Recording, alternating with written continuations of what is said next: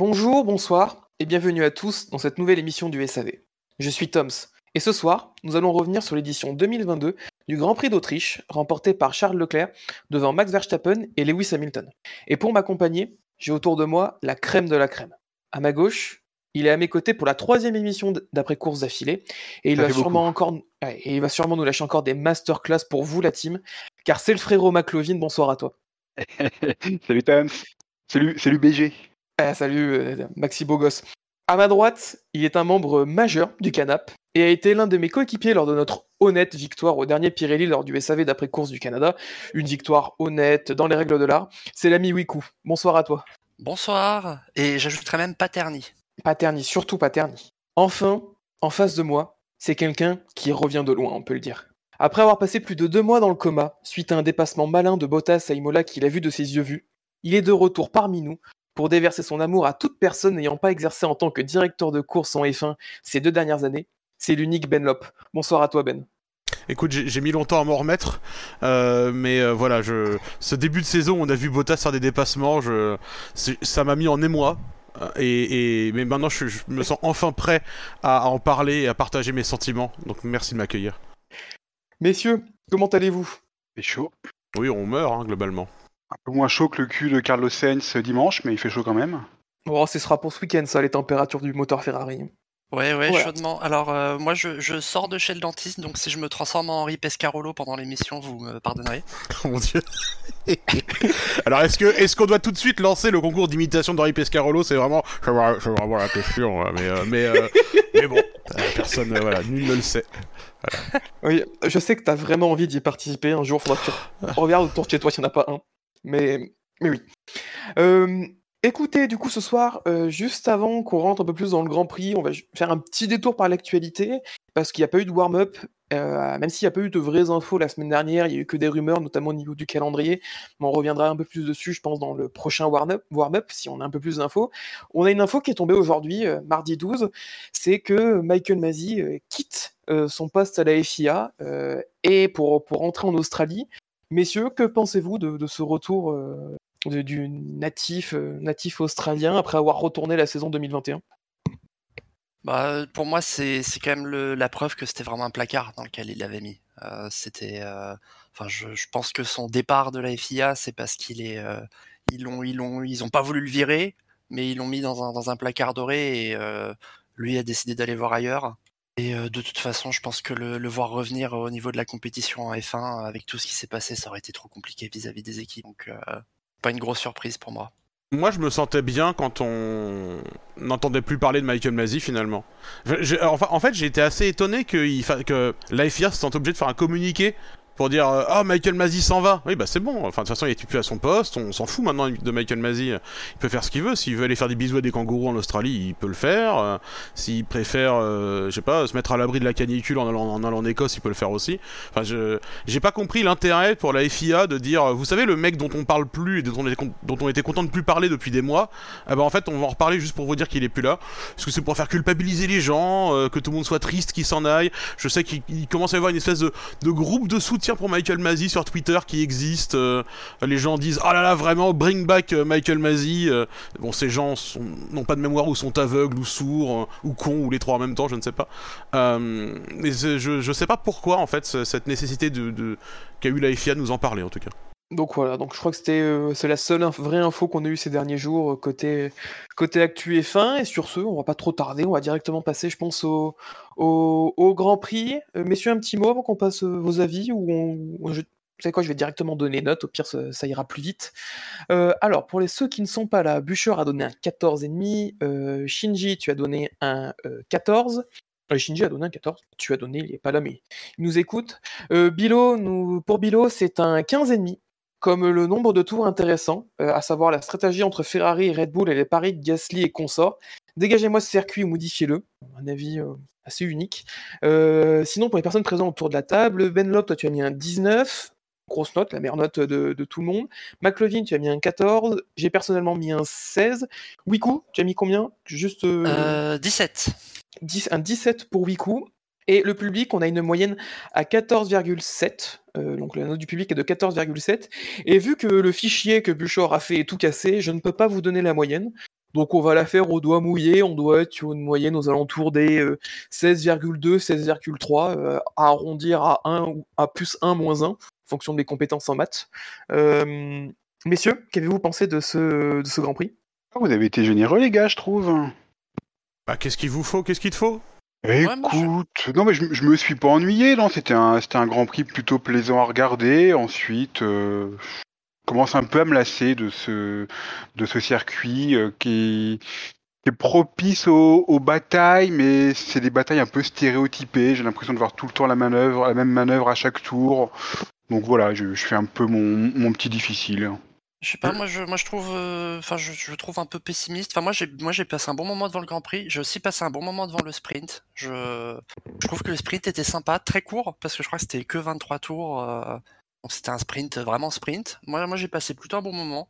Euh, c'est pas la course qui va tout révolutionner, mais j'aimerais bien que les courses dans l'ensemble du championnat ressemblent à celle-là en fait, moi personnellement. Ouais, enfin, je qu'on- on, on s'est, on s'est, on s'est pas fait chier. euh, Enfin, vraiment, quoi. C'était une course. Il y a eu trois dépassements pour la tête de la course. Ce qui est bon, ok, c'est des dépassements euh, relativement aisés, mais il y a eu quand même trois dépassements pour la tête de la course. Il y avait, euh, il y avait quand même un peu de suspense avec les stratégies, avec, euh, on va en reparler plus tard, mais avec l'arrêt anticipé de Red Bull et quand on n'a pas vu faire réagir et qu'on s'est tous dit qu'est-ce qu'ils sont encore en train de faire ces cons à pas réagir.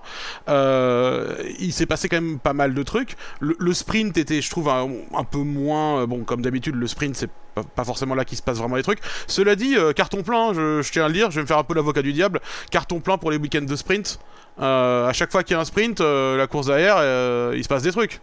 J'ai pas raison là, la famille Peut-être Non, mais non, après, attends, plus sérieusement.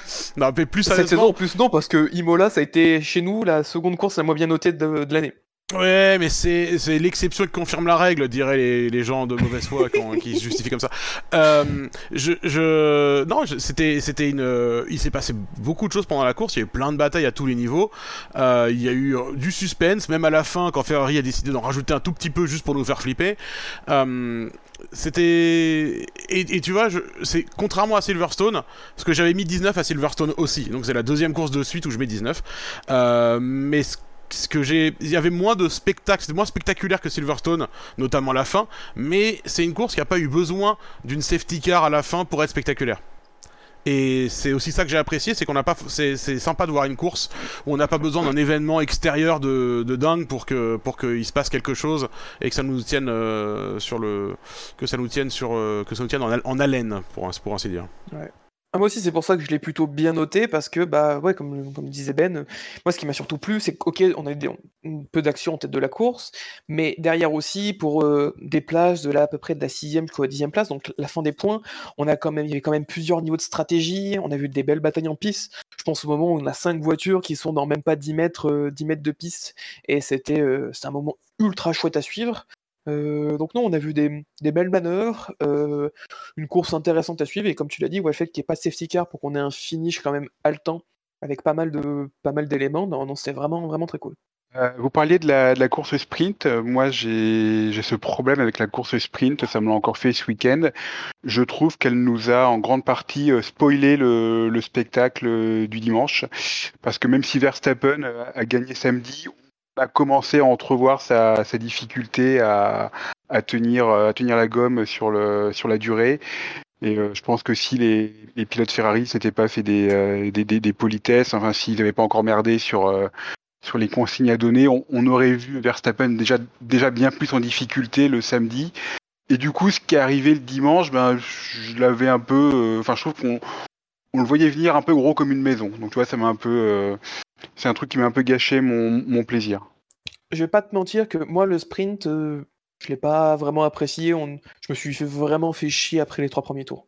Pas trouvé. Le seul truc qui était un peu intéressant, c'était la semi-bataille Schumacher-Hamilton. Euh, qui au final se fait juste parce que Magnussen gère, mal, euh, mal l'écart avec son coéquipier et donc ça permet à Hamilton de que Schumacher n'ait plus le DRS et Hamilton de passer. Sinon à part ça, euh, j'ai trouvé le sprint, euh, sprint sans plus. Et bah, est-ce qu'il apporte une vraie plus-value au week-end?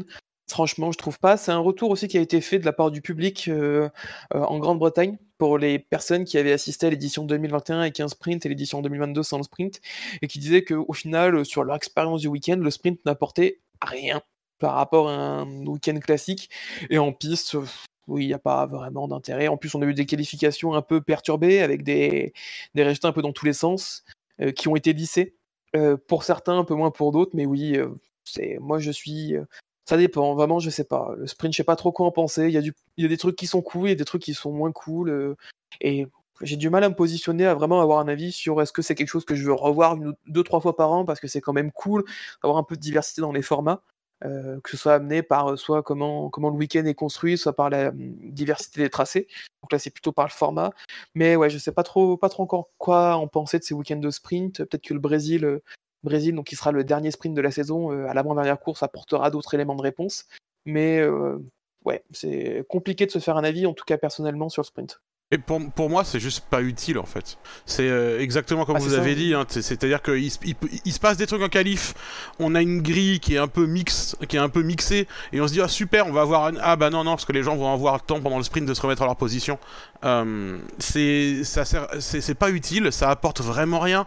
Et et euh, et aussi je il me manque, avec les week-ends, les week de sprint, il me manque cette construction du week-end qui existe normalement, euh, qui amène aux qualifications le samedi. Avoir les qualifications le vendredi soir, je veux pas sonner comme un vieux con, mais, mais pour moi, ça, ça fonctionne pas aussi bien. Euh, et bon, on reviendra toujours sur évidemment la, la FP2 qui du coup est une séance qui vraiment, enfin, Sans intérêt.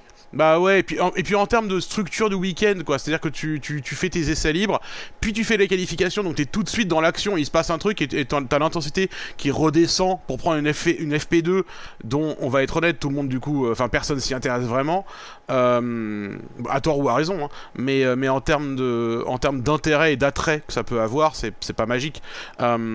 Donc je, je sais pas, je, je suis pas fan d'avoir la qualification le vendredi, j'ai l'impression que... Et après voilà, peut-être que c'est juste moi qui, qui, qui, vieillis et, euh, et, du coup on me change mes habitudes et ça, ça me fait très très mal. Euh, je sais pas, hein, mais, mais je... C'est c'est bizarrement... C'est bizarrement foutu, le, le, feeling est un peu bizarre. Et je pense aussi que... Euh, pour un sport qui est en train de s'agrandir autant en termes d'audience et qui touche autant aujourd'hui de nouveaux fans, c'est pas forcément non plus le truc le plus. Il y a déjà, y a assez de trucs à expliquer dans l'univers de la Formule 1 et pour comprendre les enjeux d'une course et d'un week-end en général. Il y a déjà suffisamment de trucs à expliquer, il y a assez de complexité comme ça pour en plus qu'on doive dire non mais alors attends ce week-end tout est vachement différent.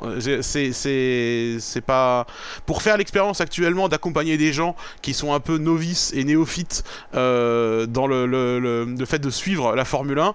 Je eux ça leur parle pas particulièrement. Le sprint, ça excite que des gens qui se disent Ouah, c'est génial quand les gens vont faire la course à fond tout le temps. Spoiler, ça l'est pas, hein. Mais, mais les néophytes, ils ont pas cette notion-là non plus. Et pour eux, c'est juste un truc de plus qui est bizarre et qui est différent. Et, ils ont pas forcément. Enfin, je suis pas sûr que ça les atteigne non plus particulièrement. Pour, me faire l'avocat du diable, euh, même si je suis assez d'accord sur le fait que sportivement, c'est un peu discutable et il y a toujours un peu la menace euh, de généraliser le sprint et puis euh, les fameuses grilles inversées qui, qui, vont pointer le bout de leur nez, qui vont revenir un jour. Moi, je suis la F1 quand même un peu pas tout à fait comme le fan lambda parce que je me définirais pas comme un fan hardcore, mais pas non plus le fan lambda qui qui suit qu'à moitié la saison. Mais pour, moi, la F1, les essais libres, je regarde les résumés. Et euh, la qualif et la course, c'est les seuls trucs en général que je regarde en live et en complet. Et en fait, le, le sprint, euh, bêtement, pour moi, en fait, ça fait une demi-heure de F1 de plus sur le week-end. Et euh, ça fait des week-ends où il y a de la F1 trois jours au lieu de deux jours, que je regarde en live, hein, entre guillemets. Donc, il y a toujours cet aspect-là que moi j'apprécie. Il y a toujours un peu ce côté, j'ai l'impression de vendre mon âme à Rose Brown, mais pour, pour, moi, il y a, il y a ce bonus-là qui est quand même bah, qui reste euh, et qui, je pense, c'est quand même, je sais pas, j'ai pas la prétention d'être euh, le grand public, mais euh, je, je, pense qu'il y a ce calcul-là qui est fait. Et euh, pour le moment, ils nous ont quand même plutôt pas trop mal choisi les grands prix euh, pour les sprints. Euh, dans le sens où c'est plutôt des grands prix historiques qui ont eu droit. Euh, c'est pas Abu Dhabi et le Qatar qui se disputent. ah nous on a fait deux sprints, comme ça c'est le méga week-end de la mort en fin de championnat. Donc, euh, moi, je, voilà, j'apprécie quand ça tombe. Je, sportivement, je pense qu'au niveau de la réglementation du principe, il y a peut-être des choses à améliorer. Mais euh, moi, c'est, une petite demi-heure de bonus qu'au final, j'apprécie. Même si ça, pour l'instant, les sprints ont quand même, dans l'ensemble, pas été particulièrement intenses. Euh, Le, une le cho- point que tu as je- abordé. Excuse- Excuse-moi, Tom, très rapidement, mais une, une chose qui me. Par contre, qui est vraiment un aspect négatif des sprints pour moi cette saison, euh, notamment comparé à l'année dernière, c'est beaucoup trop de points. 8 points pour le vainqueur d'un truc qui est censé définir la grille du Grand Prix, c'est énorme. C'est énorme. C'est c'est- 8 points, c'est plus que la différence. Non, c'est pile poil la différence entre le premier et le Non, deuxième dans le Grand Prix. C'est 7. C'est 7 la Euh, différence. Ah oui, c'est de, le de deuxième. 25 à 18, ouais, je sais pas compter. Mais voilà, c'est un point, c'est un point de plus que la différence entre le premier et le deuxième du Grand Prix, c'est énorme quoi. Si tu regardes ce week-end, euh, parce que Verstappen gagne le et, genre je sais que euh, je, ne dis pas ça parce que c'est Verstappen, mais parce que Verstappen gagne le sprint et a le meilleur tour en course, qui sont deux trucs, deux inventions récentes quand même. euh, finalement, Leclerc a beau gagner le Grand Prix, il refait pas tant que ça son retard Il gagne que 5 points. Il gagne que 5 points. Et, c'est beaucoup de points, 8 points pour, euh, pour, euh, pour le sprint. L'année dernière, ils avaient décidé de mettre 3, 2 et 1. Donc ça avait pas une influence. euh, Enfin, c'était pas censé en tout cas avoir une influence énorme. Mais je, je, je comprends pas le, principe de mettre plus de points, de, de récompenser le sprint plus que ça. Excuse-moi du coup, Tom, parce que je t'avais coupé. Euh, oui, moi je voulais juste euh, rebondir sur le petit point qu'avait abordé Wiku, disant que euh, lui, pour lui, ça fait trois jours de F1, et c'était l'un des arguments qui a été mis en avant par, euh, la FOM quand ils ont présenté le format, en disant bah euh, avec le week-end de sprint, il y a trois jours qui ont intérêt. Et c'est vrai en soi. Le vendredi, on regarde parce qu'il est qualif, ont un intérêt pour le sprint. Le sprint ont un intérêt parce qu'il définit, il définit, il y a des points et ça définit la grille. Et ensuite, on a le traditionnel Grand Prix du dimanche. Donc il y a plein d'éléments qui font que euh, bah forcément, si tu veux créer de l'audience, tu veux aussi créer de l'intérêt sur le circuit. Je serais curieux, euh, ça c'est un, point que je pense qu'on peut trouver des chiffres, parce qu'on expliquait que cette année, euh, en Silverstone, on a quand même eu le, Grand Prix avec la plus forte audience de l'histoire du Grand Prix d'Angleterre. Euh, mais je serais curieux de savoir les audiences du vendredi pour comparer par rapport à l'année précédente où il y avait un intérêt puisqu'il y avait les qualifs. Euh, donc oui, ça peut être des points aussi qui peuvent être intéressants à comparer euh, au niveau de l'audience et qui explique ce sprint. Mais bon, comme on a pu le voir avec le nouveau règlement qui définit, on va encore rester à trois sprints la saison prochaine. Et c'est peut-être quelque chose qui va même rester, voire même peut-être euh, abandonné pour la saison 2024. Tu disais, Wiku, que tu avais le sentiment que ce- format n'était pas totalement abouti, mais c'est un petit peu l'idée qu'on est, qu'on est beaucoup à avoir, et on en avait parlé déjà une fois dans, dans le SAV. On a le sentiment que ce format actuel, c'est simplement un format intermédiaire pour nous préparer euh, à, autre chose. Euh, D'ailleurs, certains re- remarquent que euh, sur les incrustations télé, euh, cette, euh, ce sprint de qualificatif n'est pas appelé comme tel, c'est juste appelé euh, sprint race. Et euh, l'idée, c'est que on, arrive très bientôt au, au même format qu'on qu'on a cette année en, Formule 2. C'est-à-dire que la course, la course, le- les, les essais, pardon, les essais qualifs du vendredi définissent la grille du, euh, du dimanche et définissent également une grille inversée pour, euh, pour Oui. le samedi. Et on a une course du samedi et une course du dimanche qui sont totalement dé- déconnectées euh, l'une de l'autre. C'est Totalement. c'est un petit peu le, sentiment qu'on a derrière ce, ce- ce format un, un petit peu bâtard, que c'est juste pour nous préparer à l'étape suivante. Bah, franchement, je préfère largement cette étape où ils se disent Ok, bah, les règles maintenant, c'est la qualif le vendredi, définir la grille le dimanche, et on s'amuse à inverser le samedi. Moi, je signe tout de suite. Je trouve qu'il y a bien plus d'intérêt dans ce format, même si on va dire Ouais, c'est artificiel, euh, on crée du spectacle de façon artificielle. De toute façon, la F1 est artificielle vu qu'elle est régie par un règlement, euh, dans, tous les cas.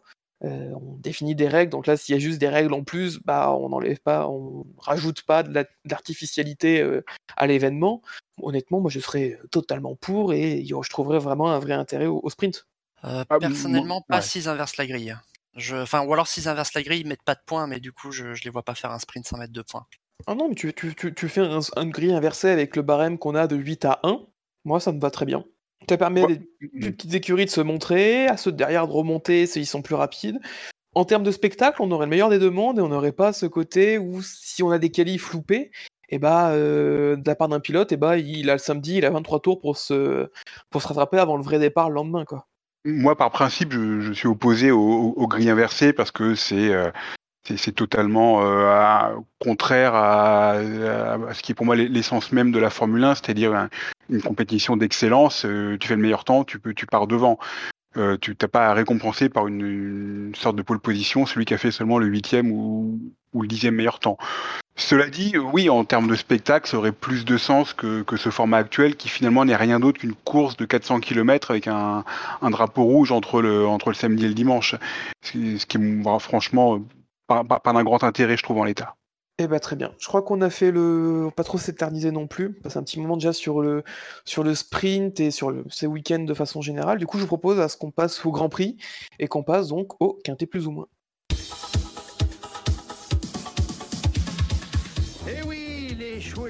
Moi, c'est mon. Alors avec le journal Bilto, prenez l'avis du bon Quintet. Alors, pour ce quintet plus ou moins du Grand Prix euh, d'Autriche, vous avez été 117 à avoir voté et nous vous remercions, euh, comme à chaque fois, de, bien prendre le temps d'aller voter après chaque Grand Prix parce que sinon, sans vous, bah, on pourrait pas vraiment faire le quintet plus ou moins. Euh, prenez pas trop de compliments après on vous insulter, ne vous inquiétez pas, je sais que ça peut être déboussolant parfois. Messieurs, le, dernier de ce, ce quintet moins, il a 664 points négatifs, il a plus de 300 points négatifs de son coéquipier, d'après vous, qui est-ce? Un ah, petit billet sur Pierre Gasly, ouais. Ouais. On va pas faire durer le suspense, effectivement. C'est bien Pierre, Gasly qui est euh, dernier de ce quintet moins. Donc je le disais, 664 points, un score de moins 664, 670 euh, points euh, négatifs et 6 positifs. c'est pas du tout un bon week-end pour Pierre. Mais c'est pas un bon week-end, c'est pas une bonne période même pour Alpha Tauri en, général. Ils, sont, ils, sont en galère, Alpha Tauri, quand même, globalement. Alors, si tu veux parler d'AlphaTauri, on va enchaîner directement aussi avec le 19ème du quintet, plus ou moins, qui est Tsunoda. avec 359 points, 353 euh, points négatifs. Ça fait longtemps, je crois qu'on n'a pas eu un doublé de pilote. Euh, premier et deuxième du quintet moins. Je pense qu'il faut ressortir les tablettes. Mais oui, c'était vraiment un week-end dégueulasse pour, euh, pour AlphaTauri. Je, tiens quand même, pour revenir très rapidement sur Gasly quand même, je tiens quand même à, signaler que c'est aussi euh, le, nom de la tribune dans laquelle je me trouverai dans deux semaines euh, par le plus grand des hasards. Donc j'espère qu'elle sera moins nulle que sa course, euh, en tout cas. Mais, mais je... C'est, Silverstone, c'était, ça, avait été compliqué pour AlphaTauri globalement, plus l'accrochage. là, enfin, déjà les week-ends de sprint marchent pas pour Gasly en, en général. J'essaie de me souvenir s'il y en a un où il a été, euh, où il a été hmm. performant. Est-ce qu'il a même fait un week-end de sprint sans accrochage? C'est la question que je me pose vraiment. Parce que je me souviens de, la, de, la, de, ça se sort au T3 euh, à Monza l'année dernière. Euh, je me ouais non, je vois pas de week-end où il aurait eu un week-end de. Si au Brésil, au Brésil, le Brésil, je me rappelle le course, il finit, je crois, cinquième ou sixième puisqu'il fait une belle course face, à, euh, face aux Alpines.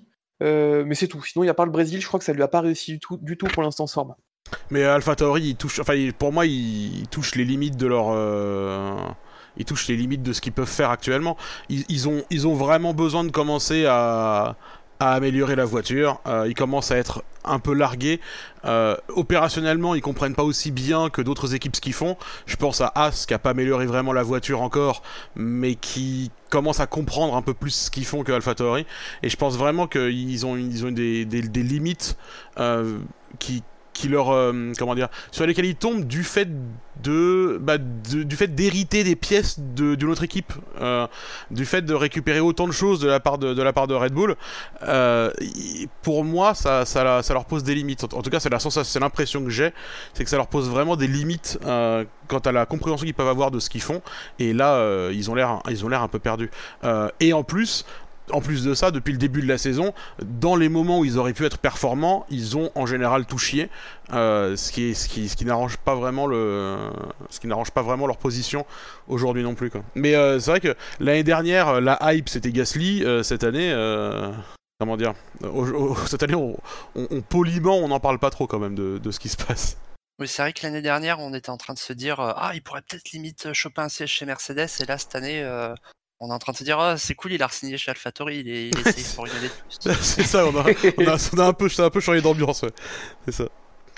Et euh, ouais, pour euh. rebondir sur ce que tu disais, euh, AlphaTauri, cette saison particulièrement, et Gasly aussi, il y a vraiment, je trouve, ce profil récurrent qu'ils avaient déjà un peu d'opportunités manquées entre les courses où ça se passe bien et ils foirent un truc sur un accrochage où ils font une stratégie random et ils perdent tout. Et les courses où ça se passe visiblement moins bien, mais en qualif ou en début de course, ils arrivent à, quand même choper quelques trucs parce que mine de rien, en qualif, Gasly va en Q3, si je dis pas de bêtises. moi, je vois qu'il est P10 à la, fin des qualifs. Donc, il y avait quand même des petits points à aller chercher entre, entre les, les déboires d'Alonso et ceux de Sainz. Et encore une fois, c'est un accrochage ou un truc bête qui leur coûte, que ça soit des gros points ou des petits points, qui, qui, les met complètement hors course. Et Gasly, ça a été le calvaire ce week-end, parce que ça a été tout le temps. Faut bien la voiture. Vas-y, vas-y. Ouais, je, disais, la, la, voiture est pourrie, hein, ça c'est euh, ça c'est un fait. Ce, qui est gênant dans, dans le cas de bon, de Tsunoda, euh, mais surtout de, de, Pierre Gasly, parce que c'est sur euh, c'est lui qu'on attend comme le leader de, de l'écurie, c'est que on n'a pas non plus le sentiment qu'il optimise totalement ce qu'il a entre les mains. Alors ça changerait pas grand chose à la physionomie euh, générale de la saison d'AlphaTauri. Hein. Ils sont ils sont partis pour être huitième au championnat, euh, pas mieux. Et s'ils peuvent gratter lors des courses une neuvième, une dixième place, c'est les grands maximums. Mais voilà, ils, ils, le font pas parce que euh, Pierre Gassi il n'optimise pas toujours ce qu'il a entre les mains. C'est assez gênant parce que c'est un pilote à, auquel on, enfin qui a, qui a de grosses ambitions, auquel on auquel on aimerait voir un avenir un peu plus, euh, un peu plus doré dans une, grosse écurie, mais là, avec des prestations comme celles qu'il réalise actuellement, il y a, a pas de raison qu'une grosse écurie s'intéresse euh, particulièrement à lui. Et ouais, tu disais, Wiku, euh, il, on est content que qu'il ait signé finalement. Bah ouais, ouais, c'est un, c'est un petit peu ça. Fin, fin 2023, il, il est libre. Mais ça veut dire quoi Il est libre? Ça veut dire qu'il est libre de s'engager ailleurs, mais ça veut dire aussi bah, que quelque part il est, il est potentiellement sans volant. Hein. Ça peut être euh, la, situation peut être vite, euh, vite craignos hein, pour lui si s'il se met pas un peu plus en avant. C'est le, retour à l'anonymat en fait hein, pour Gasly euh, cette saison. il, il, est, censé être le leader de l'équipe, mais moi je le je le ressens pas comme un leader incontesté, euh, indéboulonnable, ou comme un mec qui est euh, genre euh, au-dessus de. Enfin, je, je, le ressens simplement pas comme le leader de, de, son équipe. Il, il, fait des conneries, euh, il, il, il, manque de précision. Alors ce week-end, faut quand même bien admettre aussi qu'il a pas été aidé par la vitesse d'exécution des commissaires sportifs qui décide de mettre 8 jours avant de se rendre compte que merde, Perez il est allé hors piste, parce que avec ça, du coup, il serait allé en Q3. Euh, si, si Perez, si le temps de Perez avait été annulé en temps et en heure, il était P10, il rentrait ah en Q3 et il aurait pu se battre. Tu, m'as, tu me faire penser, Wiku, euh, quand tu, quand tu, quand il aurait au moins été P9, vu, vu avec l'accident d'Hamilton, il était au moins P9. Oui, c'est vrai, mais enfin, euh, c'est, c'est, il a pas forcément eu non plus beaucoup de bol ce week-end, euh, mais c'est, mais c'est, ça justifie pas euh, les errements euh, qui, qui, qui, montrent. Mais, mais en tout cas, par contre, je voulais vraiment revenir sur, sur ce, ce, grand moment de, d'arbitrage où tout le monde a ses temps, tout le monde, tout le monde à ces temps annulés, genre en un claquement de doigts. Les mecs, c'est Lucky Luke tout le week-end, les commissaires, ils sont là, genre on annule des temps, allez, 48 ans euh, annulés pendant la course, c'est parti. Euh, par contre, Perez sort euh, de la piste et en plus tout le monde le voit. il leur faut genre une heure pour. Enfin, j'exagère encore, hein, mais, mais à, pour, à quel moment c'est difficile? Alors, je sais que j'ai appris que normalement, les commissaires maintenant, la raison pour laquelle ils peuvent se mettre ils ont pu se mettre à arbitrer les limites de piste en fonction des lignes blanches pour tous les virages, pour tous les pilotes. Euh, auparavant, ce qui les empêchait de le faire, c'était le manque de moyens. C'est-à-dire qu'ils pouvaient pas avoir 20 commissaires, chacun sur un écran d'une caméra embarquée pour déterminer si euh, chacun sort de la piste à chaque virage. C'était humainement pas faisable. Et, maintenant, en fait, depuis cette année, ils sont assistés par un système de, de réalité augmentée. En fait, les caméras embarquées de tous les pilotes, euh, il y a un arbitrage automatique qui va déclencher un truc, qui va donner une alerte aux commissaires. Et les commissaires, à ce moment-là, ils vont pouvoir se pencher sur les track limits pour dire ah là là, euh, là il est sorti ou là il est pas sorti. Donc il y a un processus automatisé qui est remonté au commissaire, qui part des caméras embarquées, caméras embarquées qui, je le rappelle, pointent que sur les roues avant, hein, donc c'est un peu imprécis. Il reste encore un élément de qu'on fait les roues arrière, on sait pas vraiment. euh, du coup il faut euh, toujours. C'est pour ça que derrière c'est remonté à un commissaire humain qui doit prendre une décision en fonction de pas plus qu'éléments que l'IA n'en a eu pour, prendre la sienne. Donc je suis pas sûr de savoir à quoi ça sert vraiment. Mais, euh, mais en tout cas, il y a un côté automatisé à ce processus qui existe. Et donc, considérant ça, comment c'est possible Comment c'est possible qu'un mec puisse faire son meilleur tour en dehors des limites de piste sur lesquelles les mecs nous cassent les couilles depuis le début de la saison à nous dire vous allez voir comment on va être sévère euh, et, et qui mettent un quart d'heure à, à- à dire qu'en fait c'était pas c'était pas valide quoi. Et encore un quart d'heure je suis gentil parce que ils l'ont euh, annulé son temps que même après la Q3 c'est ça? Oui, très oui, tardif, oui. oui. c'est c'est incompréhensible. C'est- C'est c'est incompréhensible. Et ça. Et en plus, leur, leur, euh, je n'en peux plus de leur putain de manie euh, const- constamment de dire Oh, on a noté ce truc-là, ce sera enquêté après la séance ou après la course. Pourquoi? Pourquoi? Je, je, je pense que quiconque suit la F2 ou la F3 et la F3 en particulier euh, a vu ça aussi autant que moi. Le nombre d'incidents ou le nombre de trucs qu'on voit dans les séances où les commissaires disent ouais non mais en fait on, on, dé- on décidera après la séance. Les mecs, il y a un sport qui est en train de se jouer devant vous en fait. Et les décisions que vous prenez maintenant, elles ont un impact sur ce qui se passe après.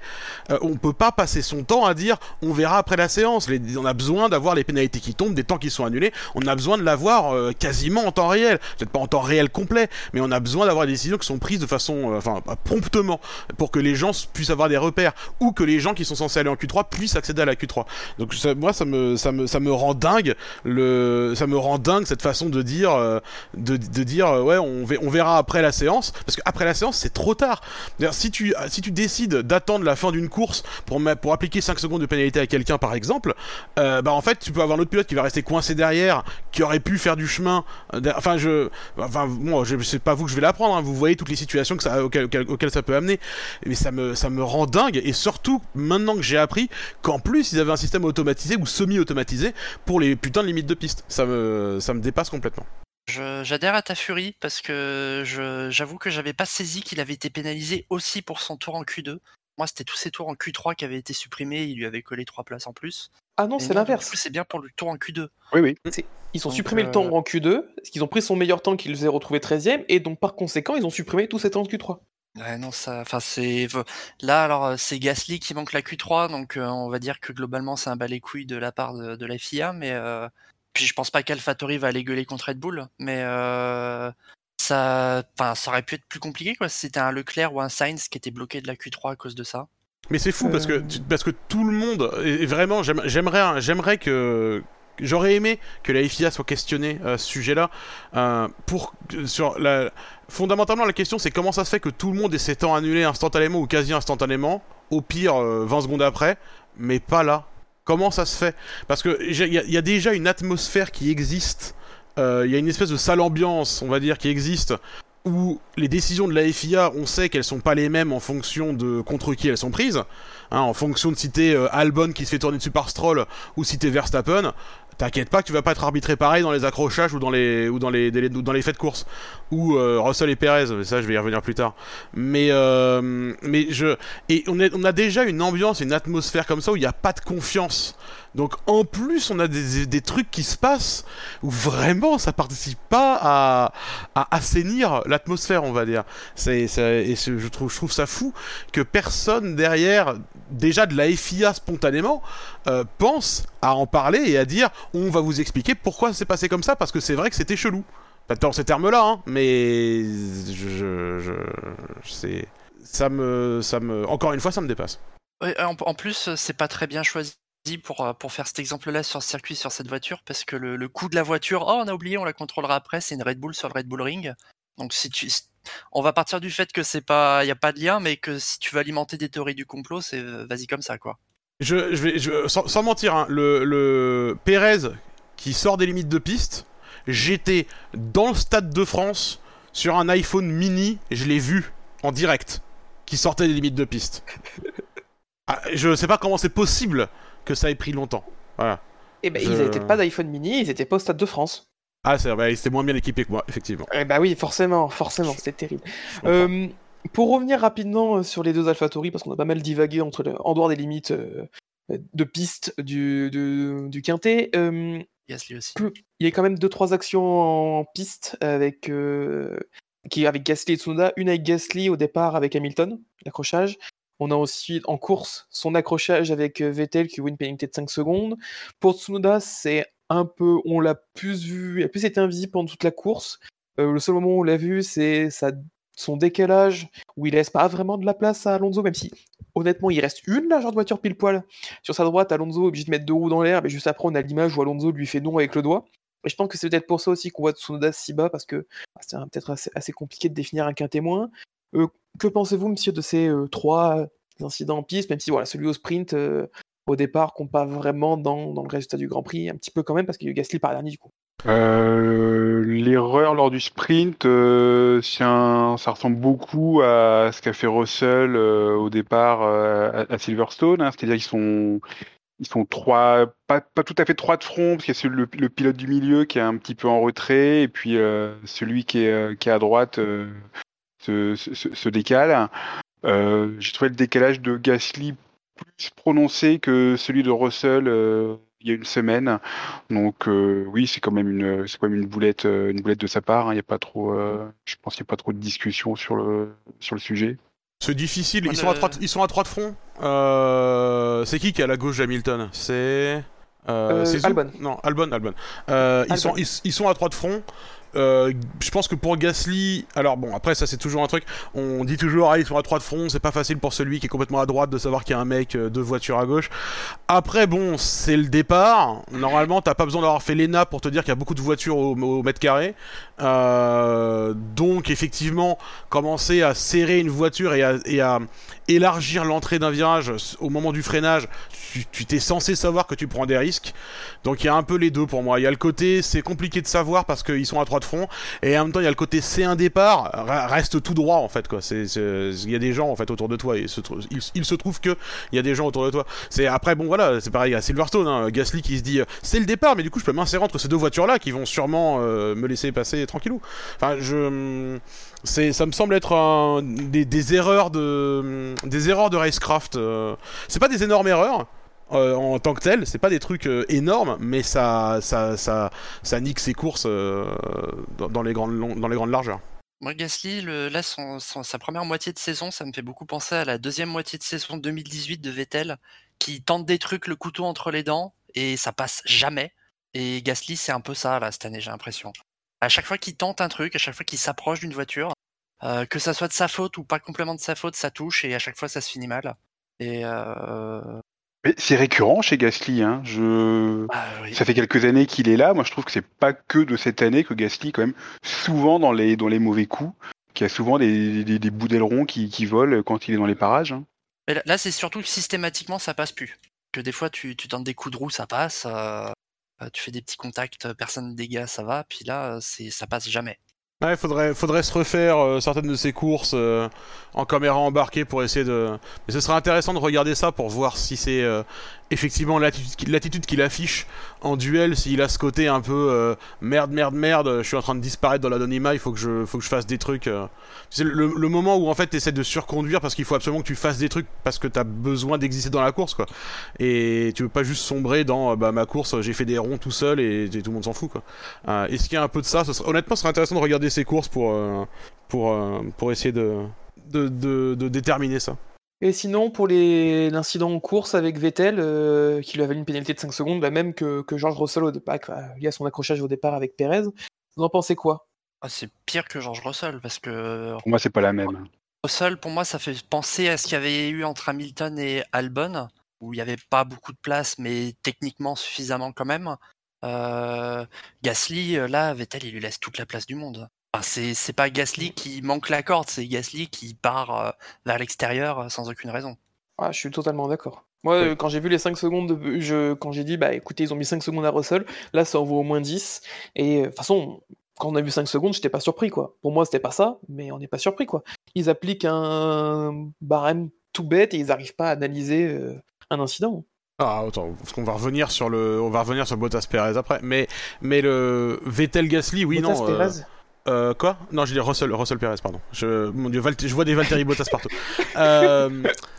Euh, le, Gasly Vettel, oui, non, je suis là complètement d'accord avec, avec vous. C'est euh, il y a euh, un gros élargissement et une privation d'espace. C'est-à-dire que à un moment donné, si on imagine que les deux voitures sont dans des sont dans des espaces qui leur appartiennent, qui sont des, leurs espèces de fils, clairement, il y a Gasly qui vient euh, envahir la file dans laquelle Vettel se dirige naturellement. Et euh, et il y a une vraie privation d'espace qui, euh, qui, se, qui, se, qui, qui est visible, où il y a un vrai élargissement de, de Gasly qui cherche à, euh, à empêcher euh, une bonne sortie de Vettel. Donc activement, il, essaie, il va élargir, et c'est pour ça que c'est que c'est répréhensible. Après, sur le barème et sur la pénalité qui a été donnée, je... je comment dire, ton, attente que la pénalité soit plus forte que celle contre Russell euh, sous-entendrait, enfin en, tout cas euh, reposerait sur le fait que les commissaires soient logiques et comprennent ce que c'est la course automobile, euh, ce qui me semble extrêmement optimiste. Mais, bon. Alors, je, renchéris juste sur ce que tu as dit. Enfin, Gasly, il n'y a même pas la, la notion de bloquer la trajectoire à Vettel parce que Vettel est devant.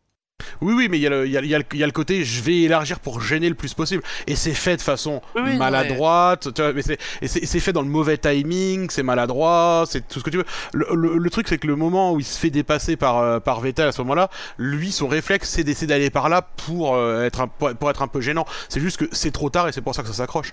Mais, mais bon, c'est la, la responsabilité, c'est, la sienne, certainement. De, de- de toute façon, on voit bien que Vettel, en plus, il voit le coup venir, et il essaie d'aller se réfugier dans le petit coin là en mode non mais je, c'est bon, arrêtez de m'agresser monsieur.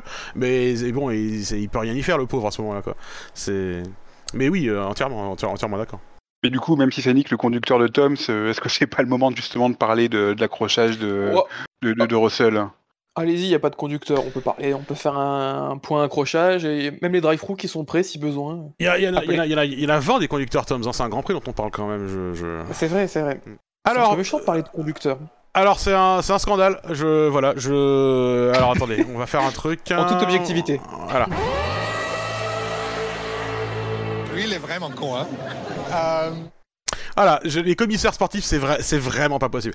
L'accrochage Russell Perez, que Russell soit pénalisé, c'est absolu, enfin, c'est une démonstration absolue que ces mecs, que ces mecs ne comprennent pas ce qu'ils regardent, ils ne comprennent pas, je ne sais pas qui était, c'était qui le commissaire sportif, c'est qui le, le pilote rincé qui a pris sa retraite depuis 40 ans là qu'ils avaient ce week-end pour les aider à prendre des décisions, je ne sais pas, mais en tout cas ce qui est sûr, c'est qui ça?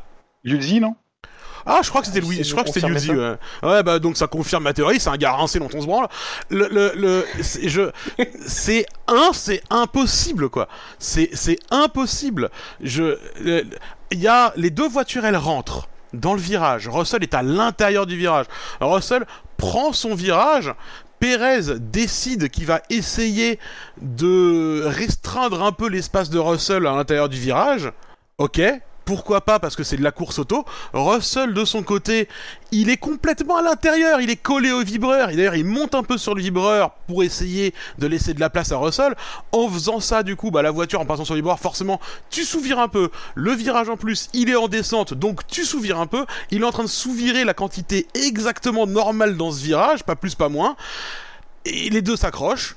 C'est comme ça, c'est euh, enfin c'est la définition même d'un incident de course. C'est-à-dire que les deux ont Russell a voulu défendre en rentrant en son virage comme ça, euh, Perez a voulu euh, gagner la position en restreignant l'espace de Russell. Les deux avaient une action à faire potentiellement pour éviter l'accrochage et je pense que honnêtement Perez plus que Russell, mais ça c'est mon opinion après. Mais en tout cas, c'est cet, cet incident c'est au mieux un incident de course, au pire la faute de Perez. Mais Russell, je, tu regardes sa caméra embarquée, c'est invraisemblable de se dire qu'il doit être pénalisé. Et tu regardes la caméra embarquée de Perez, le mec il a la putain de place de la Concorde à sa gauche pendant tout le virage quand même aussi. Je, je ne comprends pas comment c'est possible d'arbitrer un truc de façon aussi absurde. C'est vraiment, ça me, ça me rend dingue. Quand j'ai vu la pénalité, je me suis dit, mais d'ailleurs, Tom, c'était là. Le truc que j'ai dit, c'est pourquoi on regarde encore ce sport de merde C'est c'est- c'est un- c'est incompréhensible, Alors quoi. tu le dis souvent. Je le dis souvent, bah, je l'ai beaucoup dit l'année dernière surtout. Mais je veux dire, en vrai, putain, et c'est- tu- on, on voit la- l'accrochage. Toi en plus tu m'as fait un micro spoiler parce que moi je l'ai pas vu en direct le, le Grand Prix, je l'ai vu quand je suis rentré quand je suis rentré à la maison. Mais mais je l'ai pas vu en direct donc j'avais Toms avec moi qui me micro spoilait en essayant de faire un peu de suspense. Euh, mais euh, mais mais vraiment quand j'ai vu ça, j'étais j'étais hors de moi quoi, c'est vraiment incompréhensible. C'est vraiment incompréhensible de pénaliser Russell sur ce coup-là.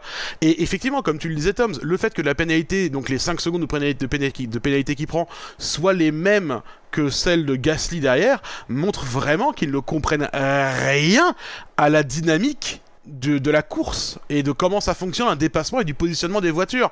Sans compter que la semaine dernière à Silverstone, les règles n'étaient pas du tout les mêmes encore une fois. C'est, c'est, c'est, euh, on, on marche complètement sur la tête. La, semaine dernière à Silverstone, si t'étais à l'intérieur, t'avais le droit d'envoyer le mec dans l'échappatoire. Zéro problème, c'était manifestement toléré. Voilà. Euh, cette semaine, quand t'es à l'intérieur, t'as pas le droit. C'est dur à suivre quand même. C'est dur à suivre. Et, c'est la raison pour laquelle d'ailleurs je n'ai mis que 19 à ce Grand Prix. Euh, c'est le, le, le, l'horrible, les horribles décisions des commissaires sportifs. Bah, euh, juste pour confirmer, euh, c'est bien Yudi ce week-end, le commissaire pilote. J'ai retrouvé euh, l'infographie de la FIA. Donc voilà pour le, pour, pour le commissaire pilote. Mais oui, c'est vrai que. Bon, pour rien la situation, voilà, c'est énervant. Quoi. Comment, comment, comment sont gérées d'un week-end à l'autre les, les règles Autant la semaine dernière, on a dit bah écoutez, si c'est ça les règles, si on peut dépasser hors des limites de piste et qu'il n'y a pas de souci, bah ok, faisons la course comme ça. Sauf que là, bah, ce week-end, bah, déjà les limites de piste, t'y vas, tu meurs, littéralement. Euh, et, euh, et, là, le moindre, moindre action qui, est, qui relève de l'incident de course, au mieux, au pire, la faute de l'autre pilote, bah, c'est l'autre pilote, c'est celui qui, on dit qu'il a tapé, c'est celui qui a le moins perdu dans le contact, qui est pénalisé. C'est euh, Moi là-dessus, a... Vas-y, vas-y, excuse-moi. Non, non, vas-y, je prie, J'allais rebondir là-dessus. Euh, déjà, moi, le, le, truc qui m'a le plus étonné, euh, c'est que même même en disant euh, ouais mais Russell il est un peu trop monté sur le vibreur et du coup il s'ouvre au, au, pire c'est un incident de course et euh, je comprends pas pourquoi ils nous ont bassiné en nous expliquant que oui mais dans le premier tour faut être plus tolérant pour ensuite venir coller une pénalité à ça. Mais d'autant plus d'autant plus que s'il monte sur le vibreur c'est pour laisser de la place à Perez qui l'attaque à l'extérieur. C'est parce oui, qu'il sait qu'il mais... il, sait qu'il doit se faire petit parce que l'autre arrive avec de la survitesse. Dire, il est pas con, hein, Russell, il sait ce qui se passe derrière lui. Donc il sait qu'il doit se coller le plus possible au bord droit de la piste parce que l'autre arrive en attaquant à l'extérieur avec de la survitesse. Si tu veux dépasser à l'extérieur, tu vas devoir choisir une trajectoire tendue, donc passer quand même relativement près de l'apex. Et Russell le sait et il va sur le vibreur pour ça en plus. Donc, enfin, je, je suis là aussi, je suis complètement oui, d'accord avec ce que tu dis, quoi. C'est euh, voilà, mais, mais, je veux dire, mettons que t'es le commissaire, t'es Yuzi, tu dis ah ouais Russell il aurait pu faire autrement. Là normalement il y a un autre commissaire qui dit ah ouais mais c'est le tour 1 donc c'est que des grosses fautes. Et le mec il se dit quand même ah ouais mais on va y aller c'était quand même une grosse faute qu'il a fait quoi. Donc, ah, et, euh... et, surtout même situation. Euh... C'est le pire c'est qu'on a toujours l'impression que c'est le pilote qui reste en piste qui est pénalisé en soi dans énormément d'actions lorsqu'il y a des incidents de course c'est un peu le sentiment qu'on a. Moi, un truc qui, m'a fait réagir quand Ben Lop a dit on dirait que c'est des gens qui savent pas ce que c'est que la course ou qui veulent pas comprendre. C'est que je me demande aussi si la politique, c'est pas justement de faire des sanctions. Alors, peut-être qu'eux savent ce que c'est la course, j'espère, hein, mais euh, ils font des sanctions qui sont compréhensibles par les gens qui ne comprennent pas ce que c'est que la course. Parce que je, je pense que l'option de dire euh, quand il y en a deux qui s'accrochent mais que c'est un fait de course, s'il y en a un qui s'en sort indemne, on va pénaliser celui qui est indemne. Je commence sérieusement à me demander si c'est pas une stratégie qu'ils appliquent pour que le grand public comprenne. Parce bah, que là, les, les discussions qu'on a, qu'on qu a euh, de monter sur le, le, vibreur intérieur, de laisser la place, où est-ce qu'on est censé passer les trajectoires, etc. Euh, dans, dans, le monde grand public, c'est Jacques Villeneuve qui est censé l'expliquer aux gens. LOL. Mais euh... oui, non, mais, on est voilà, dans la merde. Mais... On est... Exactement. je, je, tiens, juste à dire, il y a euh, merci Berthe pour ta correction dans, dans le chat. Berthe qui nous précise que c'est bien Enrique Bernoldi qui était le pilote okay. commissaire, ce qui confirme encore plus ma théorie que c'est un vieux gars rincé dont on se branle. mais euh, mais euh, je je c'est je, je sais pas si c'est ça je sais pas s'ils essayent de, de faire des, des pénalités euh... en tout cas moi le, le truc dont j'ai toujours peur c'est à dire que il y a toujours une espèce de les gens en général, le public et les pilotes aussi souvent par erreur d'ailleurs, euh, demandent à la FIA d'être plus euh, consistante, d'être plus régulière dans ses, dans décisions, de dire oh bah quand deux situations sont les mêmes, alors il faut que la décision à la fin soit la même aussi. Euh, et, le, problème que j'ai toujours systématiquement avec ça, c'est que c'est strictement impossible parce que les deux situations ne sont jamais exactement les mêmes. Sauf quand c'est les choses noires et blancs du règlement technique, et là c'est facile. Mais quand on parle de situations en piste avec des voitures et des pilotes, deux situations sont jamais exactement les mêmes et c'est extrêmement facile de prendre genre une capture d'écran de deux situations et de donner l'impression que c'est la même situation, alors qu'en fait la vitesse embarquée par les deux voitures est pas du tout la même et que la trajectoire empruntée par les voitures sont pas du tout les mêmes. C'est très très facile de faire ça. Il y a beaucoup de gens qui ont joué à ça avec les incidents euh, de euh, Verstappen et euh, Hamilton à Cops comparés à ceux de au, dépassement de Leclerc sur Hamilton à Cops aussi. Il y a beaucoup de gens qui ont joué à ça aux comparaisons de capture d'écran qui sont toujours absurdes, qui veulent rien dire, qui tiennent compte de rien évidemment. et c'est c'est à chaque fois les gens demandent de la consistance et de la régularité de la part des de la part de la FIA, alors que non, on s'en fout de la consistance et de la régularité. Il faut juste que les décisions soient logiques, cohérentes et justifiées. Le reste, ça n'a aucune espèce d'importance en fait.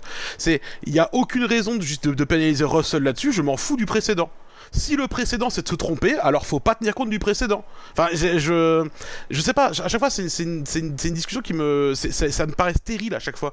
De dire, ah, mais il faut tenir compte du précédent. D'autant plus qu'on rappelle que euh, tenir compte du précédent et aider à l'arbitrage, c'est censé aussi être le rôle de la fameuse euh, VAR euh, qui est en Suisse, dont on n'a jamais rien entendu parler et qui est sûrement qui a sûrement jamais existé, puisque de toute façon on sait pas qui c'est, on sait pas ce qui s'y trame, euh, si, jamais elle existe. Donc ça je persiste à penser que c'est une machination et que ça n'a jamais existé. C'est comme l'Australie finalement, on n'a jamais vraiment vu que ça existait vraiment à cet endroit-là. Mais euh, mais voilà, je, je, c'est c'est incompréhensible pour moi quand les gens demandent de la parce que, parce, parce que le résultat, le résultat c'est qu'à la fin, et comme tu le dis Wiku, euh, le résultat c'est qu'à la fin, les mecs voient des situations qui sont vaguement similaires parce que c'est dans le même virage, et du coup ils prennent la même décision qu'un autre incident qui avait rien à voir. Et c'est nul. C'est juste, ça n'a pas de sens. Alors, ça tombe bien qu'on ait parlé de Sergio Pérez, puisque après avoir fait toute cette partie où on a parlé de Pérez, bah en fait c'était le 18ème du quintet plus ou moins, donc le troisième du quintet moins, je viens de m'en rendre compte. Regardez l'animateur qui est extrêmement bien organisé, avec un score de moins 324 points, 332 euh, négatifs et 8 positifs. Donc en fait, on, a parlé de Pérez au bon moment. McLovin, en fait, tu n'as pas cassé le conducteur. Hmm. Tout était prévu. En fait, il n'y a pas de conducteur, ne hein. faut pas non plus faire croire n'importe quoi aux auditeurs.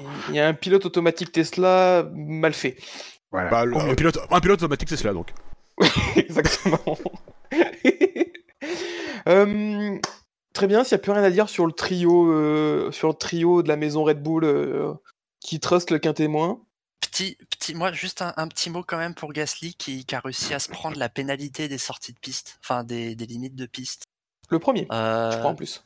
C'est le premier à l'avoir pris. Je crois que heureusement il y en a un ou deux autres qui se le prennent Norris. aussi. Je crois que Norris. Donc ça lui évite la honte, mais enfin c'était déjà un week-end de merde, hein, mais te prendre la pénalité pour pas avoir respecté les limites de piste, c'est un peu la honte quand même. C'est pas il est pas tout seul, donc c'est pas le vilain petit canard, mais euh, c'était. Il y a Roberto Meri aussi. Ouais, c'est ce que dire. Roberto Meri a fait pareil, il peut s'assurer avec ça. oh mon dieu. Effectivement. Eh bah très bien, enchaînons, on va passer au quatrième de ce quintémoin. Euh, on peut même pas faire un tir groupé quatrième et cinquième de ce quintémoin. On va aller de l'autre côté de l'Atlantique, messieurs. Ah. D'après vous bah, c'est, le, duo magique Latifi Stroll là. Ouais, ah, qui, quatrième, qui cinquième du quintémoin euh, Quatrième Latifi. Oui, allez. Ah eh ben, parfait. C'est bien ça, Latifi quatrième avec moins 229 points, Stroll euh, cinquième avec moins 199. Alors Latifi, on l'a pas vu de la course, euh, des deux, même du sprint, je crois pas qu'on l'ait vu à aucun moment, et Stroll, on l'a juste vu faire un, un dive avec des pneus rincés sur Schumacher euh, qui, l'a, euh, qui, a, gêné Schumacher pendant un tour. Je crois qu'on a fait un résumé de leur course, quoi. C'est ça, à peu près. la, course de, de Latifi, pardon, ouais. la, course de Latifi, c'est que j'ai vu la course d'Albon, je les voyais naviguer aux alentours, pas loin de la P10 à un moment. Je me suis dit, ah putain, c'est dommage pour la pénalité, mais elles ont l'air d'être en forme, les Williams. Puis j'ai cherché Latifi, et euh, bah, bien dans le fond. Ah, mais il a abandonné au tour 48 Oui. c'est le, moment où, le moment où on l'a vu, je crois. ah, bah, je me rappelais plus. je viens de découvrir. Une course euh, mémorable. je m'attendais à le voir à, je sais pas, à 150 euh, secondes de Tsunoda devant lui, mais non, en fait, non, il a abandonné. Ah mince, bon, à ce moment-là, il était déjà à 150 secondes de Tsunoda. Bref, c'est pas. C'est pas l'élément, mais oui, waouh! Voilà, course mémorable du coup de la part du duo euh, canadien. Et si vous n'avez rien d'autre à dire, je pense pas qu'on. Si, juste un, un, petit mot pour Stroll, globalement. Enfin, l'an dernier, il faisait à peu près illusion quand on faisait le comparatif de, performance par rapport à, Vettel. Alors peut-être parce que Vettel avait eu du, du mal à prendre ses marques euh, chez Aston. Euh, cette année, la différence est beaucoup plus nette. Hein. Stroll, Stroll prend cher hein, de la part de Vettel. Et les choses sont remises à leur place. Ouais, et en, en plus, Stroll, je trouve, apparaît beaucoup moins sympathique cette année. Je sais pas si c'est la réalisation qui, qui a trouvé un filon, mais les seules radios de lui qu'on a, c'est quasiment que lui qui gueule ou qui hurle. C'est pas quelqu'un qui dégageait la sympathie déjà de base. Bah, Stroll, Stroll quand c'est le mec pas méchant au début. Ouais, mais Stroll en fait quand c'est le mec le plus heureux du monde et que tout va bien pour lui, il est, il a, il a au mieux l'air neutre. quand ça va pas et qu'il s'en sort pas, il a juste l'air d'un con frustré en fait. C'est. Il est, il est gavé partout, il veut pas répondre aux questions, il esquive tout, il fait des monosyllabes dans les interviews. À la radio, c'est euh, oui, mais papa, il m'avait dit que la voiture elle serait bien cette année, et tout constamment. Donc bon, euh, oui, non, c'est pas. Hum. Et, comme ça se passe pas bien pour lui cette année, bah effectivement, il, passe plutôt pour un connard cette année, on va pas se mentir. Ouais, parce que en, plus, enfin mine de rien, Stroll quand il était chez Williams, c'était, il avait eu du mal au début, mais après c'était pas déconnant. Quand il s'est retrouvé chez Racing Point contre Perez, il n'était pas ridicule, il était en dessous, mais il n'était pas ridicule. Là, il est puis il est dans le fond, il y met pas de bonne volonté, il donne pas l'impression d'avoir envie, les perfs sont pas là face à un Vettel qui est quand même clairement dans le déclin. Et ben, là, si son père le vire, il a plus de place en F1. Et il donne pas l'impression de vouloir en chercher d'ailleurs. Qu'est-ce que euh, j'aimerais ça. Sauf que son hmm. père va pas le virer. C'est c'est la c'est le c'est le c'est la verrue de, de, de, cette équipe là, le, la famille Stroll vraiment quoi. Alors oui, ok, ils les ont sauvés en 2018 quand ils ont fait Fate machin. Hein, ok, mais euh, là c'est enfin ça commence à plus être possible vraiment quoi. Euh, ça commence à plus être possible. Le, le, les, les, deux, c'est un, un, duo euh, ingérable en fait, le, père et le fils. Euh, clairement, quoi, la seule raison pour laquelle Lance Stroll est dans cette voiture, c'est parce que c'est son papa qui est le patron de l'équipe. Et en même temps, son papa, patron de l'équipe, il continue à dire que en fait, ils ont des grandes, ils aspirent à des grandes choses chez Aston Martin. Il ferait mieux d'acheter un putain de Dyson s'ils veulent faire ça d'ailleurs. Mais ils, voilà, ils aspirent à de grandes choses chez Aston Martin. et en fait ils veulent gagner des titres et mais mais mec tu peux pas gérer ton projet en mettant ton gamin dans la bagnole en fait du coup sauf si vraiment il était très fort mais on sait que c'est pas le cas. On en a eu le temps d'avoir la démonstration. Et cette équipe, moi, ce qui me fait très peur avec Aston Martin, c'est pas, c'est pas que papa il va mettre euh, son fiston dehors ou que son fiston va dire ok papa j'arrête, euh, ça, ça m'intéresse plus. Maintenant je vais aller faire le tir à l'arc. C'est que à un moment donné ils vont se tirer et il y aura plus personne et cette équipe elle sera dans la merde. Le jour où Papa Stroll il perd patience, il va pas virer son fils, il va dire ok bah je retire mes billes et ça va ça ça, ça, ça, fera chier ce jour-là. Moi j'avais une théorie sur euh, Lorenz Stroll, je, je pensais que c'était un mec euh, sérieux, qu'il y avait un, vrai projet euh, industriel derrière, derrière, sa présence chez Aston Martin et que et que s'il le fallait, il n'hésiterait pas à, dégager le fiston en voyant qu'il n'a pas le niveau. D'autant plus que Lorenzo Stroll n'est pas tout seul. Hein. Chez Aston, il a des, il a des associés, donc il est, voilà, il y a des qui eux n'ont pas forcément de envie que, que, le fiston reste éternellement. Mais plus le, plus les mois passent, plus, bah, plus je pense que je me suis euh, planté et, et du coup je, bah, du coup je rejoins Ben Lop. Hein. C'est, il n'y a, y a, a, pas de vrai projet derrière. C'est, c'est, le caprice d'un d'un papa qui, qui veut offrir un beau jouet au, fiston et puis bah puis bah, un, jour il va il, va se barrer il va il va laisser l'équipe dans la merde. C'est c'est voilà c'est pas sérieux du tout ce qu'on ce qu'on voit depuis euh, depuis plusieurs mois maintenant chez Aston. C'est ça a l'air totalement euh, Ouais, il n'y a, pas de, y a, pas de sérieux. C'est de l'ordre du caprice. Euh, la, présence de la famille Stroll en, Formule 1, c'est finalement c'est du même niveau que la présence de la, famille Mazepin euh, ces, dernières années. Ça, ça, vaut pas plus. Pour, euh, rebondir là-dessus, c'est vrai que moi, aussi j'ai un peu la sensation de mettre, euh, alors laissé enfumer ou laissé embarquer par l'espèce de hype train qu'il y a eu quand il est venu et qu'ils ont acheté Aston Martin et qu'on s'est tous dit oui mais c'est quelqu'un de sérieux, il a un vrai projet, etc. bon, c'est un milliardaire, donc de toute façon, son objectif dans la vie, c'est pas que de faire plaisir à son fils, ça reste de gagner de la thune. Et à la seconde où il en gagnera, il pourra la revendre plus cher que ce qu'il a acheté, il revendra. Mais euh, pour moi, alors, est-ce que c'est juste un caprice? Je sais pas, mais pour moi, c'est en tous les cas un, mec qui s'est un peu fourvoyé. Parce que Lorenz Stroll, il a, eu du succès dans, le, domaine vestimentaire, dans les fringues de mode. Alors, son père était déjà importateur de fringues, hein, donc c'est pas non plus un self-made man. et je pense sérieusement que en rachetant, c'est pas juste l'écurie de F1, c'est tout Aston Martin dont il a pris la tête. il a un peu sous-estimé le défi de l'automobile qui, sans vouloir faire un front à l'industrie de la mode, je pense que l'automobile, il faut beaucoup plus de choses et beaucoup plus d'efforts techniques que, euh, que dans l'industrie de la mode. Et que ça, il est probablement en train de s'en rendre compte là. Et je me demande ce que ça va donner parce qu'il peut pas. Euh, il a mis ses billes dans Aston Martin là, donc il peut pas. Il peut pas repartir avec son argent non plus si la, la boîte va mal. J'ai aucun doute sur le fait que ah pour moi, il y a un truc qui est clair, c'est que j'ai aucun doute sur le fait que Lawrence Stroll, c'est un passionné de bagnole. Ça fait, ça fait très longtemps qu'il investit du pognon en Formule 1. Euh, il a une collection de bagnoles qui est, euh, bon, évidemment, hein, quand t'es milliardaire, ça aide. Mais je veux dire, il a une collection de bagnoles qui est intéressante avec des, des trucs vraiment euh, atypiques aussi. j'ai aucun doute sur le fait que c'est un vrai passionné de bagnole. Mais la raison de sa présence en Formule 1, c'est pas la bonne, quoi.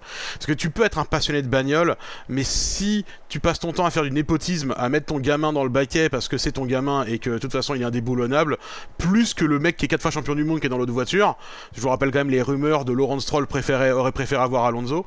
Euh, c'est je à un moment donné, même si j'ai pas de doute sur leur motivation et sur le fait qu'ils sont passionnés, et c'est pour ça quelque part quand tu dis c'est un milliardaire, donc son but c'est aussi de faire de la thune. En ce qui concerne ce projet-là, je suis même pas totalement sûr, et du coup c'est pour ça qu'ils font n'importe quoi à mon avis. Parce que là, ils sont là, ils y vont pas en tant que businessmen, euh, gens sérieux ou tout ce que tu veux. Là, ils y vont en tant que passionnés de bagnole qui vont pour rouler parce que c'est ça qui les fait kiffer. Mais du coup, du coup, ils, sont perdus, ils font n'importe quoi. Et je tiens aussi, en tout cas, à, faire coucou à tous les gens qui se plaignaient de la, de la Red Bull verte euh, il y a quelques mois. Euh, maintenant, euh, qui disait oh là là, c'est un vrai scandale, encore une fois, euh, l'équipe qui avait déjà la Mercedes rose, ils vont tout copier, ça va être scandaleux, regardez, ça devrait être interdit. Voilà, j'aimerais voir où sont ces gens aujourd'hui, est-ce qu'ils sont devenus et quels sont leurs réseaux. Bah, je crois qu'on en a fini sur ces belles paroles avec le quintémou, quintémoin. Quintémoin, et du coup, on va passer au, au quintémou. comme d'habitude, je vais vous le coller dans les divers chat pour que vous puissiez la voir. Alors en 15e position, c'est Sébastien Vettel. Donc euh, on a encore un tiers groupé dans, dans, le classement avec les deux Aston qui sont côte à côte. Même si Vettel est un peu plus loin du quintémoin, il est à une cinquantaine de points. Suivent Ricardo 14, Albon 13, Bottas 12, Joe 11, Sainz 10, Norris 9, Russell 8, Magnussen 7 et comme la semaine dernière, Fernando Alonso est 6ème. Chez. Pardon.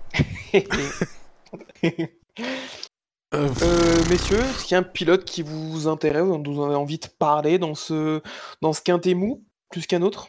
Albon fait une Carlos Sainz, Carlos Sainz dixième alors qu'il a, il a fait une course tout à fait euh, correcte. Alors que l'année la semaine dernière, il fait une course de merde. il était dans le quintet plus. Expliquez-moi, expliquez-moi. Écoute, c'est comme les commissaires. Les auditeurs ne savent pas juger et ils jugent au résultat. Ils jugent les conséquences et les résultats plutôt que ce qui a amené. Ah. Regardez les courses, les gens, quand même. Ce serait pas mal ça quand même. Non mais évidemment, enfin tu sais qu'il y a une, comme d'hab, il y a une prime au résultat forcément quoi. Euh, la semaine dernière, euh, Sainz il fait une course dégueu mais il a, il a, il a, de la chatte et il gagne. Du coup bah voilà. Et là cette semaine, euh, il fait une bonne course globalement. Je, cela dit, alors cela dit, pour moi il mérite quand même d'être dans le quintet mou parce qu'il fait une bonne course dimanche. Mais alors samedi, vraiment se battre avec Charles, est-ce que c'était vraiment la bonne idée pour le bien de Ferrari en général? Donc donc il mérite aussi de se prendre des grosses tatanes pour ça. Du coup bon. Finalement, le Alors là, c'est le job de Binotto aussi, hein, de, faire la, de faire la police en interne. Hein. Eh ben écoute, ce sera le job de nos auditeurs, ils le prennent au sérieux. C'est le job de nos auditeurs, ils le prennent au sérieux. Ils savent, les auditeurs, ils disent non, Carlos Sainz, ce sera le vote, ce sera le. Merde, euh, la motion de censure pour Carlos Sainz. C'est l'ambiance actuellement. Et, euh, et, au niveau des votes, euh, ça se retranscrit un peu. Il y a 57 votes, votes positifs, points positifs et 62 négatifs, donc moins 5 au total. Donc oui, il y a des votes dans les deux camps. Il y a un autre pilote aussi qui est dans le Quintet qui a eu une bonne disparité au niveau des votes, c'est Russell, qui a 168 points positifs, c'est le quatrième plus grand nombre de points positifs, mais il en a 139 négatifs. Donc pareil, pas mal de gens l'ont jugé responsable, d'autres ont noté sa belle remontée, euh, enfin sa belle remontée, sa remontée à la quatrième place. Il sauve quand même les meubles alors que bah, il a eu, il a suite à l'incident, il a dû ses 5 secondes de pénalité, mais il a surtout eu un, un arrêt qui a été très long, lié au changement d'aileron, et que la pénalité, ça a été un arrêt de 20 secondes, immobilisé, ensuite il est bien remonté. Moi, un sur le- lequel je voulais Je vais revenir, pas- c'est, euh, c'est- Pardon. Pardon.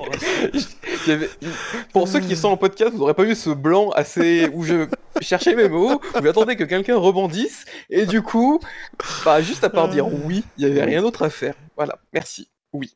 Du Ouais, coup, moi, je, je voulais revenir sur un que j'ai vu. Au début, je me suis dit, putain, c'est sévère pour lui, 15ème, euh, c'est Vettel, euh, qui a quand même un peu passé son week-end à se faire bolosser. Parce qu'il Ouais. s'est fait euh, satelliser par Albon, alors pas trop petite faute, mais satellisé par Gasly par contre. Euh, mais Chini notait dans le chat euh, qu'il a quand même fait un petit retour en piste de sauvage quand, quand, euh, Gasly l'a sorti, si je dis Le- pas de bêtises. Le retour en marche arrière. pas ouais. les freins. Ouais, Non mais c'est- le retour en marche arrière là quand il revient sur la piste il est dans le bac à gravier et il colle la marche arrière et il revient sur la piste en marche arrière et il revient alors je pense que il est complètement à la perpendiculaire sur la trajectoire si je dis pas de bêtises ce qui est C'est effectivement ça. On va dire que c'est pas idéal pour parler euh, vraiment euh, avec beaucoup de réserve Euh, donc c'est c'était effectivement pas génial parce que même s'il y a les drapeaux jaunes t'arrives là tu vois pas forcément ce qui arrive euh, devant toi c'est ou, ou alors ou alors je pense pas au même retour en piste peut-être Non, non, celui en marche arrière après Gasly, non, celui qui est bien à la perpendiculaire, c'est bien celui-là. ok c'est bien celui-là ok ouais, ouais. Alors c'est- pas idéal effectivement, euh, c'est pas, c'est pas génial. En général quand on rejoint, on essaye de rejoindre plus ou moins parallèle à la piste, le plus possible en tout cas, euh, en rentrant vraiment avec un angle le plus, euh, le plus euh, Alors- serré possible. Mais Après, quand tu sors d'un bac à gravier, je pense qu'ils veulent éviter ça justement parce que plus tu restes dedans à basse vitesse, plus tu risques d'y coincer, d'y rester coincé. Euh, à- Hamilton à Imola, à Imola, Vettel, le zor du sprint aussi. Il Ouais, le fait en déjà. Il... 21, il aussi il revenait à la piste et bon, c'était pas la perpendiculaire, mais c'était quand même un bon angle pour euh, pour une marche arrière, on va dire. Là, là, en Mais- vrai, la marche arrière, elle est compréhensible. Son, son première idée à laquelle il pense en piste, c'est je vais pas revenir de façon safe alors que ça doit être euh, normalement sa priorité, c'est comment je la tanque pas. Littéralement. Je pense que c'est la première chose qui se dit quand il se voit à l'envers dans les graviers et qu'il se dit bon, bah écoute, euh, faut pas que je la tanque. Après le, le demi-tour éclair à, à Bakou, euh, Vettel c'est devenu le spécialiste pour euh, les retours en piste rapide. c'est vrai. À noter. Avant de faire un credo, une manœuvre dans un espace serré, ouais, tu demandes à Vettel. hein. Attends, c'est pas étonnant. Rappelez-vous, ces donuts euh, époque, époque Red Bull, ils étaient tous parfaits. On en a jamais vu depuis des- d'autres pilotes qui faisaient des donuts aussi parfaits. Sinon, un autre pilote du, Je, bah, je, voulais juste tr- très rapidement, euh, parce qu'on en a déjà un peu parlé donc des deux, hein, de, de Sainz et de Russell, mais euh, j'aimerais recueillir vos opinions sur le, sur le T1 du premier tour. Euh, quand Russell est à l'intérieur, j'ai l'impression que Russell essaye quand même de laisser de la place à l'extérieur, mais Sainz dit Moi je m'en fous de la place que tu vas me laisser, je vais me la faire tout seul, et s'en va dans le champ d'à côté en élargissant la sortie, et décide qu'il va garder la position comme ça, et que ça a eu l'air de convenir à tout le monde. Bah, c'est. Je pense que Ross- euh, Sainz, il a pas sa première idée. On... Franchement, on le voit, c'est. euh, euh, bah, on va sortir large, quoi, pour gagner de la vitesse. Et la, la vitesse qu'il gagne, alors qu'il était vraiment en difficulté, que honnêtement, Russell était en meilleure position pour l'avoir, vu comment il a préparé son virage et tout. Sainz en profite pour sortir à fond. Il y a rien, il n'y a pas une notification que dalle, alors que l'année dernière, on avait déjà vu un cas similaire lors du premier Grand Prix, je crois. C'était en Autriche où on a vu Alonso qui s'était engueulant en disant Moi, je respecte les limites de piste, mais euh, il y a de quatre pilotes qui passent à fond dehors.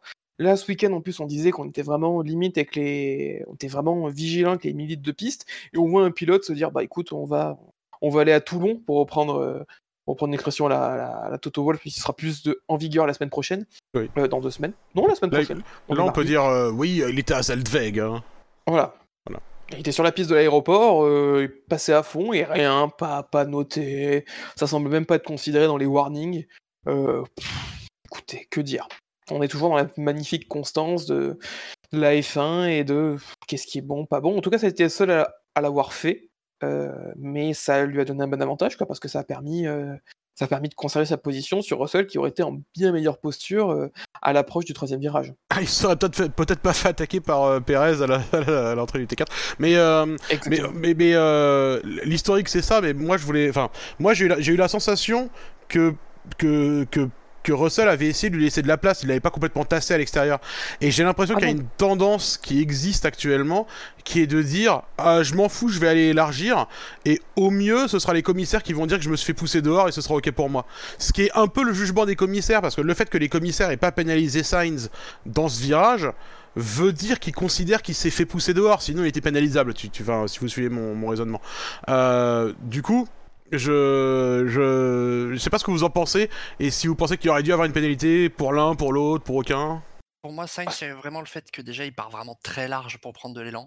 Euh, est quand même assez difficilement excusable. Après, je suis un, je suis un peu dans le cul entre deux chaises par rapport à bah, ce qui avait été montré suite à Silverstone euh, sur ce qu'a le droit de faire le pilote à l'intérieur.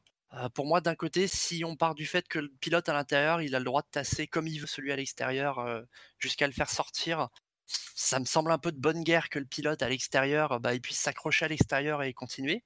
Euh, mais en même temps, moi, je, je suis quand même assez fondamentalement contre le fait que quelqu'un puisse rouler à balle en dehors de la piste, que ça soit sportivement ou même euh, d'un point de vue sécurité ou risque, etc. Parce que le bord de piste n'est pas fait pour que les pilotes euh, roulent à fond dessus. Ah, Après, je te rappelle que depuis la semaine dernière, sortir de la piste pour défendre ou slash gagner une position, donc aller en dehors des limites de piste, n'est plus un problème pour la direction de course. Euh, Oui, non, mais. Et voilà, mais c'est pas. Oui, l'attaque de... J'ai encore l'attaque de, de Pérez sur Leclerc au travers de la gorge parce que pour moi, je, je ne comprends pas comment. euh, comment tu- même, même, même en écoutant les règles qui ont été redéfinies cette semaine, euh, qui ont été. euh, si vous n'êtes pas anglophobe, je vous conseille l'excellente vidéo de Brad Philpott, qui est un pilote professionnel qui revient, qui explique les règles qui sont mises en vigueur cette année où globalement on peut résumer à le à l'intérieur a tous les droits, sauf si le gars à l'extérieur est devant à l'apex, sachant que l'apex est un point movible en fonction de la trajectoire qui est prise. Euh, là, on a carrément un dépassement, euh, quatre roues en dehors de la limite de piste et qu'un retour en piste dangereux et qu'il n'y ait rien. Euh, faut pas être étonné non plus qu'il n'y ait pas de sanction quand un pilote défend ou, passe en étant en dehors de la piste maintenant. Euh, voir des pilotes couper la chicane, la chicane du Mistral au Ricard, on va dire ah non, ça va, ça joue. Ah, mais c'est vrai que c'est c'est devenu compliqué, hein, là, pour revenir au cas Sainz, de, de, de, de faire le distinguo entre le, le, le pilote qui est, poussé dehors ou le pilote qui, qui fait genre qu'on l'a poussé dehors pour mieux, pour mieux pouvoir et mieux élargir sa, sa, sa trajectoire. Ça devient, euh, ça devient assez fin, je trouve. euh, Enfin, ça nécessite à chaque fois une analyse assez fine. Et bon, bah, le problème, c'est que les commissaires sont pas très très fins, donc euh, on en arrive comme ça à ce genre de, de situation où on est euh, N'hésite pas le physique. ou deux, deux, deux fois sur trois, euh, neuf fois sur dix, on se dit bah non merde, c'est pas la bonne décision qui a été prise. Attends, j'allais dire, il n'y a pas encore euh, Montoya chez les commissaires, donc. euh, Dans le manque de finesse. Ouais. Mais c'est. Comme tu dis, hein, c'est difficile. C'est des trucs qui sont, par essence, fins et relativement difficiles à arbitrer si t'as pas le, la compréhension de ce que font les pilotes. Et, et aussi, euh, il faut pas être non plus trop intransigeant. Et les pilotes, ils peuvent aussi choisir d'écarter parce qu'ils se disent que sinon ils vont se faire pousser dehors et ils veulent éviter l'accrochage. C'est aussi un geste safe de faire ça, de d'élargir et de dire ok ok ok, je, vais pas prendre de risque, je vais éviter l'accrochage. C'est aussi safe de faire ça. Mais élargir pour éviter l'accrochage et ensuite se dire mais comme tu m'as poussé dehors mon gros, je vais y aller à fond. C'est un peu se faire justice soi-même, donc c'est un peu compliqué à. C'est des trucs qui sont compliqués à arbitrer. Fondamentalement le problème, on en revient toujours au même truc. hein. Fondamentalement le problème, c'est tous ces putains de circuits qui ont des dégagements en asphalte de, de 50 km avec rien pour euh, décourager les pilotes à y aller. Alors, à une époque, au Red Bull, Ring, on avait collé des vibreurs saucisses absolument partout qui détruisaient les voitures. C'était pas non plus la meilleure des solutions. Au moins, ils envoyaient pas les voitures faire des vols planés, c'était déjà ça, juste ils cassaient les voitures. Euh, manifestement, ça a pas convenu à tout le monde. Euh, donc voilà, mais je sais pas ce qu'on peut faire d'autre. Mais on en revient toujours à la même chose. Le problème fondamental, c'est les circuits qui permettent de tirer avantage du fait de pas rester sur la piste. Quoi. Ah, dans le quintet mou, alors vous n'allez pas vous échapper, on va revenir un petit peu sur, euh, sur, sur, sur Alonso, euh, qui a eu un week-end euh, compliqué. Je suis animateur, je fais ce que je veux. Il y a eu son moment un peu. Un peu on n'a pas trop bien compris pourquoi il s'était fait un double arrêt lors de la Virtual Safety Car, parce que le Virtual Safety Car qui est tombé en fin de course l'avantagé, lui qui était parti en dur qui avait refait un relais en dur, c'était le dernier pilote à ne pas s'être arrêté pour faire au moins son deuxième arrêt. Et il ressort après avoir mis des médiums ou des softs, des médiums, et euh, on le voit re- rentrer un tour après. Et ce qui s'est passé en fait, c'est que c'est au début on a pensé à une safe release lorsqu'on a vu les premières images de la roue qui s'enlève en fait et qui qui commence à, à s'enlever du pneu. Sauf qu'en fait il y a eu une rupture de l'écrou au virage 3 euh, et que c'était pas un unsafe release, que l'écrou était bien serré en sortant des stands, qu'il l'a pénalisé, qu'il l'a obligé à passer une deuxième fois au stand. Et ensuite, il a pu remonter qu'il y a une dixième place alors qu'il y avait euh, potentiellement une septième, voire une sixième place sur le papier à aller chercher. Donc, euh, quand même, euh, résultat. Encore, encore de la malchance pour Alonso. Je sais que ça, ça va en plaire à beaucoup. Moi, ça me fait chier. Honnêtement, ça me fait encore chier. Parce qu'il avait un gros pays en fin de course. Mais il a fait, non mais franchement, il a fait une belle course, Alonso. Mm. Tout à l'heure, on parlait de, de, de Gasly dès que dès que les choses euh, tournent mal, on a l'impression qu'il c'est Calimero là et oh là là là ça va pas ça va pas. Ah, Alonso, on, l'on- on, on l'aime ou on l'aime pas, mais il y a quelque chose qu'on peut pas lui enlever, c'est que voilà, il a une niaque de, de, de, de tous les instants, c'est un, bagarreur. Là, même avec un, bon, avec beaucoup de réussite, certes, parce qu'il avait le, le, le timing parfait du, euh, de la. Virtual Safety Car. Il était parti pour faire 6 ou 7 en étant parti euh, dernier. C'était, voilà, c'était quand même un, sa- un sacré coup qu'il était en train de faire. Euh, c'est du, c'est du bon Alonso cette année. hein. Il y a un petit point que j'ai apprécié sur son tour de rentrée euh, au stand, c'est que tout le long du tour, quand il voit qu'il commence à perdre la roue, il dit box again et il ne parle jamais du fait que la roue soit pas attachée. Dans, euh, c'était dans, sûrement dans l'idée de se dire, euh, d'être assez malin, et de se dire putain si je ferme ma gueule et je dis pas que je Bah, perds la le- roue, C'est le tabou ultime. Hein. c'est ça, peut-être peut-être qu'on le verra pas et ah il y a un problème, est- ah avant, euh, checker l'avant gauche. C'était le seul truc qu'il a dit juste avant de rentrer au stand. Il a jamais parlé en fait que, la roue s'enlevait alors que bah, il l'a vu, il l'a senti avec euh, forcément avec l'expérience euh, et même au niveau de la vision, il pouvait le voir euh, au niveau de la, du haut du pneu que c'était pas bien placé. Et donc euh, donc oui, la FIA l'a noté. Il n'a pas été pénalisé parce qu'ils ont justement expliqué que la roue était bien attachée, qu'il y a une rupture de l'écrou. Euh, il faut aussi comprendre pourquoi cette rupture d'écrou, parce qu'on est sous VSC. Imaginons, il arrive à fond euh, au premier dans le T3, il freine, euh, la, roue, la roue part, on est sur un- une bonne boîte potentiellement. Il avait quoi comme pneu Alonso sur le dernier relais? Euh, alors, Des Pirelli, je crois. Lol. C'est bien vu. Ah, Euh, Alonso, il a fait. C'est ça, en fait, il avait mis des médiums. Il, a- Donc il c'est avait un- un très très gros rythme hein, sur son, sur Ouais. son dernier relais. Je crois qu'il fait le troisième meilleur tour en course.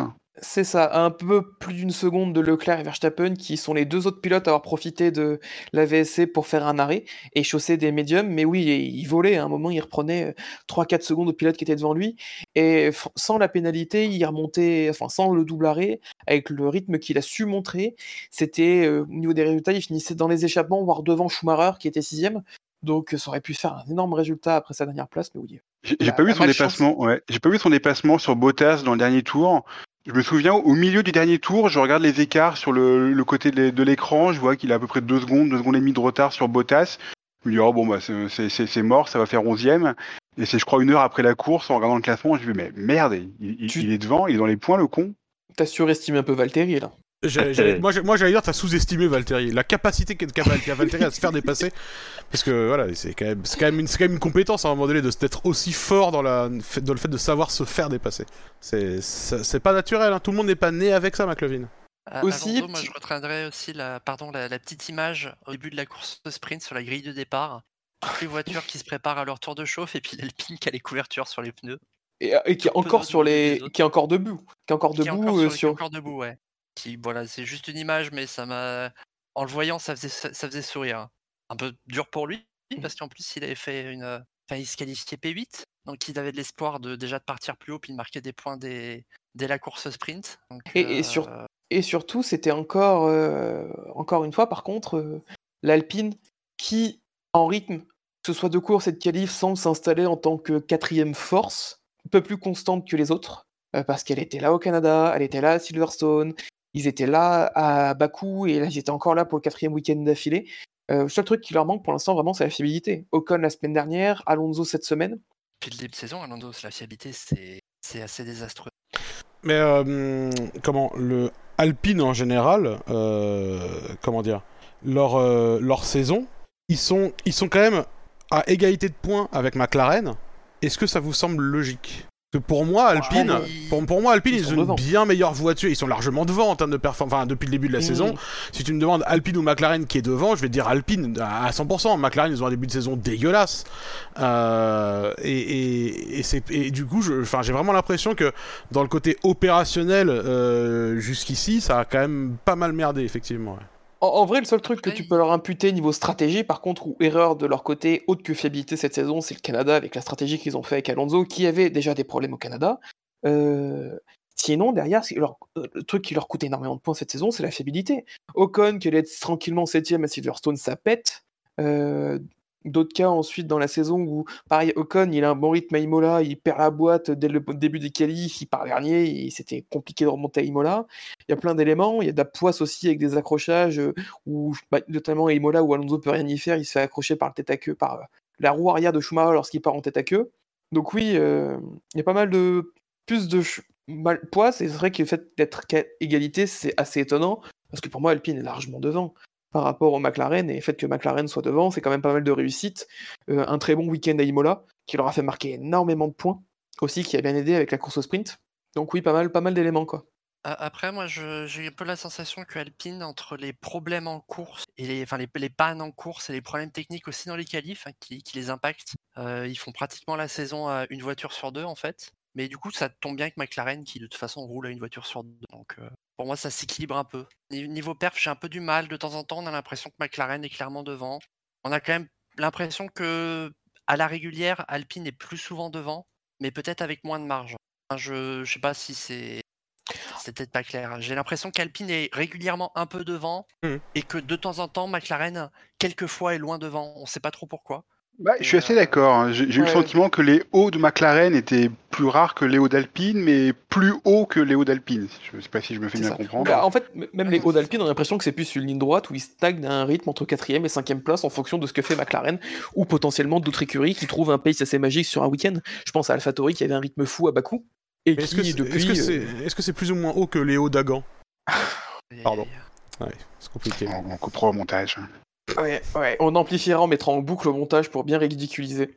Ouais, ça marche aussi. C'est moi qui fais le montage, donc euh, je peux faire ce que je veux après tout. Exactement. Euh, pour McLaren, du coup, on en parle, mais les deux pilotes sont dans le quintet mou. Euh, que dire de la course, à part que moi, le seul truc que je me souviens de la course de Norris, c'est qu'il a fait un doigt d'honneur à son volant après le sortie du virage 3. Il a pas l'air content de sa voiture. Voilà, c'est mon, c'est mon analyse technique euh, de ce week-end. En, Hashtag analyse. en Bah, qualif, il a littéralement dit à son ingénieur J'ai peur d'appuyer sur. Oui, c'est vrai. Bah, c'est pour ça qu'on les voit euh, quin- euh, 15 essais sur la grille de départ du sprint aussi. Ouais, bah, aucun tour propre de Norris en Q2. Alors, faut dire que quand t'as peur de Et freiner, c'est pas évident, évident de, Ouais, de ça prendre les virages, quoi. C'est, Ouais. mais euh, enfin, étrange week-end hein, pour eux quand même. Euh, vraiment, euh, la qualification, tu te dis bon bah les mecs, ils vont être au fond du trou, ils vont se battre avec Williams euh, et Aston Martin. T'as l'impression, et ils ont déjà eu des week-ends comme ça. Euh, et puis finalement en course, ils avaient vraiment leur rythme était pas dégueulasse. Et même Ricciardo a fait une course euh, propre, quoi. Euh, il finit euh, deux places derrière, Norris. C'est euh, acceptable, quoi. Il- son, son temps de course à Ricciardo, il, est, euh, il a un temps de course qui est 8 secondes plus lent que celui de Norris. C'est parfaitement acceptable sur une course. Sachant que Norris a 5 secondes de pénalité en plus. Oui, mais ça, il faut pas le dire, c'est très méchant. De... Voilà. Mais, voilà. mais C'est euh, Car euh, au tour euh, 50, non? Euh, Virtu- Il n'y a pas une euh, safety car à 3 tours de la fin Ah, une VSC, pardon. Non, c'est une VSC, donc c'est donc c'est ok. Ça, ça... Oui, non, c'est- Non, si- Ça si- annule pas les si- temps. sinon ça aurait fait mal quand même, effectivement. Mais euh, mais il fait il fait un bon qui fait un, un bon week-end, mais les deux c'est c'est hyper difficile à, à comprendre et à analyser. hein. Les deux font euh, ont une course complètement acceptable euh, après avoir après avoir une qualification euh, horrible. Euh, bah, Norris, cela dit, ouais. Norris, je crois qu'il a pas fait de FP1, cela dit, ou presque. Euh, Presque Oui, pas, il a tourné qu'à la de- toute fin. De pas avoir Euh, beaucoup tourné ce week-end.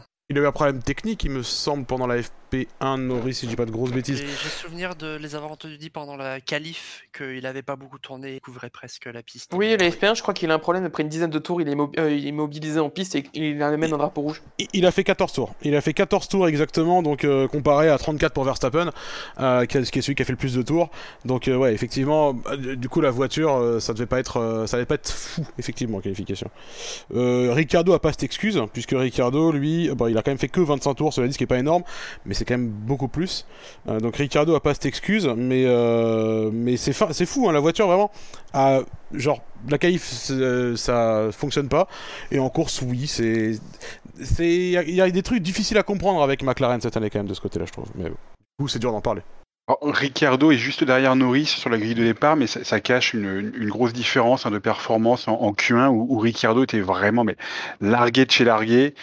On se disait ça va encore être un week-end cata pour lui et bah voilà finalement comme vous avez dit il a plutôt euh, plutôt fait bonne figure que ce soit en, course sprint et en et, le dimanche hein, on a on a vu enfin pas de quoi pas de quoi grimper au rideau mais on a vu des week-ends plus dégueulasses euh, de sa part c'est dit les, les, rumeurs autour de lui, je vois que ça, que ça continue. Hein, parce que d'un côté, on a Zach Brown qui dit non, non, c'est bon, il a son contrat pour 2023, mais euh, pas mal d'articles qui font, qui, qui relancent. Euh, alors, c'est plus les pistes Herta et Howard. Là, maintenant, on parle de, de, de Piastri qui aurait euh, encore une ouverture chez, chez McLaren. En plus surprenant, on parle d'Alex Albon aussi qui serait, qui aurait encore une ouverture. Ce qui dit beaucoup, c'est que McLaren n'a pas la possibilité de virer Ricardo parce que Ricardo il a vraiment un, contrat ferme pour 2023 et que l'option euh, cette année 2023 euh, optionnelle, elle est en faveur de Ricardo. C'est Ricardo qui décide si oui ou non euh, il l'active et il dit beaucoup que McLaren essaye de convaincre Ricardo de ne pas l'activer, de lui dire écoute, écoute jeu là, tu te fais, tu te fais du mal, le mieux c'est qu'on c'est qu'on arrête, c'est qu'on arrête les frais, qu'on arrête les frais maintenant. En, tout cas, les, les dernières rumeurs euh, du moment. Moi, ça me déplairait pas hein, de voir Piastri euh, chez, euh, chez McLaren. Je pense que, je pense que vous non plus. Non, non, surtout pas. le voir, tout simplement. Le voir en plus dans une équipe compétitive, c'est c'est ce que je demande au plus vite. Je serais content de le voir dedans. Ouais, moi, je préférerais le voir chez McLaren que chez, que chez Williams, en tout cas. C'est sûr. Bah, la rumeur qui a été annoncée ce week-end, je crois que c'est Martin Verneuil qui en parlait sur la, la BBC. Ou alors, je je confonds peut-être des liens, mais j'ai vu que c'était une info qui venait de la BBC qui disait que Weber et Piastri avaient. Le, clan Weber-Piastri avait euh, décidé de mettre en stand-by une offre de Williams pour l'année prochaine. Euh, parce qu'ils sentent une opportunité pour, euh, pour aller courir chez McLaren dès 2023. Je crois que c'est Andrew Benson. si c'est la BBC, c'est peut-être probablement Andrew Benson. Ok, bah c'est Andrew Benson du coup, ouais. Mais euh, ouais, enfin, ce serait. Je, Albon, je serais content pour lui qu'il reste chez Williams en tant que leader de l'équipe. Euh, après, s'il peut se faire rejoindre par un coéquipier un peu plus costaud que Latifi, ça lui ferait aussi pas mal de bien. Mais, euh, mais euh, Piastri chez McLaren, je, j'aime beaucoup Ricardo. évidemment, il a commencé à, être, à faire de la merde à partir du moment où j'ai acheté du merch Ricardo, évidemment. Mais l'ensemble de l'équipe McLaren, d'ailleurs, remarquez bien. Mais, mais c'est, ce serait logique. Je veux dire, c'est toujours un peu frustrant cette situation où tu as un gars qui remporte le championnat de F3, remporte le championnat de F2 coup sur coup, et ensuite, bon, en fait, les portes sont fermées parce que chez Alpine, ils préfèrent un vieux retraité. C'est quand même toujours un peu triste ce genre de situation, et ce serait quand même euh, un peu plus juste qu'il ait, un, qu'il ait un baquet. Même si c'était chez, euh, chez McLaren. Ce qui serait intéressant à savoir, c'est est-ce que ça veut dire que du coup il sort de l'académie euh, Alpine? Ou est-ce que c'est il y va comme Albon et chez Williams mais avec toujours marqué Red Bull sur son casque quoi? Ou Sainz chez Renault à l'époque. Ou Sainz chez Renault à l'époque. Ouais. Moi, j'ai même lu, alors ça, vaut ce que ça vaut, l'hypothèse d'un retour des McLaren Renault. Oh. Ça me paraît, euh, ça, me paraît un peu gros, ça me paraît beaucoup, ouais, parce que euh, bah, ça, ça, engendre beaucoup de beaucoup de, c'est tout un chamboulement technique derrière, mais bon. Il y a, Williams Renault, oui. Il y a la même, il y a la même rumeur avec Williams Renault en fait. Euh, c'est-à-dire que manifestement, ça, il y a des, quand même des gros trucs qui se passent en arrière-plan euh, qui semble plus logique, parce que bon, Williams, ils sont, ils sont en fond de grille, ils changent de, ils changent de moteur. Bon, voilà, y a, on, on s'en fout un peu. McLaren, Mercedes, bon voilà, il y a déjà un projet technique un peu plus solide, un peu plus costaud ça paraît plus, plus bizarre de, de, le chambouler, euh, de le chambouler maintenant.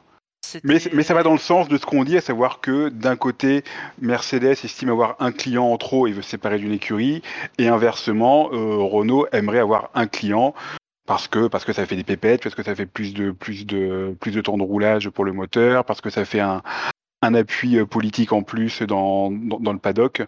Donc voilà, la, logique, c'est qu'il y a une, une, écurie, une écurie cliente Renault euh, l'an prochain sur la grille. Que ce soit l'un ou l'autre, l'objectif est rempli, hein, parce que les deux, donc euh, McLaren et Williams, sont motorisés Mercedes. Donc en pratique, que ce soit l'un ou l'autre, à choisir, il vaut mieux qu'ils aillent vers McLaren s'ils veulent de la performance pour Piastri. Est-ce que ça pourra se faire Ça, pour l'instant, c'est encore, c'est encore un peu flou, forcément. McLaren, c'est seulement leur deuxième année chez Mercedes, non? Deuxième, oui. deuxième, ouais. Et ils ont fait deux ans, un an ou deux ans de Renault avant? Euh, deux Trois, je crois. Trois? Deux ans, 2019. Euh, euh, ah non, 2018, oui, trois ans de Renault, exactement. T'as raison. Oui, parce qu'ils avaient commencé dès Alonso. Oui. Euh, ouais, ça fait, ça fait des changements rapides quand même. S'ils changent encore pour Renault, enfin, je. Pourquoi pas, hein, mais moi ça me paraît un peu, un peu rock'n'roll. Par contre, je vais mettre une petite annonce. Si une de ces, de ces deux équipes veut euh, récupérer Oscar Piastri, son moteur et son ancien ingénieur de F2, je peux les mettre en contact. du coup, ça aurait du sens chez Williams. Ça aurait du sens chez Williams. Euh, Très bien, est-ce qu'un dernier pilote dans le quintet mou On n'a pas parlé des Alpha Romeo, on n'a pas parlé d'Albon ou... Albon fait une bonne Et- petite course. hein. et de Magnussen aussi. On n'a pas parlé de Magnussen non plus. Albon, hein, il, fait une- il était quoi Il était, au- à... il était je crois, dixième à quelques tours de l'arrivée. Ouais, Ouais. bon, il... il rétrograde un peu sur, sur la fin, mais une bonne petite course solide. Ouais, pas un week-end d'une propreté exemplaire, cela dit. Euh, le sprint avec, euh, avec Vettel d'ailleurs, euh, qui, qui, qui coûte un peu. C'est dans le sprint hein, qu'il s'accroche avec Vettel, rappelez- Oui. corrigez-moi Ouais. si je me trompe. ouais. Je, je, je suis, je suis à deux doigts de dire une connerie à chaque instant parce que le week-end est très flou pour moi. hein. J'ai regardé ça en décalé la nuit, en m'endormant souvent, en tout cas le sprint et la qualif. Donc, mais le week-end n'est pas exemplaire en termes de propreté, mais la course elle-même, il était dans les points, comme tu dis, pour une bonne partie de la course. C'est étonnant aussi, un Williams qui, euh, d'une course à l'autre, peut euh, être euh, complètement paumé, en train de faire rien du tout, ou alors naviguer à la porte des points. J'ai l'impression que les, les améliorations apportées à la voiture ont l'air de fonctionner chez Williams, même si Albon a l'air de dire que la voiture est vraiment, elle a un meilleur potentiel, mais elle n'est pas simple à conduire pour autant. Elle est plus difficile que ce qu'elle était auparavant, euh, mais elle a un, un plafond plus élevé. Euh, mais en tout cas, les améliorations ont l'air de fonctionner, ce qui est encourageant pour euh, Williams. Ça voudrait dire que ils comprennent enfin la voiture et ils arrivent à aller dans le bon sens. Euh, du coup, euh, ça fait, c'est comme, comme on l'a souvent dit l'an dernier, hein, mais ça fait toujours plaisir de voir Williams un peu plus dans le coup et pas complètement perdu euh, à, ne- pas jouer les, les queues de peloton quoi. Ouais, bah ils vont, ils vont vraiment, vraiment devoir se poser la question, enfin régler le souci Latifi, parce qu'il a fait une très bonne course à Silverstone, je dis pas de bêtises, enfin il était proche des points, mais le profil de leur course et les de leur course et celle d'Albon, c'est que de temps en temps ça marche pas, il est dans le fond avec Latifi mais un peu devant, et il y a des courses où il est presque dans les points, voire dans les points, et leur deuxième voiture, elle y est jamais, elle est jamais proche des points, donc euh, c'est toujours un peu dur de jauger Albon parce que Latifi à côté, bah, c'est compliqué, surtout que le pilote d'avant, euh, c'était Russell, et Russell, on sait qu'il est très bon, et pareil, il s'est baladé autour de, de Latifi. C'est un peu dur de jauger Albon, mais ouais, il... c'est encore une course où il est pas loin des points. Donc ça fait quand même plaisir à voir. Surtout après une, euh, une saison chez Red Bull qui avait été très décevante pour. Donc ouais, si- s'ils peuvent euh, faire sauter Piastri euh, chez Williams et envoyer Albon chez McLaren pour qu'il ait un truc un peu mieux quand même, ça, moi, ça, me- moi ça me plairait bien. Sinon, les Alpha, euh, Alfa Romeo, un petit mot, Magnussen. Alfa Romeo, Pourquoi Magnussen. Zou est classé devant Bottas? Alors au niveau des points, euh, la différence au classement, Joe a moins 24 points, Bottas a moins 55 points. Ils ont que des votes négatifs, des, des fois je dis Zou, des fois je dis Joe. Hein, ça... Jo- Joe Dalton évi- évidemment. bien sûr. Euh, Qu'est-ce qu'ils ont On fait l'a- dans leur course ces deux-là? Ah, ah, ah, Joe, on l'a vu à la bataille lors du maxi Ouais. groupe euh, du peloton, peloton de bagarre. Ouais, l'instant rallycross là, euh, il, il a, ça. il a le bon réflexe de pas mourir quoi. Globalement, c'est tout ce dont je me souviens. c'est qu'il est à l'extérieur, il arrive à préserver sa peau, ce qui est déjà, ce qui est déjà franchement pas mal vu le. Ouais, exactement. Mais il, voilà, il a le bon réflexe, il, il- il se préserve. Il y a, un, il y a un- en plus c'est Magnussen qui arrive à l'intérieur, qui crée une espèce de droit de front au dernier moment, où vraiment j'ai vraiment cru que ça allait se terminer dans les tribunes, euh, mais, euh, mais il s'en comme à Silverstone du coup. voilà, comme à Silverstone, exactement. Mais je veux dire, il, il, il a le bon réflexe de lâcher, mais bon, après, c'est. Je, je, j'ai pas un souvenir impérissable du reste de leur course. Magnussen, si, qui victime de problèmes, par contre, pour lui, euh, problème moteur à la mi-course. Il disait qu'il a serré les jusqu'à- en espérant voir l'arrivée. Au final, c'est ce qui lui a. Il a terminé huitième derrière, euh, derrière Mick. Un moment où on voit Mick le passer, mais est-ce que c'était peut-être pas le début de ses problèmes? J'ai pas su pu mettre en, en corrélation les deux événements. Parce qu'on voit à un moment, il y a une sortie très lente du virage euh, 7 et Mick en profitait pour le passer à l'intérieur euh, avant, le, avant, le, avant le 9. Sinon, si vous n'avez rien à dire sur le quintet mou, je vous propose à... Est-ce que, Ah, avant qu'on passe au quintet plus, Ouais, oui. attends, attends, mais juste avant le quintet plus, j'aimerais juste, parce que du coup, on a, on a parlé un peu de Sainz, on a parlé un peu de. euh, on a parlé un peu de, de, de sa course qui était bien meilleure que celle de, celle de Silverstone. On n'a pas trop parlé de ce qui fait qu'il se retrouve effectivement aussi bas dans le, dans le quintet plus ou moins, qui est le fait qu'il finalement il, fi- il finit pas la course sur un problème euh, mécanique. Euh, spectaculaire, soit en passant, hein, c'est un très joli feu d'artifice. Euh, le moment où il part dans l'échappatoire, tu vois des bouts de métal qui sortent de l'échappement, ce qui n'est pas Ah, censé tu vois une fonctionner. explosion. Ouais, ouais, tu vois une explosion, puis sais, vraiment, tu vois des bouts de métal qui sortent de l'échappement, et je suis pas sûr que ce soit censé fonctionner comme ça un moteur normalement. Euh, je suis pas, pas un grand mécanicien, mais c'est pas, pas habituel. Euh, et surtout, on n'a pas parlé de la faiblesse de l'intervention des commissaires sur euh, sur la sur le- la- de Sainz. Sainz qui va donc se garer euh, avec, euh, il, fait, ce qu'il faut. Il va se garer dans l'échappatoire du virage numéro 4 assez loin. Euh, pas de bol pour lui, la piste est en montée euh, dans l'échappatoire. Enfin, l'échappatoire est en montée. Donc il arrive loin comme ça, il est sur les freins pour empêcher la voiture de descendre. Les commissaires, il y y a quand même un long moment où il se passe pas grand chose, où les commissaires juste euh, regardent euh, et la voiture commence à cramer déjà. Le feu se répand vite, euh, et quand même il y a, y a quand même un délai qui est assez long avant que qui que ce soit s'affaire. Donc il y a un premier commissaire qui arrive avec un extincteur, qu'il pose au sol en étant encore à Babeloued, et qui finalement se tire. Tu dis ok, qu'est-ce que c'est pas le bon extincteur Est-ce que mais t'as vraiment eu l'impression que la la- l'intervention elle était vraiment pas huilée du tout quoi. Il, est fallu qu'il il a fallu qu'il y ait un pauvre gars qui arrive en courant avec un extincteur à lui, pas de gants. Donc normalement qui est pas censé toucher la voiture directement, euh, mais avec une cale sur lui pour caler la voiture sous la roue avant, ce qui fait que la voiture bah, rebondit et continue à reculer évidemment, parce que bah, le poids est l'arrière de la voiture. Euh, c'est c'était vraiment euh, chaotique. Il y a quand même même eu un moment où euh, donc il est dans la voiture, il commence à ressortir, la voiture se met il redescend dans la voiture, tu vois les flammes qui prennent vraiment de l'ampleur. Il y a quand même un moment où le réalisateur télé choisit de nous montrer le pitwall Ferrari. Comme quand on veut pas nous montrer un accident. Donc c'est-à-dire que même le réalisateur télé à ce moment-là est pas serein quand même. Bah, Il est en train de nous montrer autre chose pour être sûr de pas nous montrer potentiellement merde un mec qui crame, tu vois. Euh, c'était pas serein cette euh, cette intervention. C'était un peu long à mon goût. Euh, je, on connaît pas les tenants et les aboutissants, c'est-à-dire qu'on on connaît pas les communications qu'il y a eu entre ce poste de commissaire et euh, la direction de course, donc c'est difficile forcément. Nous on juge depuis notre canapé, mais quand même, je veux dire, euh, le, fait que la voiture redescende parce que l'échappatoire est en pente, c'est pas un phénomène imprévu. Il est comme ça tout le temps l'échappatoire. Donc les mecs devraient pouvoir être euh, au taquet avec ce qu'il faut pour pour pour caler la voiture pour que le pilote puisse sortir. Parce que là, Sainz, si si un, un peu plus, il était dans, il était piégé dans les flammes. Quand il sort de sa voiture, Sainz, il y a des photos qui circulent. Quand il quand il quand il sort de sa voiture. Il, il- il passe le bras par-dessus des flammes, littéralement, qui lui lèchent la combinaison. On dirait qu'il y a même du euh, feu un peu sur sa combi. Hein, au ouais, moment, donc euh, c'est- J'allais dire donc c'est chaud, euh, lol, mais mais euh, mais c'est voilà, c'est c'est pas une intervention qui qui pue à la sérénité. Et c'est quand même un peu inquiétant. Ah ça, ça- enfin moi je trouve que ça sentait un peu carrément la panique même chez Sainz qui, euh, qui essaie de dire au gars euh, venez, enfin éteignez le feu ou bloquez la voiture, faites quelque chose quoi, parce que lui ne pouvait pas l'empêcher de reculer autrement qu'en appuyant sur les freins, donc en restant dans le cockpit. Et euh, bah, quand tu disais que les flammes qui montent sur lui, que ouais, ça fait partie des choses qui pourront être revues, je pense, pour le Grand Prix, je- j'espère. Parce que c'était euh, au niveau exécution par les commissaires, c'était euh, suboptimal, comme on dit. Ouais, comme on dit. Ouais, le, très, le- très le- poli. Le- poste de commissaire ouais, semblait un peu sous- sous-dimensionné en termes de, de personnel. Puis bah, le personnel qui était là, qui avait l'air moyennement, euh, moyennement formé, moyennement préparé, c'était ouais, c'était un petit peu un petit peu inquiétant. Alors, je juste, je reviens sur le, je- parce que j'ai regardé les images en même temps, le commissaire qui vient avec son extincteur et qui fait mine de se barrer.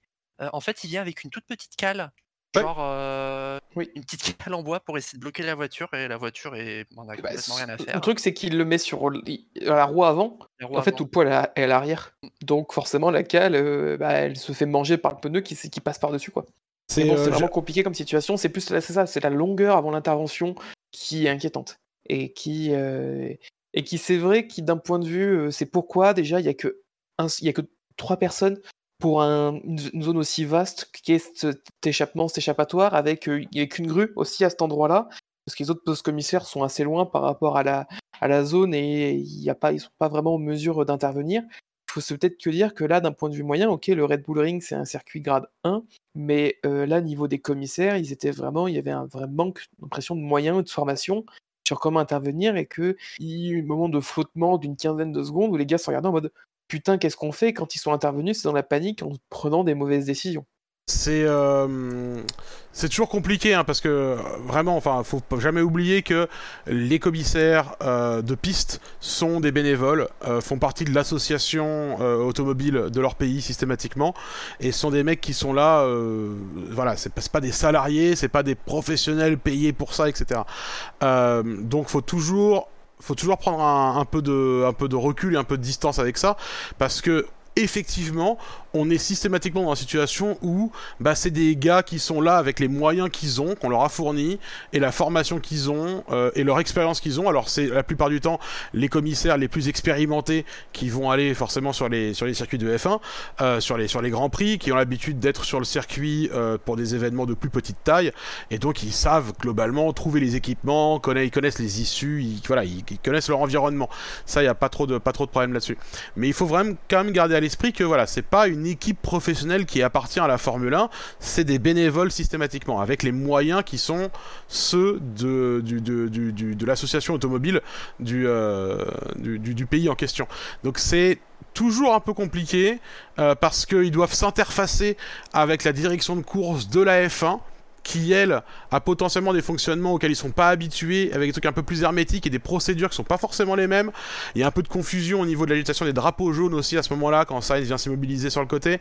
C'est c'est très c'est très compliqué à juger. Et ce que, ce que je veux dire par là c'est surtout que on veut pas euh, ce qu'on qu'on juge là c'est pas euh, oh ce commissaire est nul tu vois on a vu beaucoup de vidéos euh, qui circulent avec genre des zooms sur les mecs qui ont l'air en panique de courir à gauche à droite etc euh, ce qu'on voit, c'est le résultat, comme tu le disais, Tom, d'un manque de, de formation, d'un manque de, de moyens et d'un manque d'investissement sur ces, sur ces problématiques-là. Ça fait.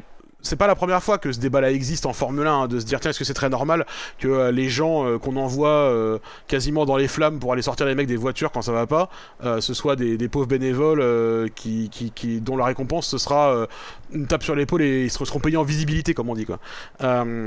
C'est toujours euh, voilà c'est toujours une bonne euh, c'est toujours un débat euh, c'est toujours une question. Et c'est vrai que ce poste là en particulier quand même c'était cet incident là en particulier c'était assez révélateur de toutes de tous ces problèmes là Et, euh, si vous avez Twitter, moi je vous conseille d'aller voir le, le thread d'un certain Tony Frost, qui est euh, qui apparemment est, euh, est- est commissaire euh, habitué du, du Paul Ricard Mais et qui fait un poste, voilà et qui, qui fait un thread qui euh, qui, qui débriefe un petit peu la- cette intervention euh, cha- chaotique.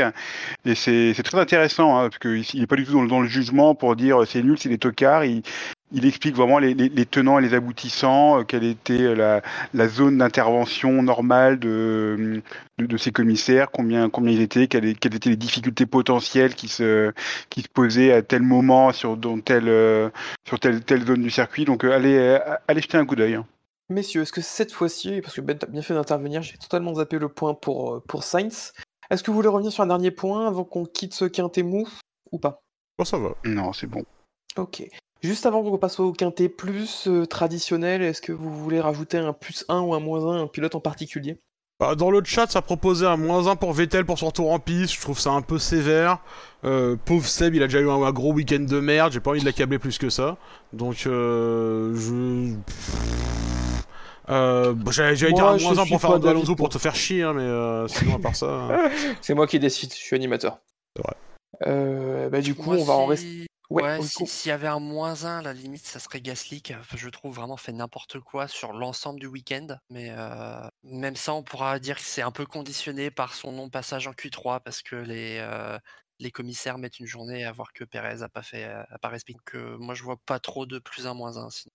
Bah écoutez, on va rester sur, euh, sur rien du tout et on va passer au quintet plus parce qu'il y a déjà pas mal de temps dans l'émission. Euh, messieurs, d'après vous, qui est cinquième de ce, de ce quintet plus? Ocon? Ouais, allez, Un je- Ocon, Ocon aussi. deux Ocon, Benlop, Disons Ocon, hein, je, je vois pas de toute façon. euh. et bah collectivement, c'est perdu puisque c'est Max Verstappen qui est Ah. cinquième du, du quintet plus avec un score euh, avec 165 votes positifs, 61 négatifs pour un total de 104. Donc il est pas très loin, même Alonso est à 80 points, donc il est pas très loin de de pas être dans le quintet plus, Verstappen. Euh, week-end où sprint s'est bien passé, la course, euh, il semblait pas, il n'y a pas le même rythme que les Ferrari. Ouais, il n'y a pas, a pas grand chose à dire sur, euh, sur la course de Verstappen. hein. Il avait visiblement pas les armes euh, pour se battre et pour faire plus.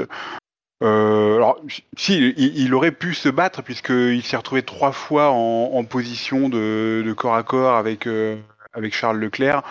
Visiblement, il, avait décidé que ce, combat ne méritait pas forcément d'être euh, d'être mené, enfin ou en tout cas de, euh, prendre des risques. Euh, vu sa position au championnat, il, s'est contenté de prendre d'aller chercher les, gros points sans, faire la bagarre. Donc voilà, une course sage avec les moyens du bord. À noter qu'il finit deuxième, mais que si, sans l'abandon de Sainz, il aurait fini troisième. Euh, l'abandon de Sainz a donc aussi quand même un effet, euh, un double effet qui se coule, qui est de rendre un peu de points à Verstappen. Et donc sa course est un peu, sa course est un peu moins mauvaise finalement que ce qu'elle aurait dû être entre guillemets. Euh, mais excuse-moi, Wico, je t'ai coupé. Ouais, non, bah, j'allais, bah, tu te fais bien de le noter. Après, moi, j'allais trouver que sur l'ensemble du week-end, ça reste une bonne perf parce que visiblement les Ferrari étaient quand même tranquillement devant.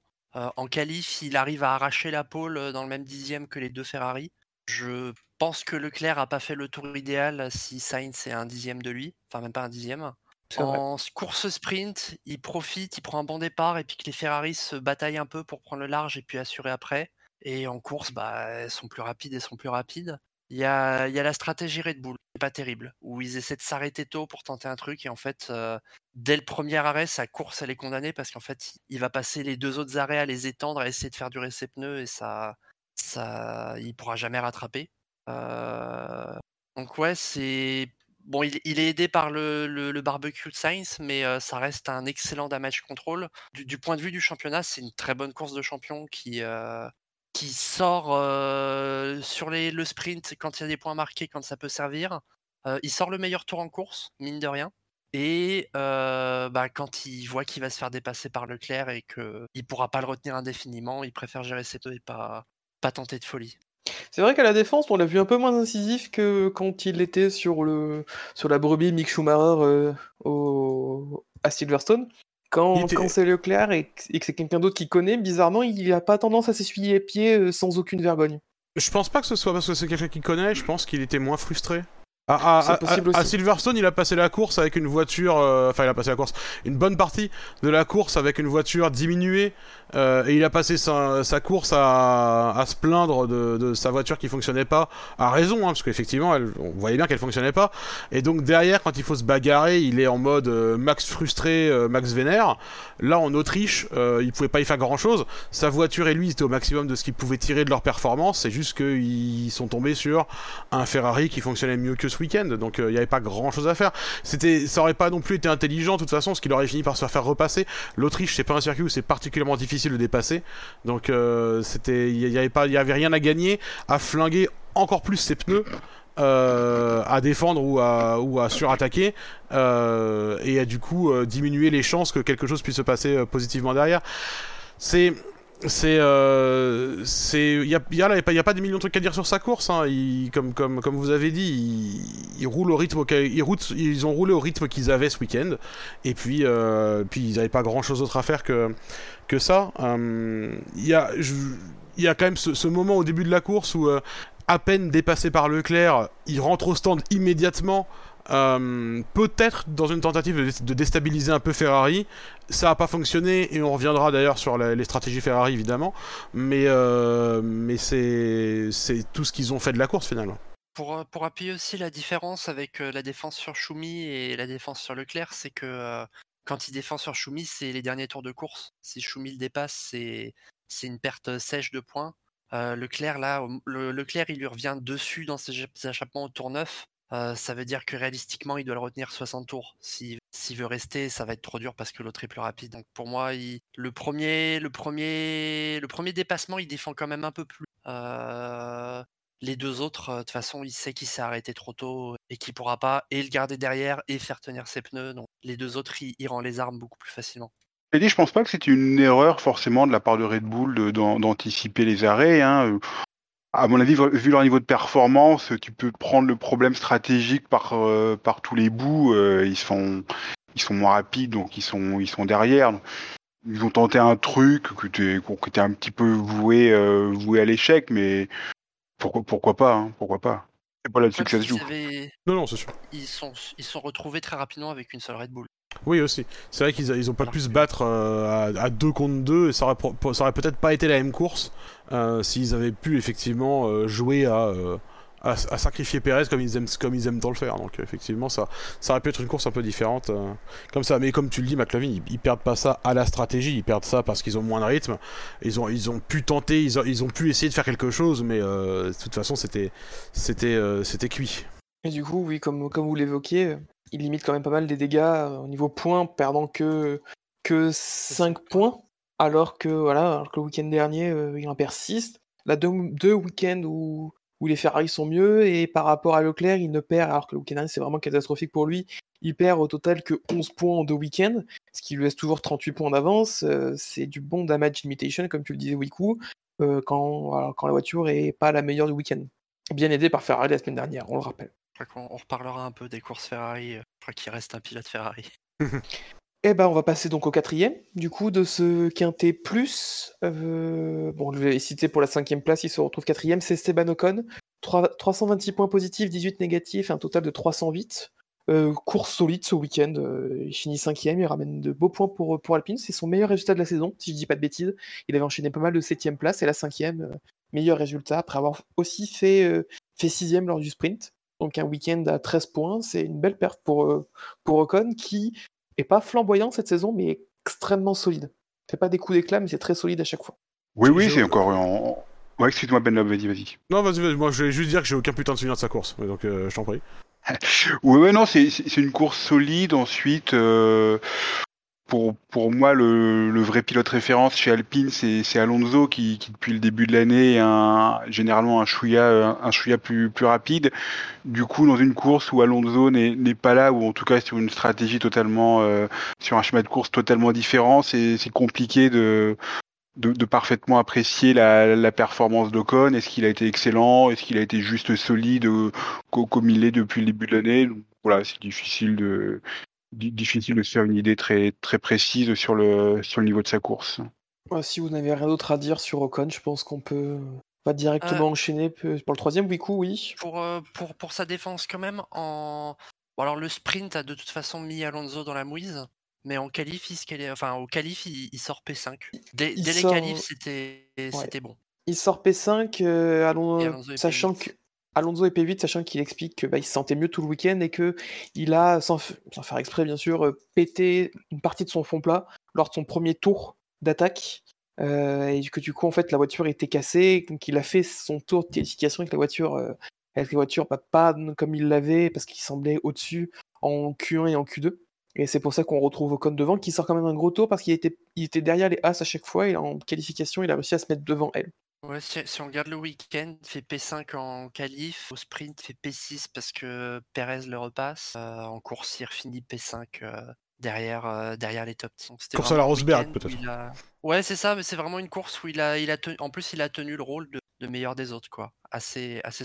Et bah si on finit sur un terme de course à la Rosberg qui je pense peut justement être, utilisé de façon assez juste pour le cadeau code, on passe au troisième. il nous reste trois clients d'après vous qui est-ce? Bah, C'est Russell. Mais non, Russell est dans le... Et dans le Quintemou, Russell? Ah merde, il est dans le Quintemou. Putain, j'avais oublié qu'il était dans le Quintemou, Russell, merde. Qu'est-ce qu'il fout dans le Quintemou, Russell? Il a fait une grosse. Eh, eh, quoi? Bah, excuse-moi, je réalise maintenant, hein. Mais il a quand même fait une grosse remontée, Russell, putain. Ah, en plus, Russell, je t'ai dit, il a 168 points positifs, c'est le quatrième pilote avec le plus, euh, cinquième pilote avec le plus de votes positifs, mais 139 négatifs. Mais ça n'a aucun sens, parce qu'il a, parce qu'il a, parce que les gens ils, sont d'accord avec les commissaires et ils pensent qu'il méritait sa pénalité, mais euh, il mourrait plus loin. Voilà, c'est ce que j'ai à dire à ce sujet. Merde. De façon tout à fait objective. Bah, évidemment. N'insultons pas les auditeurs qui, qui, effectivement notent souvent comme des culs, mais ne les insultons pas. du coup, qui est troisième? Ah, Hamilton. Sur Hamilton. Alors, de Hamilton à Mick, eh ben, c'est euh, le grand nombre qui l'emporte, puisqu'effectivement, c'est Lewis Hamilton qui termine troisième et du Grand Prix et du Quintet Plus avec 455 votes positifs, 39 négatifs, alors pourquoi 39 négatifs, je sais pas. Euh, pour un score total de 416. Je le demande. que dire de course, une course, euh, il est un peu un no man's land tout le long de la course. Bah, c'est une bonne course. Moi, je trouve que c'est pas non plus sensationnel parce que au final, ses, ses rivaux pour la position, enfin, Russell et Perez euh, s'annulent mutuellement. Euh, Sainz abandonne. Euh, sans ça, je pense qu'il était au P5, P6, euh, sans, ces, sans ces deux événements-là. Mais euh, voilà, on l'a vu batailler. Il a sorti un très joli move contre Schumacher, si je dis pas de Oui, bêtises, Très beau. Oui. dans, dans le T8. Et, euh, et voilà, c'est une course solide. C'était son seul moyen pour passer euh, pour passer euh, Schumacher parce que bah, il, a- il avait buté toute la bon il- donc il s'est fait il s'est fait passer par Schumacher euh, au début et euh, il avait déjà buté je pense qu'il est je pense qu'il est de- il était fou quand il s'est fait passer à mon avis parce que il avait passé tout le sprint euh, enfin une bonne partie du sprint Ouais, franchement il a passé il a passé une bonne partie du sprint à voir le gros aileron as à l'arrière il a dû se dire putain non pas encore la même chose euh, donc c'était ça ça devait pas être simple euh, dans la tête euh, de gérer ça ça avait l'air très compliqué de, de, de passer les as autant que pendant le, le sprint.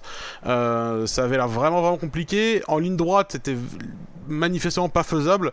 Et donc c'était quand même beau de voir ce move euh, dans le, dans le T8. euh, genre, je pourrais pas le faire en ligne droite, bah du coup c'est pas grave, j'ai qu'à faire un exter ici. C'était c'était un, un, un très beau move. Mis à part ça, son seul vrai haut de dépassement, c'est quoi? C'est sur euh, Ocon? Je sais plus ouais. s'il le dépasse en Ouais. piste ou si. C'est plus s'il le dépasse en C'est piste, pas- mais en tout cas, enfin, non, je crois que c'est sur Magnussen, son autre dépassement, Oui, et ensuite Magnussen. Ocon, c'est au stand. sur Magnussen, oui, euh, et, au- et Ocon au stand, facilement ça. Magnussen. Ouais, oui, oui, il a eu moins de galères avec euh, sur Magnussen. Bah, parce que Euh, Schumacher profitait du train de DRS qu'il créait avec son coéquipier. bah, Aussi, ouais. en en fait, il se retrouvait dans exactement la même situation que lors du sprint. Une fois qu'il s'en est débarrassé de- de- du- d'une des deux voitures, la deuxième c'était c'était quand même plus facile effectivement. Mais euh, mais oui, parce que, du coup, la course d'Hamilton finalement, il, il fait pas non plus la remontée qu'on a l'impression qu'il fait quand on regarde juste les résultats, parce que avec les abandons devant et euh, et la, la, la- perdition de Perez euh, l'accrochage avec Russell, forcément, c'est ça fait gagner des places automatiquement. Donc il fait pas la grosse remontée qu'on a l'impression qu'il fait, mais bon, c'était une course solide, il fallait être, euh, fallait être opportuniste. Un peu frustrant parce que pareil, le rythme en course était ok, et s'ils n'avaient pas eu ce mm, moment d'égarement en qualification, on va dire, euh, ça aurait pe- peut-être pu donner quelque chose de d'encore plus positif peut-être, Euh, mais c'est dur à lire et, euh, et de toute façon je suis content, ça veut dire que je serai présent physiquement au premier, à la première victoire Mercedes cette saison, donc ça fait plaisir. Symboliquement, il enchaîne trois podiums. Ouais. Ça, ça doit lui faire un peu de bien moral quand même. Même s'il y avait des circonstances, etc.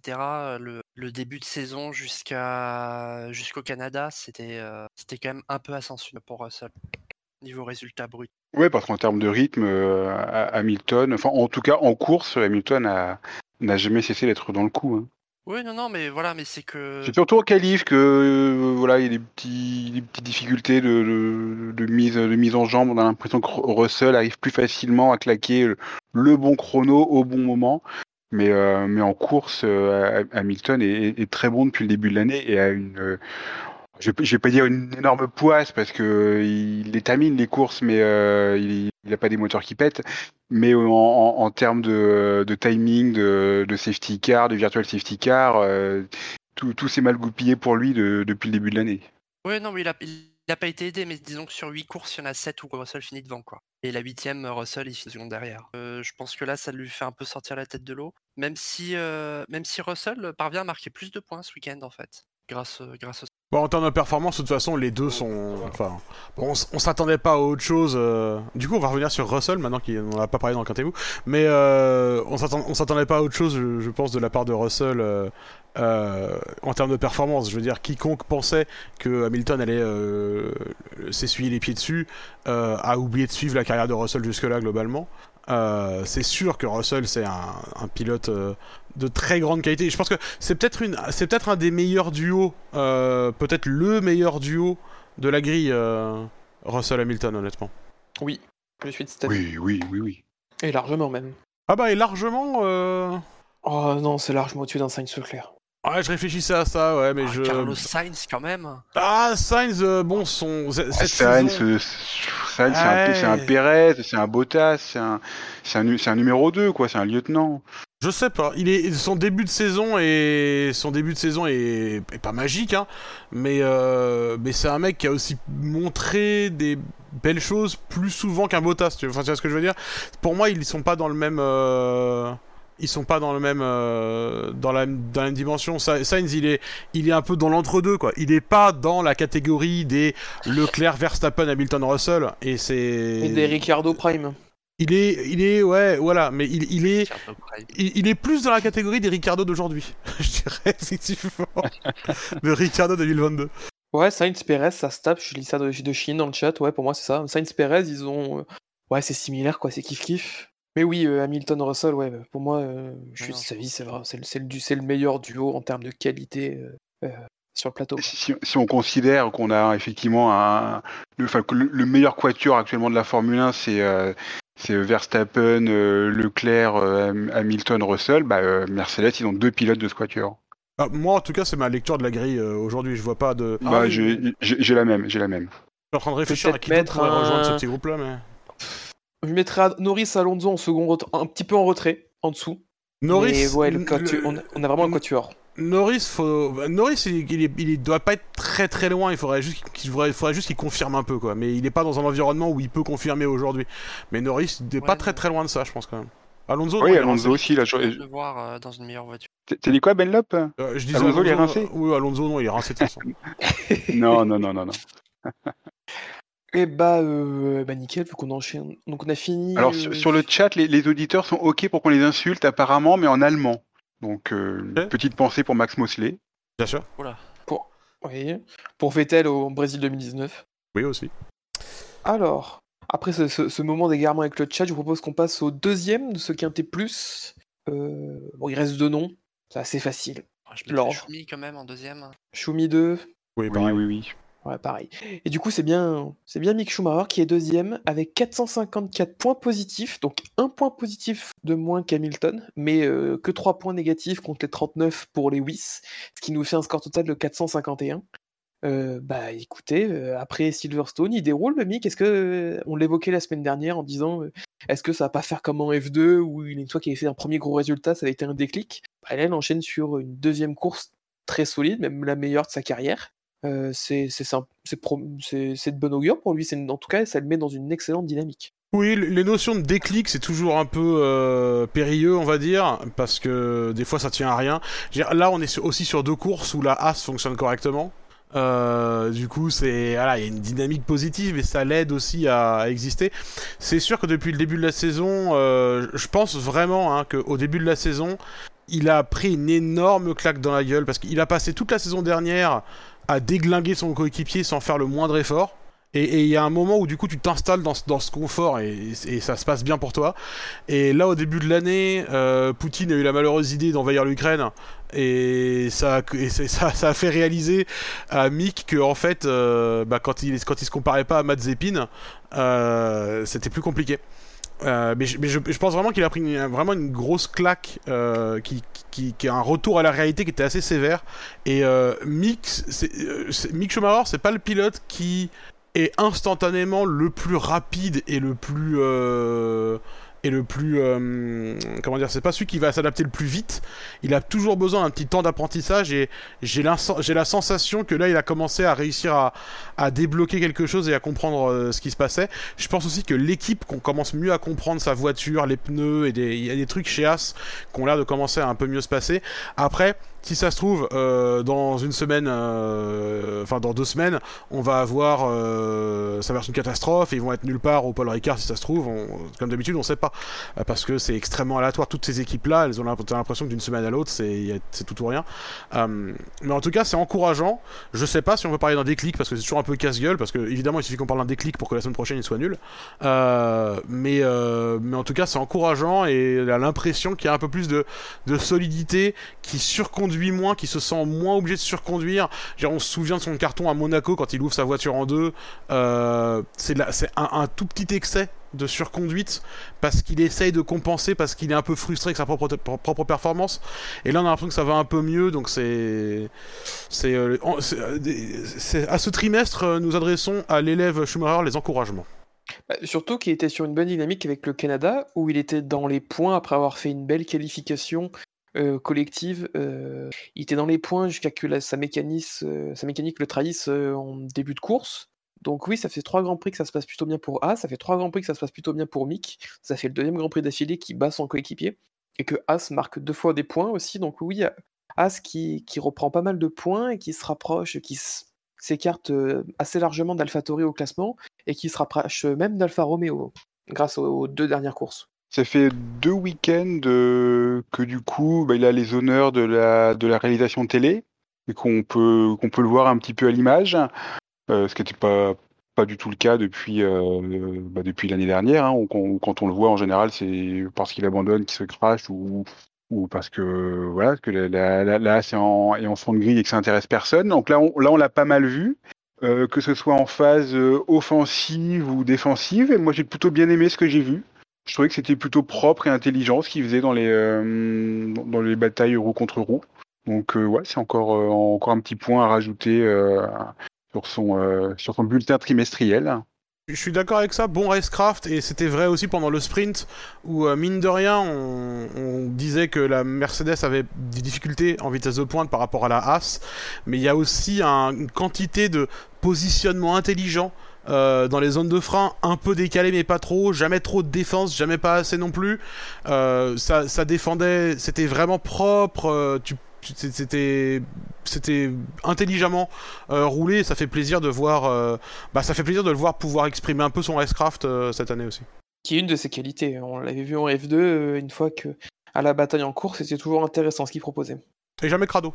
Jamais crado toujours propre ouais. Puis c'est. Enfin voilà, comme vous l'avez dit, c'est des, des, courses qu'il a passé quand même pas mal à la bataille. Il a passé sprint à défendre et, et la course une bonne partie à batailler le Silverstone aussi, avec la bataille avec Verstappen. Donc en plus, il se fait des clients parce que il s'est fait Verstappen Hamilton en deux courses. Oui.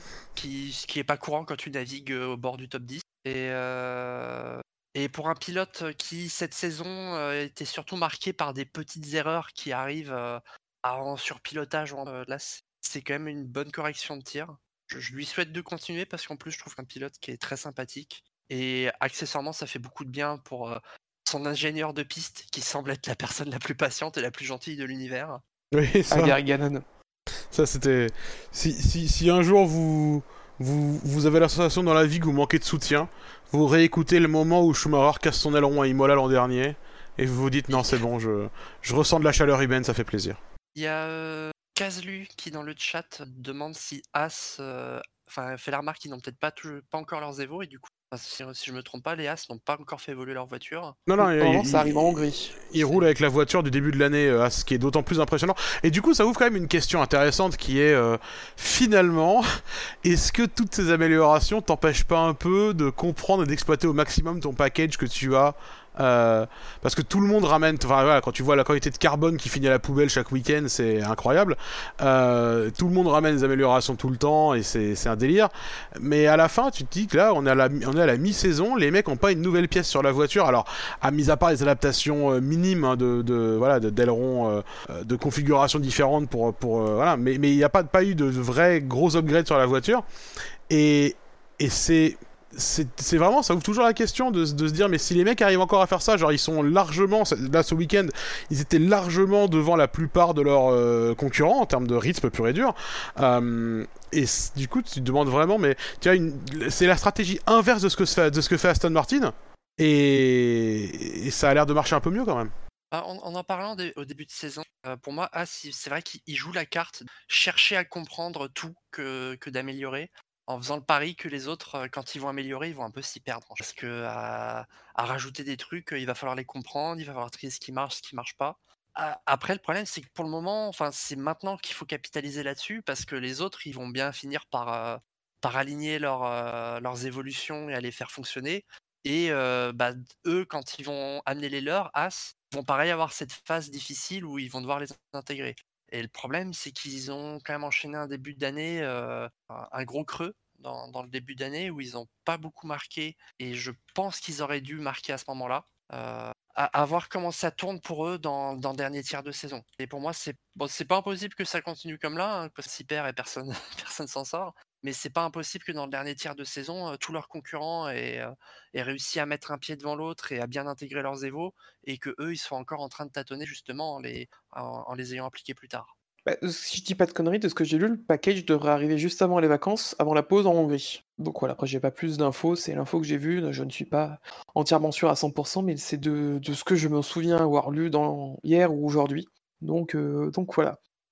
Ça Plus rien à dire sur, repoussé plusieurs fois, non? Ouais, je crois que c'est été pas- repoussé. Ils en parlaient pour, pour euh, le Paul Ricard, et puis il me semble même qu'avant ils en parlaient pour, euh, pour Silverstone. donc, euh, C'est possible, oui. Euh, très bien. De- Pour vous, on a fini le volet Schumacher? On peut passer, on peut passer au, au vainqueur de ce quintet plus? Ju- Juste pour revenir sur Schumacher, j'ai l'impression qu'il a un beau capital sympathie hein, dans, le, dans le paddock, puis même auprès des, auprès des fans. J'ai l'impression que ça fait plaisir à tout le monde. Là, c'est son, son retour en forme et ses, ses deux beaux résultats là, en, en deux week-ends. Bah, il pue la sympathie. C'est, c'est l'opposé complet de, d'un Stroll, par exemple. Il est souriant. On le voit souvent. Là, il y a un peu cette image aussi avec Vettel, euh, qui est aussi le, gars qu'on ne peut qu'aimer euh, au niveau de son niveau humain euh, avec ce qu'il propose. Donc les deux sont proches. On voit souvent des, belles images entre les deux. Donc non, s'il y a bien un gars qu'on peut, qui donne envie d'être aimé humainement, c'est Mick. Alors voir réussir, euh, c'est vraiment. euh, je pense que c'est pour ça aussi qu'il a une belle cote de sympathie. C'est, c'est ce côté humain. C'est un, mec qui est, il est hyper apprécié du, de, de tout le monde. Même Hamilton, qui est pourtant pas le genre à passer beaucoup de temps avec les autres pilotes, il va rarement vers les autres. Vous voyez, quand il y a une parade des pilotes, il est tout le temps euh, de son Mm. côté, etc. Même Hamilton, il va vers lui pour le féliciter, pour l'encourager, pour lui dire des trucs régulièrement. On le voit. Il est, il est, il est très, très, très apprécié de tout le monde. C'est un, gars qui est. Enfin, en tout cas, moi, des, des retours de, que, que je, que je l'ai entendu directement, euh, c'est un gars qui, qui m'a toujours été décrit comme extrêmement poli, extrêmement bien élevé, extrêmement conscient de sa place et de sa chance, euh, jamais prétentieux, toujours à l'écoute. euh, vraiment, ça a l'air d'être un gars hyper, euh, hyper, hyper gentil et, et qui, qui cherche à faire du mieux qu'il peut en sachant qu'il a à la fois des facilités du fait de son héritage et en même temps euh, une pression qui existe autour de son nom euh, et qui essaye de faire du mieux qu'il peut tout en sachant qu'en plus il évolue dans le milieu de l'académie Ferrari. Et Dieu sait que c'est pas simple. Euh, voilà c'est de gérer la pression et de pas se faire manger par les par euh, de pas se faire euh, manger par les petits cochons c'est pas facile. Et jusque là il gère ça très bien tout en n'étant pas une sombre merde humainement complètement l'inverse. Ce qui est quand même parfaitement remarquable. Donc donc oui non c'est un gars dont on j'ai du mal à j'aurais du mal à lui vouloir du mal en tout cas tu vois Et ben après tant d'amour sincère, on va passer euh, au premier, ce quintet plus, sans surprise. Donc de toute façon, il en reste qu'un, c'est Charles Leclerc avec 837 points positifs, 8 négatifs. Quelqu'un euh, l'a mis premier du quintet moins. Peut-être qu'il soit il n'a peut-être pas compris le fonctionnement, soit euh, autre argument euh, libre à l'interprétation. Donc un score total de 829 points. Enfin, un week-end quasiment sans souci pour Leclerc depuis le Ouais, quasiment. temps. Quasiment. T'as vu la gueule de Binotto à la fin de la course, quoi. Il était en arrêt cardio-respiratoire. Il a dit, Ouais, il a dit, j'ai pas regardé les derniers tours, je crois qu'il a dit un truc comme ça, quoi. Parce que- Oui, il a, il a dit qu'il a pas regardé les trois derniers tours, mais je pense. Enfin, il savait que si Leclerc abandonnait sur panne mécanique, il fallait qu'il abandonne la nationalité italienne et qu'il prenne l'avion. Enfin, pas en direction de l'Italie, quoi. Mais euh, c'est une ouais, grosse victoire, grosse course euh, hein. Quel dépassement sur Verstappen, le premier, quelle attaque. Même les deux, déjà au tour 9, parce qu'il tente son attaque au virage 3 qui vient de nulle part. Verstappen le voit venir. Et ça, c'est aussi à son honneur, il s'est bien joué de la part de Verstappen qui ouvre. Mais Leclerc, il arrive de tellement loin et il va choper l'Apex, il garde tellement l'Apex. J'étais- comme un fou dans ce move-là. Alors la seconde attaque où il a sauté dans un trou de souris que Verstappen a laissé, puisqu'il ne s'y attendait pas à une attaque. Il surprend Verstappen, il garde la corde tout le long sans jamais ouvrir, ouvrir sous-virer. Vraiment, on a vu une première attaque d'une grande classe, mais alors le dépassement, après son, son move à, à Silverstone, le top 10 des dépassements de la saison, ça va être le Leclerc compilation à ce rythme. Bah, tu te souviens c'est- euh, c'est dans la philosophie pilote. hein. Pardon, vas-y. non vas-y vas-y je t'en prie je t'en prie. Bah, c'est. Enfin, je, je, me, je sais plus qui faisait la comparaison, mais euh, avec un peu le côté. euh, je- bon, c'était un peu moins glorieux, mais avec. Je crois que c'était par rapport à Gilles Villeneuve, mais euh, de, de Leclerc qui, euh, qui a quand même un truc sur le pilotage. Qui, à la fois, euh, sait sortir des temps de folie en qualif, euh, sait sortir des tours parfaits quand il faut, et, euh, et sait faire des moves offensifs qui sont des vrais dingueries. Euh, il arrive à surprendre Verstappen, ce qui est pas non évident, évident. Euh, c'est pas c'est pas ce qui arrive euh, tous les quatre matins. Et euh, ouais, après il déroule. Et, et surtout, c'est propre à chaque fois. Leclerc, c'est un, c'est un pilote. euh, bah, de toute façon, on le disait juste avant, il est dans le groupe des Hamilton, euh, Verstappen. Même si on veut choisir d'exclure Russell de ce groupe-là parce qu'il n'a pas encore prouvé à ces trucs éventuellement, je pense qu'en termes de niveau, il est dans le groupe. Mais même si on choisit de le mettre de côté, de mettre de côté Russell, si on doit faire un groupe de 3, c'est Hamilton, c'est Verstappen et c'est Leclerc sans aucun doute. Quoi. Leclerc, c'est un, c'est un génie, enfin c'est un, c'est un pilote qui est absolument incroyable. Euh, il est, quiconque doute de ça euh, doit absolument voir euh, sa saison de F2 aussi, qui était une- une leçon. Euh, revoir, revoir son week-end à Bakou en F2 ou revoir son week-end à Bahreïn en F2 quand il est le seul à faire un arrêt pendant la course week-end sprint. à Bahreïn, c'est n'importe quoi. Le week-end à Bahreïn, quand le mec est le seul à faire un, un arrêt pendant la course sprint, et que du coup ça veut dire qu'il faut qu'il double tout le monde deux fois, et il le fait ce con. Ça c'est, c'est, il est, il est, Leclerc, il est, il est prodigieux, c'est un pilote phénoménal. C'est un pilote absolument phénoménal. Et, et comme tu disais tout à l'heure, Tom, le, premier dépassement euh, sur Verstappen, je me souviens quand je, regarde et je me dis, attends quoi? La, réaction c'est vraiment ça, c'est un, comment? Enfin, il, est tellement loin et le freinage est tellement parfait et maîtrisé. Il n'y avait pas l'ombre d'un dé- d'un débordement de quoi que ce soit, quoi.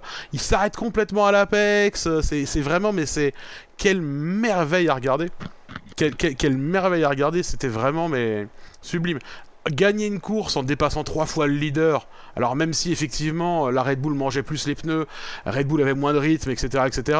Mais euh, c'était sublime, mais j'aimerais quand même adresser une mention euh, positive à la stratégie Ferrari ce week-end. Parce que, Qui a été très bonne. bah, parce que Red Bull, ils se sont arrêtés tôt, plus tôt, je pense, que le plan d'origine. Ils sont arrêtés au 13 e tour. Euh, donc je pense que c'était plus tôt que le, tour de- que, le, que le plan d'origine. Et Ferrari, ils ont pas pris la pression. Ils se sont pas dit merde, il faut qu'on réagisse. Bah, moi, devant ma télé, je me suis dit merde, qu'est-ce que vous foutez, faut réagir. Euh, parce que clairement, j'avais l'impression que Ferrari allait encore tout foirer comme d'habitude. Et ils sont, ils sont restés solides. Et ils ont bien réagi. Ils sont restés solides sur leur plan. Ils s'y sont bien tenus. Et à la fin de la course, quand il y a la virtual safety car, enfin à la fin, proche de la fin de la course, quand il y a la virtual safety car, ils ont pas eu peur de faire rentrer Leclerc au risque de perdre la position sur Verstappen s'il s'arrêtait pas. Non plus. Ce qui est exactement ce qui leur a coûté la victoire à Silverstone. Donc manifestement, ils ont retenu quand même les enseignements de, de- de Oh. Silverstone. Après, il y avait qu'une voiture à gérer. Bien sûr, mais euh, non mais alors oui, avec une voiture à gérer, mais c'était celle qui avait la tête. Et ils l'ont quand même arrêté. Verstappen aurait pu choisir de faire l'inverse de Leclerc, et dans ce cas-là, il fallait encore vrai. leur passer en piste. Et ils ont pas refait la même erreur qu'à Silverstone. Ils ont appris de leur erreur. C'est encourageant, et c'était une course bien menée. J'ai vraiment eu peur qu'il l'arrête pas, hein, petit car. Enfin, Ah, J'ai vu la course, j'ai vu Leclerc ne pas s'arrêter, Verstappen s'arrêter, puis la VSC se transformer en SC, se dire merde, on s'est fait avoir. Même si elle se transformait pas en ouais, SC, ils se seraient fait avoir du coup. Ouais. Après, ils ont pas dévié de leur cap. Ils étaient, comme tu disais, ils, ils ont trouvé leur strat, ils sont restés dessus. Je, enfin, c'est terrible de devoir dire ça de Ferrari. J'espère que c'est vraiment qu'ils avaient une bonne idée, qu'ils étaient sûrs d'eux et que, enfin, qu'ils avaient toutes les infos pour être sûrs d'eux et que c'est pas juste du Ferrari qui ne dévie pas de sa stratégie, qu'elle soit bonne ou pas bonne.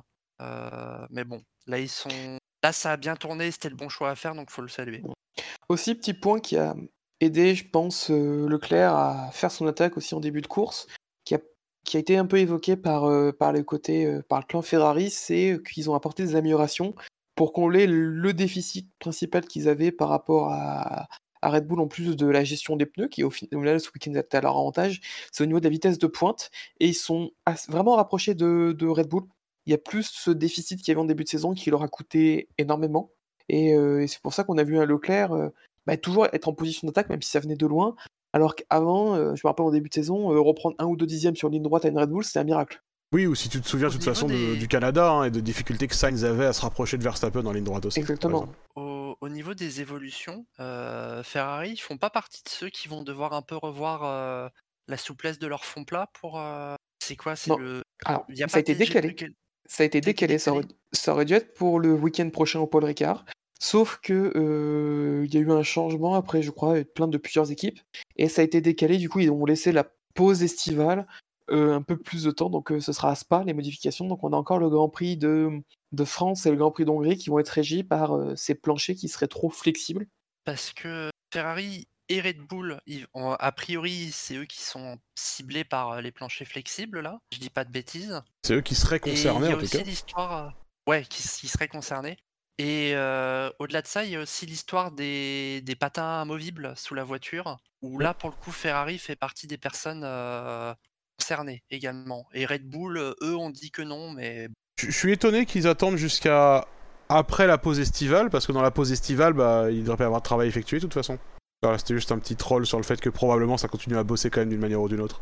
Mais oui, on, verra hein, pour ces histoires de, histoires de, de, de plancher, de directives techniques. euh, on verra. hein. En tout cas, c'est quand même une saga hyper intéressante parce que ça explique quand même. euh, je veux dire, moi, j'avais pas compris pourquoi à l'époque euh, Horner réagissait aussi fort, alors que son équipe avait pas l'air concernée du tout.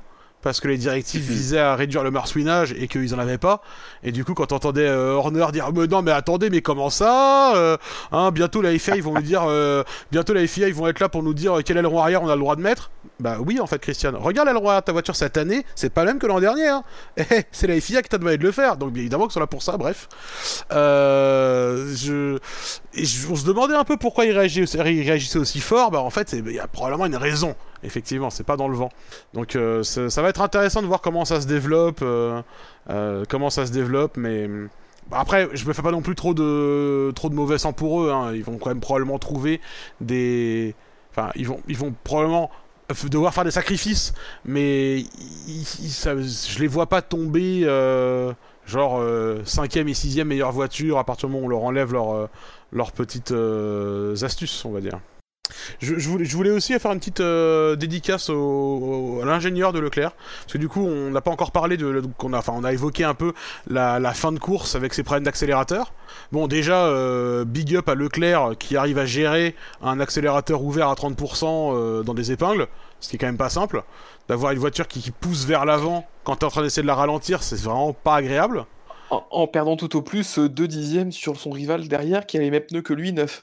Ouais, voilà, c'est, c'est, voilà, il a, il a quand même très très bien géré ça et c'était vraiment pas on, facile. on aurait, on aurait pas eu les coms radio qu'on se serait pas rendu compte qu'il y avait un problème, hein, tellement il a bien Non. géré le truc. On se serait juste dit, tiens, il ralentit un peu le rythme à la fin parce qu'il sait qu'il y a le gap, quoi. C'est vraiment euh, le seul truc qu'on se serait dit, c'est, euh, bah, il pousse un peu moins.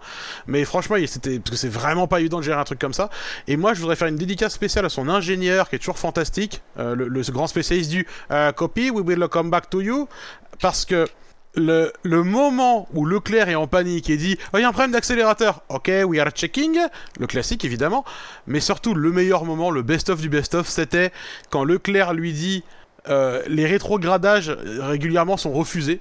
Et que son ingénieur lui répond Oui, c'est à cause de l'accélérateur. Bah oui, évidemment, mais c'est pas ça qu'il attend comme réponse. Il sait que c'est à cause de l'accélérateur. Il sait bien que, il sait bien que le- la boîte de vitesse, elle est, elle est, elle est automatisée. Elle, attend que le régime soit assez bas pour rétrograder. Que c'est pour ça que ça passe pas les rapports. Et évidemment, il le sait. Il te dit ça parce que il veut savoir s'il y a un moyen de, un réglage à faire pour que ça arrête de les refuser, pour qu'il puisse avoir un contrôle complet. Et qu'est-ce que c'est que cette réponse, quoi? C'est-à-dire, euh, ah, ça refuse les rétrogradages. Bah oui, c'est à cause du problème que t'as. Bah sans déconner, quoi. Putain, génie, quoi. Putain. C'est tellement absurde. Sans déconner, C'était quoi le truc à Silverstone il y a- il y a la semaine dernière quand euh, Leclerc pose une question et que le mec il répond mais totalement à côté? Ah putain, c'était quoi déjà euh, Merde, je... Attends, je me souviens Ah, plus. c'était les Ah, objectifs ce pace. Le pace, oui, quel est le pace que- d'Hamilton? Non, c'est quel Non, est le pace d'Hamilton? Tu es sur les bons pneus, c'est pas un truc comme ça? Alors, il y avait, il y avait quel est le pace d'Hamilton? Tu es sur les bons pneus et il y a, euh, je me rapproche de Sainz, est-ce qu'on peut swap? Et il lui répond, l'objectif c'est un tour en 22. Oui, oui, exactement. Mais oui, c'est génial quoi. Franchement, c'est franchement c'est brillant quoi. C'est ça, ça fait ça fait un peu partie du folklore de Ferrari. Bon, ça va les empêcher de gagner cette saison, hein, mais ça fait un peu partie du folklore Ferrari quoi. Tu sais que les ingénieurs ils seront tout le temps largués, ils seront tout le temps terrifiés dès que leur euh, pilote leur répond un truc qu'ils avaient pas prévu aussi systématiquement. C'est c'est c'est voilà, ça fait partie du folklore, mais vraiment quoi. Vraiment la réponse de l'ingénieur pour euh, vraiment qui répond, bah oui, c'est à cause du problème que t'as, mais oui, mais c'est ouf, je Mais le, les ingénieurs Ferrari, enfin les communications radio Ferrari, ça donne toujours cette impression. Alors, pour revenir sur l'exemple que tu as donné, pour défendre l'ingénieur, je pense que s'il lui dit ça, c'est histoire de lui dire qu'il n'y a pas un autre problème en plus qui est en train de se déclencher. Qu'il n'a pas la boîte de vitesse qui est en train de mourir, quoi. Mais euh, c'est vrai que quand on les écoute à la radio, et en plus, quand tu es dans la situation d'un pilote qui se bat pour le championnat du monde et qui est un peu stressé parce que sa bagnole est en train de clamser, euh, c'est c'est toujours dur les, les, communications radio. On ne sait pas si c'est s'ils se comprennent entre eux et que c'est leur style et que ça va, ou si Leclerc il est vraiment désemparé face à un type ou si on sait pas s'il est débile ou s'il a juste du mal avec l'anglais quoi. C'est entre les deux. Caselu nous rappelle la radio collector de l'an dernier avec le fameux euh, Ah, si tu peux rester premier, tu vas gagner la course. Le, ouais, non, mais voilà, mais, mais- tu- mais- tu- mais- le- moment où l'ingénieur si se c'est fait remplacer par. Will Buxton, quoi, tu sais vraiment, c'est. Si on veut une radio légendaire aussi, il y a euh, Russie 2021 Attends, avec euh, le tour avant de rentrer au stand qui est fantastique. Ah oui. Où il demande les conditions, on lui répond il pleut, un truc comme ça. On lui dit un coup de début du tour, on dit mets les inters, ensuite on dit reste mets les slicks, ensuite on lui dit euh, mets les inters, ensuite on dit non reste dehors et quand il a passé les stands, il fait non en fait fallait rentrer. Mais mais tais-toi, dis-moi ce qu'il faut que je fasse. Je- Ou alors je- euh, c'est toi qui décides. Ça aucun, c'était c'était lunaire. C'est-à-dire, mais je, je pense qu'en fait chez Ferrari c'est c'est une, c'est une forme de management positif, ou d'émancipation des gens, tu sais, où euh, c'est pour faire comprendre aux gens qu'ils sont responsables de leurs décisions et qu'ils ont du pouvoir dans leur euh, dans leur propre carrière, tu sais. C'est c'est une façon de lui mettre les outils dans les mains et de dire regarde, tu peux le faire toi aussi, tu peux faire ce métier. Je, je moi je vois, si j'essaie de le voir positivement, je me dis que c'est c'est comme ça que ça marche, quoi, tu vois. C'est euh, c'est, c'est- Parce que je, je pense vraiment que là, tu vois, euh, en Autriche, je pense qu'il est à un doigt de lui répondre Ok, slow button on. Comme ça, tu vois, c'est. Je pense qu'il était pas loin que- de ça, ce quoi. que, ce que tu dis sur la théorie de l'encouragement à l'émancipation, c'est vrai que ça fait penser à, aux déclarations de Binotto post-Silverstone où ils ont plus ou moins dit à Sainz T'es pilote numéro 2, tu protèges Leclerc, et Sainz a dit non. Et puis Binotto qui commente Ah, on a apprécié sa réponse. c'est génial. en, même temps, c'était une grosse idée de merde, mais comment ça se fait qu'ils se sont pas rendus compte sur le coup? On va pas refaire Silverstone, mais mais mais, ils sont ils sont ils sont géniaux quoi. En plus, ce qui est génial, c'est quand il quand répond non, la réponse est OK copie. J'ai écouté de quoi? Il y a aucune forme de discussion, il y a pas de négociation, c'est OK. C'est génial. Je Alors, après, tou- toujours dans l'hypothèse où c'est peut-être en fait juste ils sont très intelligents, ils se comprennent entre eux et que ça a l'air idiot de l'extérieur. Euh, je sais pas si vous avez entendu, mais que euh, Sainz, à un moment, il y a son ingénieur qui lui dit euh, le célèbre plan E. Mhm. Et à un moment, il précise plan E pour écho. Et en fait, à ce moment-là, j'ai réalisé que peut-être que depuis 5 ans, je me fous de leur gueule avec leur plan E, plan F, et qu'en fait, il n'y a pas vraiment de plan A, B, C, D, E, F, mais c'est plutôt des mots-clés pour dire autre chose. le En c'est les fait, mots-clés plan les- E, les moins discrets. économie, Mais- et plan F, ça veut dire fast. Ah, peut-être, peut-être, euh, ouais, ouais. Ou alors F, c'est le plan F, c'est pour leur euh, département stratégie, c'est F pour finito, je crois. C'est ça. ah, pour Les- ça mais qu'on a jamais le plan G, le, plan- le plan grotesque, on l'a jamais. Bien sûr. Non, mais t'as c'est raison, ça, se trouve, ça, se trouve, c'est de juste plan A, des. B, C, D Ah. aussi. Bah, le D, on l'avait déjà eu une fois, c'était euh, quand Kimi Raikkonen euh, casse la jambe de son mécano à Bahreïn, là. Euh, C'est le tu te souviens, il y a, il y a Vettel qui reste en piste, qui peut pas rentrer parce que bah il y a une- une jambe en moins sur, dans la pit lane, et, euh, et on lui dit euh, plan D, plan D. Euh, et donc il existait ce plan D, mais alors après, est-ce qu'effectivement c'est des initiales pour quelque chose plutôt que simplement une liste énumérée? C'est possible. Le plan D pour démerde-toi, proposition 82, c'est- vrai aussi. Euh, Ce qui est terrible avec Ferrari, c'est que là, ils en sont à deux victoires consécutives. Euh, la victoire de ce week-end, elle est, elle est vraiment impressionnante parce qu'en termes de rythme, il était vraiment au-dessus de, au-dessus de Red Bull. Et vous, je sais pas, mais moi, pas un instant, je me dis le championnat est relancé. Parce que ces, deux victoires, euh, elles n'arrivent pas à nous convaincre. À, Silverstone, il y a, il y a le psychodrame, euh, le, le, le sense, la, la grosse boulette stratégique. Là, hier, il y a une, voiture, une voiture qui flambe, une autre voiture qui termine avec l'accélérateur bloqué. C'est- deux victoires qui n'arrivent pas à nous rassurer. Et on, je, enfin, je rigolais tout à l'heure sur la, la- gueule de Binotto à la, à- la fin de la course, mais lui-même, il a pas l'air de, il, a, l'air d'y croire. Tu, sens qu'il y, a- zéro maîtrise, ma- malgré la victoire, malgré l'excellent niveau de la voiture, il y a zéro maîtrise. C'est des, victoires qui sont, à l'arrache à chaque fois, alors que Red Bull, quand il gagne, bah, la, voiture, passe la ligne, hop, ils se font un petit clin d'œil, un petit check, tu sens que, c'est maîtrisé de, A à Z. Mais chez Ferrari, c'est à l'arrache totale. Pas un moment, tu te dis que ils, ils- vont réussir à, à faire, euh, à faire vaciller Verstappen cette année. Et c'est terrible parce que le potentiel, il est là pourtant. Quand T'as l'impression qu'ils Ouais, gagnent, je- mal- ils, ils gagnent malgré tous leurs efforts pour essayer d'arracher la défaite, quoi. C'est vraiment. euh, C'est ça. Moi, le, le mot qui me vient, c'est difficile. Genre, les victoires de Ferrari, ça a l'air tellement difficile. Et le, ce, qui ren- ce qui renforce ce sentiment, c'est que les deux derniers GP, euh, sans, euh, si tout se passait bien du côté de Ferrari, ils auraient dû faire deux doublés.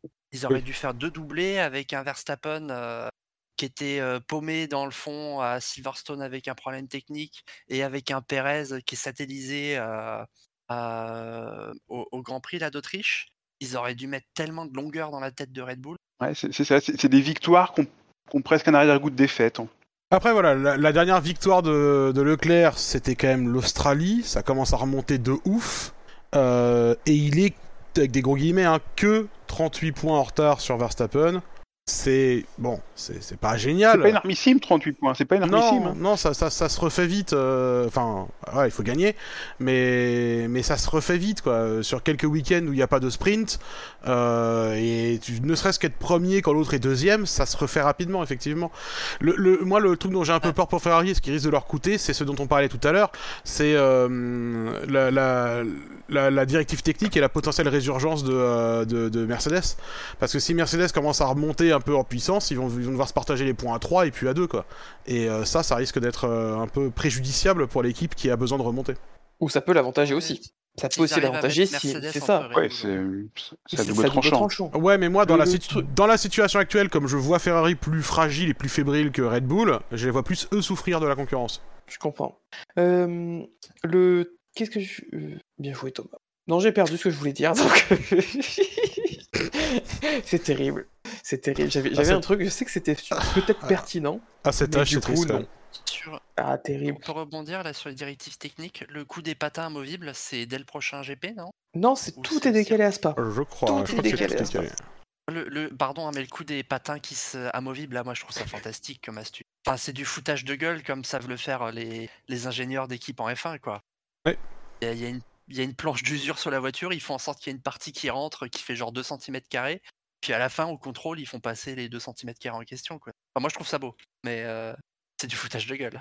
C'est complètement parce que ça typiquement si c'est vraiment ça qu'ils font parce que bon euh, voilà on voudrait pas avoir d'ennui avec la justice mais si, si, si c'est vraiment ça qu'ils font euh, c'est quand même effectivement du gros foutage de gueule parce que c'est littéralement de la triche. C'est à dire que c'est mentir sur l'indicateur. C'est pas genre euh, faire un truc pour avoir plus de performance. C'est mentir sur l'indicateur. C'est trafiquer ton compteur kilométrique pour pas que tu sois jamais au-dessus de la limitation de vitesse quoi. C'est alors Mais qu'au radar on voit bien que c'est au-dessus quoi. Donc c'est littéralement de la triche C'est de l'ingénierie F1. C'est, euh, tu vois, c'est comme tu dis le compteur de vitesse, ou le, c'est dire oui, mais vous avez pas dit euh, qu'il fallait que les graduations soient bonnes.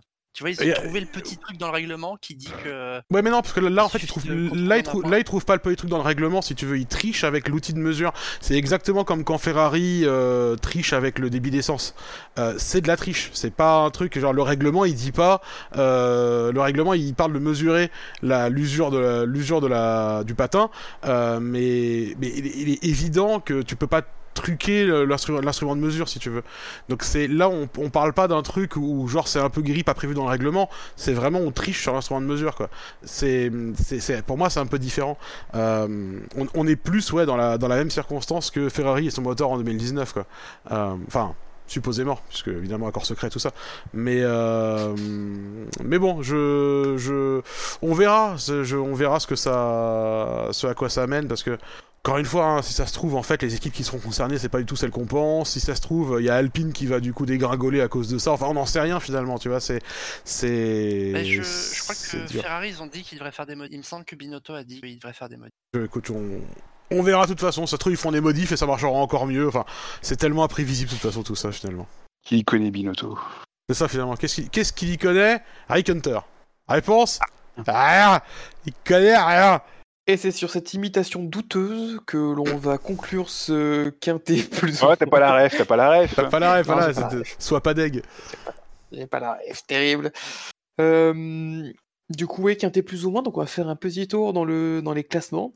Donc, le classement qui compte, d'abord pour, pour, pour commencer, le classement du, du, du, du SAV qui a pour titre Bit. Voilà, pour tout vous dire. Je viens de le découvrir, donc euh, je trouve que c'était pertinent de le partager. Alors, en ce qui concerne les points, c'est Charles Leclerc qui est leader au classement qui compte, classement du SAV avec 52 points, devant Verstappen 40, Russell 35, euh, Russell, Russell 35, Hamilton 32, Perez 28, Sainz 14, Gasly 10, et enfin Kevin Magnussen et Schumacher sont élités à la 8 place avec 8 points. Euh, en ce qui concerne l'autre classement, classement FIA, c'est toujours Max Verstappen qui est leader avec 38 points d'avance sur Charles Leclerc. Euh, derrière, à 19 points, se trouve Perez. Russell 5e avec 128 points. Euh, Sainz, non, pardon, Sainz quatrième avec 133 points. Le truc est pas dans l'ordre. Ah bah, bravo Buchor. Russell toujours la faute de cinquième avec Buchor. 128 points. Ah, je suis dans le document Excel, donc oui, c'est de la faute de Buchor. Ouais. Euh, Hamilton 6 avec 109, euh, suivent Lando Norris 7ème, Ocon 8, Bottas 9 et Alonso termine le top 10 du, du classement FIA. Au niveau constructeur, c'est toujours Red Bull qui a l'ascendant avec 359 points, devant Ferrari avec 303 points, puis suivent Mercedes à 237, quatrième et cinquième, Alpine et McLaren, enfin McLaren puis Alpine en fonction du meilleur résultat, à égalité avec 81 points. Euh, messieurs, euh, est-ce que vous auriez quelques drive-through supplémentaires ou tout a été abordé au cours de l'émission? Moi, j'ai rien d'autre. Je me suis, je me suis assez- déjà assez énervé comme ça. Ma tension est montée. C'est. Ah, c'est bon pour moi. Eh bah super, eh bah, je vous propose qu'on passe euh, de ce fait au fait marquant. Elle est presque là, cette victoire Accélère Accélère Oui, il va aller la chercher Ne lâche pas La victoire de Pierre Gasly Il l'a fait À la question, quel est selon vous le fait marquant du Grand Prix de Grande-Bretagne 2022 Euh, Les votes ont été, donc vous avez été 146 à voter, et euh, les résultats, les réponses sont donc en quatrième position, euh, plus que jamais dans le F1 Circus, on sait quelle équipe fait le clown, qui a récolté 10 votes, c'était la proposition de Quentin, donc qui arrive en dernière position avec ce qui représente euh, 7% des voix, est arrivé troisième. Une fois de plus, la Chine donne une leçon pour invisibiliser une manifestation qui était le fait marquant de McLovin honteusement euh, pris à Scani, même si c'était copyrighté, qui a obtenu 22 Ouais, votes. à partir du 15%, moment où je, où je, où je dis que je l'ai chouré, c'est bon. hein. 15% des voix, est arrivé en deuxième position un Grand Prix sans dessus de Zou, euh, qui a récolté tr- 52 votes, 35%, c'était ma proposition. Et la mienne aussi, du coup. Et la tienne aussi, du coup, le, la proposition d'équipe. Et euh, c'est vrai qu'en fait, on aurait juste dû faire un fait marquant pour deux. On aurait partagé la victoire avec 0,5 points chacun. Et est arrivé, comme, même si je pense qu'on on n'aurait pas gagné, puisque c'est le fait marquant de, de Bilo qui est arrivé en tête. Après le plan A, le plan B, le plan C, Leclerc se fait entuber par le plan Q, qui a obtenu euh, 62 votes pour 40, et donc 42% des voix. C'est sa troisième victoire en cas de participation, Bilo, donc euh, bah, euh, il, est, il est fort cette saison, ça on peut pas lui enlever. Me- meilleur en fait marquant qu'en stratégie, c'est sûr. Pour ce soir, l'ordre va être simple. Ben, c'est ta première, donc euh, c'est toi qui vas commencer. Wiku, tu vas, euh, tu vas enchaîner, et ensuite ce sera McLovin, puisqu'il a fini derrière moi, et qu'on a autant de participation, et qu'on a participé ensemble, qu'on a autant aucune victoire, et qu'on a participé ensemble à la dernière émission. Ce sera McLovin, puis moi qui vais conclure euh, le- la ronde des votes. Ben Lop, du coup, je te laisse aller de ton fait marquant. Eh bien, je vous propose comme fait marquant euh, pour ce Grand Prix d'Autriche, Ferrari ce dimanche, c'était le feu. Joli. Alors, je te laisse me le coller. Ok, c'est parfait. Il l'a il l'a déjà fait. Fantastique. Wiku. Euh, pendant ce week-end Ferrari, les commissaires étaient à cheval sur les limites. Je te laisse me l'écrire dans le chat interne. J'en ai rien sur Ferrari, donc on va oublier. Il y a trop de Ferrari pour le moment. Bah, ça plus de moi, ça peut être juste euh, les commissaires à cheval Oui. sur les limites. Oh, mais tu peux mentionner Ferrari si, tu... si l'objet principal Oui. de ton commentaire c'est les, c'est les commissaires, c'est très bien. De toute façon, on n'est pas à cheval sur le règlement, lol. C'est ça. McLovin. Euh, accrochage et pénalité, de quoi avoir le bourdon pour Vettel. Oh, joli. Ah, Très joli. ça aurait mérité qu'on souligne euh, le contenu de son casque en émission. C'est vrai. C'est vrai. Ah bah, on peut le faire maintenant. Il avait un joli casque. Oui, est-ce que tu peux faire un hommage, Toms, en répétant beaucoup de fois et vite l'abeille cool on va extrêmement éviter pour toute question de censure, sinon on va passer sur un titre après genre deux répétitions. L'abeille coup. Une Ouais, répétition. Une répétition. Euh, bah écoutez, moi j'avais comme d'hab Ferrari trouve un moyen de perdre les pédales, mais euh, non du coup vu que Ferrari est pris, euh, même si c'est sûr. Est-ce qu'on me l'accorde vu que c'est sur Leclerc et les pédales? C'est sur Leclerc. Hein. Ouais, oui, oui. Allez, Ouais, moi je suis pas sûr de te l'accorder parce que quand même, moi je parle de Ferrari. Et dans, le, dans mon fait marquant, je parlais de deux Ferrari. Donc fais ta proposition et je vais décider si je l'accorde ou pas. bah, j'ai fait ma proposition du coup. Comme d'hab, Ferrari trouve un moyen de perdre les pédales. Ah. Est-ce que tu valides ou tu valides pas? Même si c'est moi l'animateur. Pourquoi je te pose la question? Bah, parce que c'est moi qui. Voilà. Euh. Ah, je sais pas. J'ai un peu peur que ça gagne, donc j'ai un peu envie de te le refuser. Allez, je te le laisse. Alors, alors, je vais prendre le Alors. second qui va faire un score négatif. C'est quoi l'objectif de la saison? C'est de pas gagner. Parce que là, on est avec McLovin, on a une série de 6 participations sans victoire. Au fait marquant. Oui, c'est un petit peu la loose. hein. On est, on est vraiment là, c'est le, le SAV de la loose, c'est nous. Et du coup, je vais partir sur un Alonso 2 points, écroué par la poisse. Tu l'avais déjà tenté avec Bottas à Monaco, ça? Oui, oui, oui, c'était euh, écroué pour comportement suspect. Entre parenthèses, il était rapide. Ouais, ça fait les parenthèses, c'était un hommage à Buchor, j'imagine, ou un truc comme ça. Ah, c'était les par... Bouchard, ouais. Euh, écroué par la poisse. Je peux, pas... je peux rajouter des parenthèses à la limite pour la forme. Ah, vas-y, Alors, fais- essaye de le euh, formuler comme un article de François, hein, classique, allez. Alors, Alonso écroué pour la poisse. euh, deux points. euh, vu que sa roue se détache. Ouais, c'est c'est bien nul, c'est pas mal. Ouais. C'est pour à, à la Buchor. Allez, fait marquant, hommage à Buchor. Euh, De toute façon, bien sûr, il l'entendra pas vu qu'il sera sûrement en train de dormir à ce moment du podcast. Euh, du coup, Ou attends, si tu éventuellement Alonso de points, euh, genre euh, son pit écrou n'était pas au niveau. Pourquoi tu t'accroches? De toute façon, tu vas gagner avec Sainz. C'est possible. T'es- Alors, à la question, quel est selon vous le fait marquant du Grand Prix d'Autriche 2022 Les propositions sont Ferrari ce dimanche, c'était le feu, qui était la proposition de Benlop, qui est la proposition de Benlop. En deuxième proposition, vous avez ce week-end les commissaires à cheval sur les limites de piste, qui est la proposition de Wiku. Euh, troisième proposition, accrochage et pénalité, de quoi avoir le bourdon pour Vettel, qui est la proposition de McLovin. Et enfin, dernière proposition, Alonso, écroué par la poisse, entre parenthèses, vu que sa roue se détache, qui est ma proposition, hommage à Buchor. Vous pouvez aller voter bien sûr sur, le site, comme à chaque fois sur savf1.fr. Et pour ceux qui sont avec nous en direct, sachez que le, sondage sera en ligne dans moins d'une minute. Et du coup, du coup, tout est bon pour les faits marquants. Je vous propose qu'on jette un petit coup d'œil dans le rétro.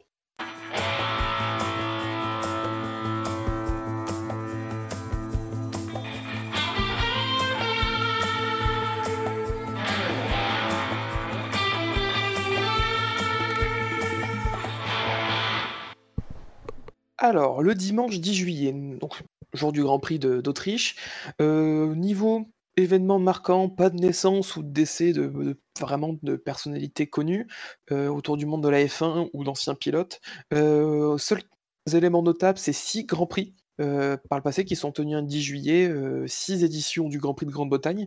Le dernier, c'était le Grand Prix euh, 2016, euh, qui avait vu la victoire d'Hamilton et le, l'un des dépassements, le premier dépassement à l'extérieur de Verstappen sur Rosberg de la saison sous la pluie. Euh, euh, donc voilà, donc pas vraiment là, deux trois éléments dans ce coup dans le rétro. Mais pour finir cette émission qui a déjà été bien longue et bien dense, je vous propose un petit jeu. Et ce soir, on va tester même un nouveau jeu un peu, un peu inédit, je pense, qui peut être, qui peut être intéressant parce que il y avait quand même une bonne entente ce soir.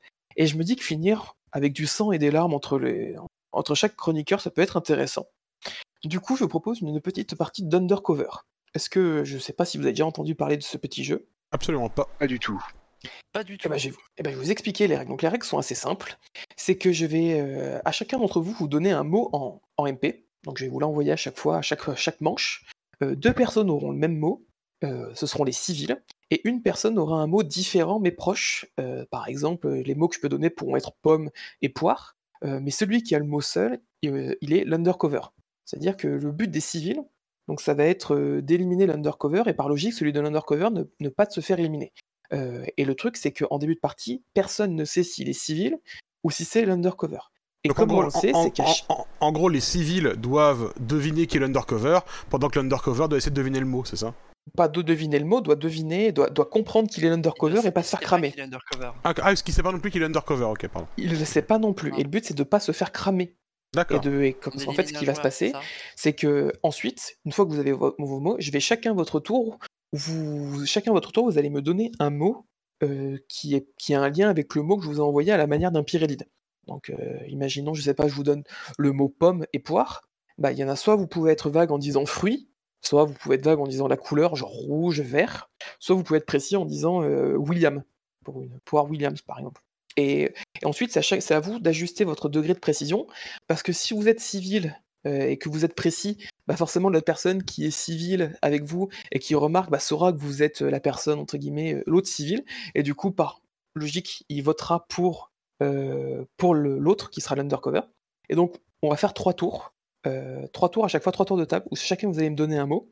Et une fois que chacun vous m'aurez donné trois mots, trois mots, donc à, chaque fois un par un, on va passer à une phase d'échange où vous allez essayer de débattre euh, pour savoir euh, qui d'entre vous et la personne suspecte. Et donc le but de celui qui est undercover, vraiment, c'est de comprendre que les deux autres ont un mot similaire ou que le mot qu'il a est pas le même que les autres. Et donc potentiellement, en fait, essayer de viser quelqu'un d'autre et pas la personne elle-même. Alors je sais que dans le chat, on dit que c'est simple, mais c'est pas simple. c'est vrai que Oh putain. je pense que La, version effet- courte, c'est qu'on a chacun un mot. On sait pas qui. On, on sait qu'il y en a deux d'entre nous qui ont le même mot et un troisième qui a pas tout à fait le même. Et on va chacun notre tour te donner des mots en rapport avec le mot qu'on a chacun. Et on va devoir entre nous essayer de trouver quel est l'intrus. Et euh, si on se rend compte qu'on est l'intrus, faut qu'on essaie d'envoyer le vote sur quelqu'un d'autre. Et si on n'est pas l'intrus, c'est extrêmement bien résumé et parce que je suis pas bon en explication. Est-ce que c'est un peu plus clair ou pas? Après, on en, on en fait un démo. De toute façon, euh, vas-y, euh, lançons-en un. De toute façon, je, je, je, je, je peux pas. De toute façon, je peux pas moins comprendre que de là où je pars. Donc, euh, à un moment donné, euh, ce qu'on va faire, Abrège nos souffrances. Ju- ju- ju- juste avant. Donc le mot que je peux vous donner, ça peut être, ça va être des termes liés à la F1. Et ça va être soit, euh, soit un élément technique, soit un terme de course, soit le nom d'un d'un lieu, euh, d'un événement, d'un pilote, d'une écurie. Ouais, ça peut être vraiment large, mais on va rester sur le terme de la F1. Quoi. Et ça, à chaque fois, c'est des mots proches, alors que si on les décrit, bah, ça- ils, ils peuvent être croisés. Quoi. Alors, euh, bah, du coup, ce que je vais faire, c'est que vous... Oui, Est-ce que dans la phase débat, on peut parler de nos mots ou pas pour essayer de faire croire qu'on les a ou pas? Tu peux pas, t'as pas le droit de citer le mot à aucun moment. Soit ton mot, soit tu penses, tu penses quel est l'autre mot. Tu peux être Ah ouais, vague non, en mais tu disant, peux jamais écoute, dire ton mot. Ok. C'est ça. Par contre, tu peux dire en basant ce que ce qu'a dit l'autre, je pense que c'est lui. Et le but, c'est de convaincre, euh, convaincre l'autre personne de voter contre une telle personne. Quoi. Si l'undercover ne sait pas avoir, il marque un point. Si les civils trouvent qui, qui est l'undercover, les deux civils marquent un point. Alors, du coup, je vais vous envoyer les deux mots. Enfin, les deux mots. Chacun, chacun un mot. Euh, alors, hop là, hop là. Donc, vous avez chacun pris connaissance de votre mot. Et euh, petit jeu aussi pour les auditeurs euh, qui sont soit dans le chat, soit en podcast. Vous pouvez essayer aussi de vous, de, en fonction des descriptions qui vont être données, de deviner euh, les deux mots que j'ai donnés à chacun. Voilà, petit, bonus en plus. Et du coup, pour savoir dans quel ordre on va commencer, enfin, qui va être le, troisième à commencer, parce qu'être en troisième position, c'est un avantage. Le premier qui me donne en pied et en pouce la taille de Tsunoda, au plus proche. La taille de Euh, cinq 1 mètre. pieds, quatre pouces. 1 mètre 57. En pied et en pouce. En pied et en 5 pouce. pieds 2 5 pieds. 5 pieds pour Ben, du coup, Moi j'avais 5 pieds 2 pouces, McLovin. 5 pieds, 3 pouces. Eh ben, c'est toi qui est bon, McLovin. Il a 5 pieds 2 7, donc on a arrondi à 3. Donc 5 pieds 3 pouces, donc c'est toi qui seras le, le dernier à passer. Du coup, dans l'ordre, ce sera Wiku. Tu seras le, le premier à, à dire ton mot. Alors, un mot en rapport avec. Euh, Cinq le premier à pieds. dans ce tour-là. T'as dit quoi 5 pieds, 2, 7 2 7 à peu près. Donc Parce que 5 pieds 2,7 3 pouces. pouces. Oui, parce que il fait, euh, il fait 1m50, euh, 1m59. Et, un- et 5 pieds 3 pouces, c'est 1m60. Tu sais combien il y a de subdivisions dans le pouce? Parce que moi aussi, je peux te poser des questions à la con, vu que tu me l'as- tu viens de nous Oui, c'est torturer avec un 2,5 jeu. un pouce. Non, de subdivision dans le pouce. T'as rien compris à la question, on dirait tout. On dirait toi qui explique une, je crois que une- c'est ta des- gueule. des 12. pouces décimaux. C'est 12. Euh, ah. Voilà. Oui. Oui, c'est vrai qu'on peut sous-diviser, oui. Euh, du coup, euh, bah c'est du coup, Wiku, je te laisse me dire un mot en rapport euh, avec ton mot, quoi. Ok, alors je vais dire écurie. Ok, Benlop, Moi, je vais dire euh, Juliette. McLovin, Trèfle. Trèfle, Wiku, Euh, Sauber. Sauber, Suisse. Suisse, Vasseur. Vasseur, Comme on dit, hein, je suis le pape et j'attends Vasseur, bien sûr. Wiku, Euh, Ferrari. Mais je- je- là, je comprends pas, j'ai l'impression qu'on on- on a tous compris ce que c'est et. oui, mais, bah, qu'est-ce qu'on branle qu'il y a Écoute, un imposteur qui a embrayé sur le même thème. c'est ça. Euh. Qu'est-ce que je peux trouver d'autre comme mot euh... Je sais pas, moi. Ericsson Ericsson, oui. Mais je, je- je suis d'accord avec Benlop, on, on- on va où là en fait? Là, du coup, parce que celui qui joue le rôle de l'imposteur, Moi je crois savoir qui c'est l'imposteur. Moi j'ai un petit. Moi, j'en sais rien. Tom, di- Tom, dirige le jeu là, dis-nous ce qu'on est en train de faire. bah, mais là, McLovin, j'attends que McLovin me donne un mot encore. Un dernier mot Ah, en- en- encore un mot. Ouais. Euh... Monisha. Monisha. Ok. Du coup, là, d'après vous, donc là, vous avez chacun donné des mots. D'après vous, euh, là, on a bien compris que ce qui s'est passé, c'est que le mot, donc le mot que vous aviez, c'était Alfa Romeo. Que, les- que, que certains ont, c'est Alfa Romeo. Mais l'imposteur, du coup, c'est c'est immiscé dans le truc. Et d'après vous, qui d'entre vous trois ment? Je sais pas. euh, je- Euh... Pour moi, c'est McLovin qui, en troisième position, a embrayé là-dessus. Non, non, non, pour moi c'est Wiku l'imposteur. Bah, moi, j'hésite entre vous deux parce que je sais que c'est pas moi, mais. Euh. euh... McLovin, ce serait logique Non, parce que en, en troisième position, c'est plus facile. Surtout que moi, j'ai dit à partir du moment où je dis Juliette, c'était. T'avais dit quoi, toi, Wico en premier T'avais dit Écurie? Et moi, j'ai dit, et moi, j'ai dit Juliette, donc c'était hyper facile. Non, je pense que c'est Wico l'imposteur. Wiku ou moi alors? Oui, tu, cool. tu devrais quand même euh, réfléchir à aucun McLovin qui passe en dernier. Mais je sais pas faire ça, moi. Je... C'est au- c'est au-delà de, mes... de, mon... de- de mon niveau de compétence. Je suis pas payé pour ça. C'est au-dessus de mon pay grade. moi je... Ouais, moi je pense que c'est Wiku l'imposteur parce qu'il a dit quoi? Écurie, c'est trop, c'est trop vague et ça peut, ça peut être n'importe quoi son mot. Et là, par contre, là, la façon dont tu le dis, McLovin, je pense que t'es un très mauvais acteur. Et euh...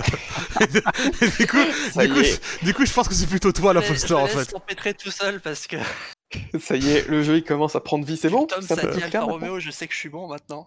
Non, non, je... McLovin, je pense que c'est toi l'imposteur, en fait. Euh, je vote McLovin. Alors Pareil. on prend les votes. De McLovin, McLovin, bon, euh, Non, c'est Wiku, c'est Ah, Wiku l'imposteur. tu votes contre Wiku, Hmm. mais il y a deux votes contre toi, donc euh, ils ont décidé de t'accuser. Euh, donc chacun, donc Ben Loeb, tu avais bien Alpha Romeo. Oui. McLovin, tu avais aussi Alpha Romeo. Et Wiku avait Alpha Tauri. Merde. Pardon. Voilà. Et du coup, c'était- un peu moi le vote déterminant dans cette histoire. Et du coup, c'était un peu toi le vote déterminant dans cette histoire. Effectivement. Parce que voilà. Bah, en fait, l'idée donc de, de jeu, donc c'est un peu plus clair là. Donc Non, mais en fait, en fait, en fait, en fait, ce que, ce que je disais au départ, c'est un peu, c'est complètement ça. C'est, il faut qu'on arrive à déterminer, il faut qu'on arrive à donner des mots qui sont suffisamment clairs pour nous innocenter, mais pas suffisamment euh, précis pour donner la réponse. En fait. C'est ça, parce que là, t'as donné Juliette. En fait, si toi, les deux autres avaient eu Alpha Tauri, Ultra spécifique. c'est ça. Ouais. Genre là, par exemple, t'aurais très bien pu dire écurie, Italie, euh, genre, genre de mots, quoi. Vraiment Ouais, être. euh, Italie pour Alpha, pour. Alpha Romeo, Italie vraiment ça aurait mis sur la bonne voie vu que l'écurie est suisse. Ouais. Oui, mais c'était voilà, c'est l'Italie, Alpha Romeo. Ouais, ça chipote. Ok. Ça chipolato. Bon, bah, maintenant, que vous... maintenant que vous avez un peu plus compris le principe, parce que mes explications n'étaient pas très claires, mais que le fait de jouer c'est plus clair, Mhm. on va passer au second. Ok. Au second mot. Hop là. Sachant qu'à chaque fois, j'ai je- un point là du coup. tu as un point. Est-ce qu'on peut, est-ce qu'on doit, que je- est-ce qu'on doit le faire en Attends, trois attends. ou en deux mots? Alors, il n'y a pas de question de nœud, mais ce qu'on peut dire par contre, c'est qu'à la fin de chaque tour, à la limite, on peut faire un petit vote, savoir si vous avez besoin d'un tour supplémentaire ou pas avant de passer à la phase de vote. Ok, ça me va ça. Mais attends, attends, attends, explique-moi pourquoi Wiku a un point alors que c'est moi qui ai trouvé que c'était l'imposteur. Parce que Euh, Wiku on n'a pas été voté. On a voté Ah. contre toi, c'est toi qui as été éliminé, et du coup, c'est Wiku qui a sauvé son cul, et donc les civils ne marquent pas de points, mais l'un- l'undercover, oui. Oh là là là là. Donc je vous ai chacun envoyé un mot, sachant qu'à chaque fois, je fais un tirage aléatoire pour savoir qui est euh, l'un- l'undercover entre vous trois, pour pas qu'il y ait une sorte de pattern et que chacun passe, quoi. Et qu'il se peut que vous vous retrouviez à faire tout, tout le jeu sans être une seule fois undercover. Eh mais ça, on, s'en s'en doute. Euh, du coup, Voilà. qui, joue- qui parle en premier? Du coup, donc, donc, vu que c'est Wiku qui a joué en premier la dernière fois, Ben Lop, c'est à toi de jouer. euh, Renault. McLovin, Zo. Alonso, Wiku. Euh. Un instant. Pas vraiment le lien, ça? Lol. Ça va être très court. Oublie pas, tu peux faire vraiment large tant que c'est un lien. Tant que tu peux justifier le lien avec ton mot, c'est bon. Italien. Est-ce que vous Hmm. souhaitez encore faire un tour ou passer une phase de vote? Je veux bien faire un tour encore. Ouais, moi aussi. Eh ben, on fait un tour. Ben Lop, à toi. Euh... Attends, je, je réfléchis un instant parce que j'aimerais faire un test. Ferrari McLovin, Monaco. Wiku. Euh, pop, pop, pop. Jordan. Est-ce que vous souhaitez passer une phase de vote? Moi, j'ai le, je pense que j'ai le coupable. Je pense que j'ai le coupable, coupable aussi. aussi. ouais. Ouais, moi aussi. Ouais, ouais. Ok. Ben Lop, pour toi, qui est coupable? McLovin. McLovin, pour toi, qui est coupable? Bah, Benlop. Wiku, pour toi, qui est coupable? Pour moi, c'est McLovin qui a. On peut, on peut même dire ce qu'on suppose qu'il a ou pas? Pas... On va faire les votes. Donc, Ben Lop, tu votes contre McLovin? Moi, je vote McLovin. Encore. Bon, bah écoute, McLovin, tu es sans défense. Ben Lop, tu Mon mot, était, mot mon, mot- mon mot était physique et là. physique est là. Yes Wiku, ton mot était physique est là. McLovin, ton mot était trouli. Tu, pourrais, tu devrais nous demander de le révéler nous-mêmes, le mot. Plutôt, plutôt que Oui, de mais le du dire, coup, pour le Wiku. Wiku, a crié yes quand t'as dit physique est là. C'était un peu mort. Oui, mais c'est- Révélateur, t'aurais est demandé à McLovin, McLovin l'aurait pris un air, il aurait dit Ah putain, j'avais trop lit, tu vois. C'est plus, plus vivant, tu vois. Je suis sûr que Physique là a jamais gagné à Monaco, c'est ce qui m'a mis dedans. Bah oui. Ouais, Et euh, Les deux étaient vraiment similaires. Il y avait plein de points. Alonso, Renault, euh, Jordan, ça passait pour les deux. À chaque fois, c'était fantastique. Ouais, quand, quand, quand t'as dit, quand t'as dit Monaco, je me suis dit, attends, attends, attends, attends, quoi? Et je, je, je- En plus, tu Quelle m'as année, le quelle doute. C'est ça, je me suis dit, quand, quand, quand ça Alors, Wiku, euh, bah, tu passes à deux points, du coup, ça fait un point supplémentaire. Et Benlop, tu ouvres ton compteur. Pendant que Ouais. N'a pas de points. Ah, mais en plus, on peut- stratégiquement, on peut s'amuser à faire perdre qui on veut aussi en votant n'importe quoi si on est devant. C'est pas mal ça. Ben oui, parce que c'est drôle ah, ah, de manipuler les classements. Allez. On va passer sur le suivant.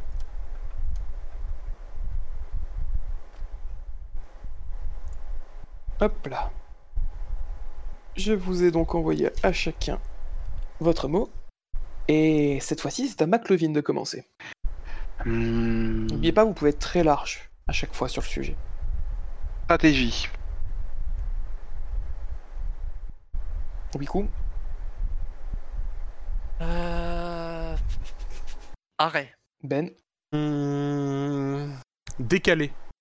est-ce que vous avez besoin d'un tour supplémentaire ou qu'on passe au vote? Euh, un tour supplémentaire. Ouais, J'ai une petite idée des, des mots, mais je. Ouais, bah moi aussi. Quel quel Ben, non. Ah non, pardon, McLovin, c'est à toi. Euh, pneu. Très important, le pneu. Très on va, faire, important. on va faire un tour, on va pas, on va pas se vendre, je crois. Wiku, Euh... Dépassement. Benlop. Hum, Ah, c'est difficile. Hum, Si tu restes trop vague, ça peut être suspect aussi. Oui, bah, je, je sais, connard. Euh... Qu'est-ce que je peux... Euh... Hamilton. Est-ce que vous voulez passer au vote ou refaire un dernier tour? Moi, c'est, moi, je pense que c'est bon. Ok, McLovin, Benlop. Ouais, bah, je pense que c'est bon. Moi, j'en ai aucune idée. Ok, bah très bien, on va passer dans la phase d'échange, donc discutez entre vous. Moi, je pense que j'ai le même que Benlop. je, enfin voilà, après, je peux, je peux détailler quel, qui je pense à quel mot, mais euh, Moi, j'ai hésité à dire Hamilton personnellement, donc euh, moi, je pense que c'est Wiku. je pense que tu fais une connerie. C'est Benlop. Non, moi, je pense que c'est Wiku, McLovin. Je pense que tu devrais... Qu'est-ce qui... Pense que c'est McLovin, donc là, on est dans la merde. Ouais, qu'est-ce qui se passe s'il y a un- c'est fantastique.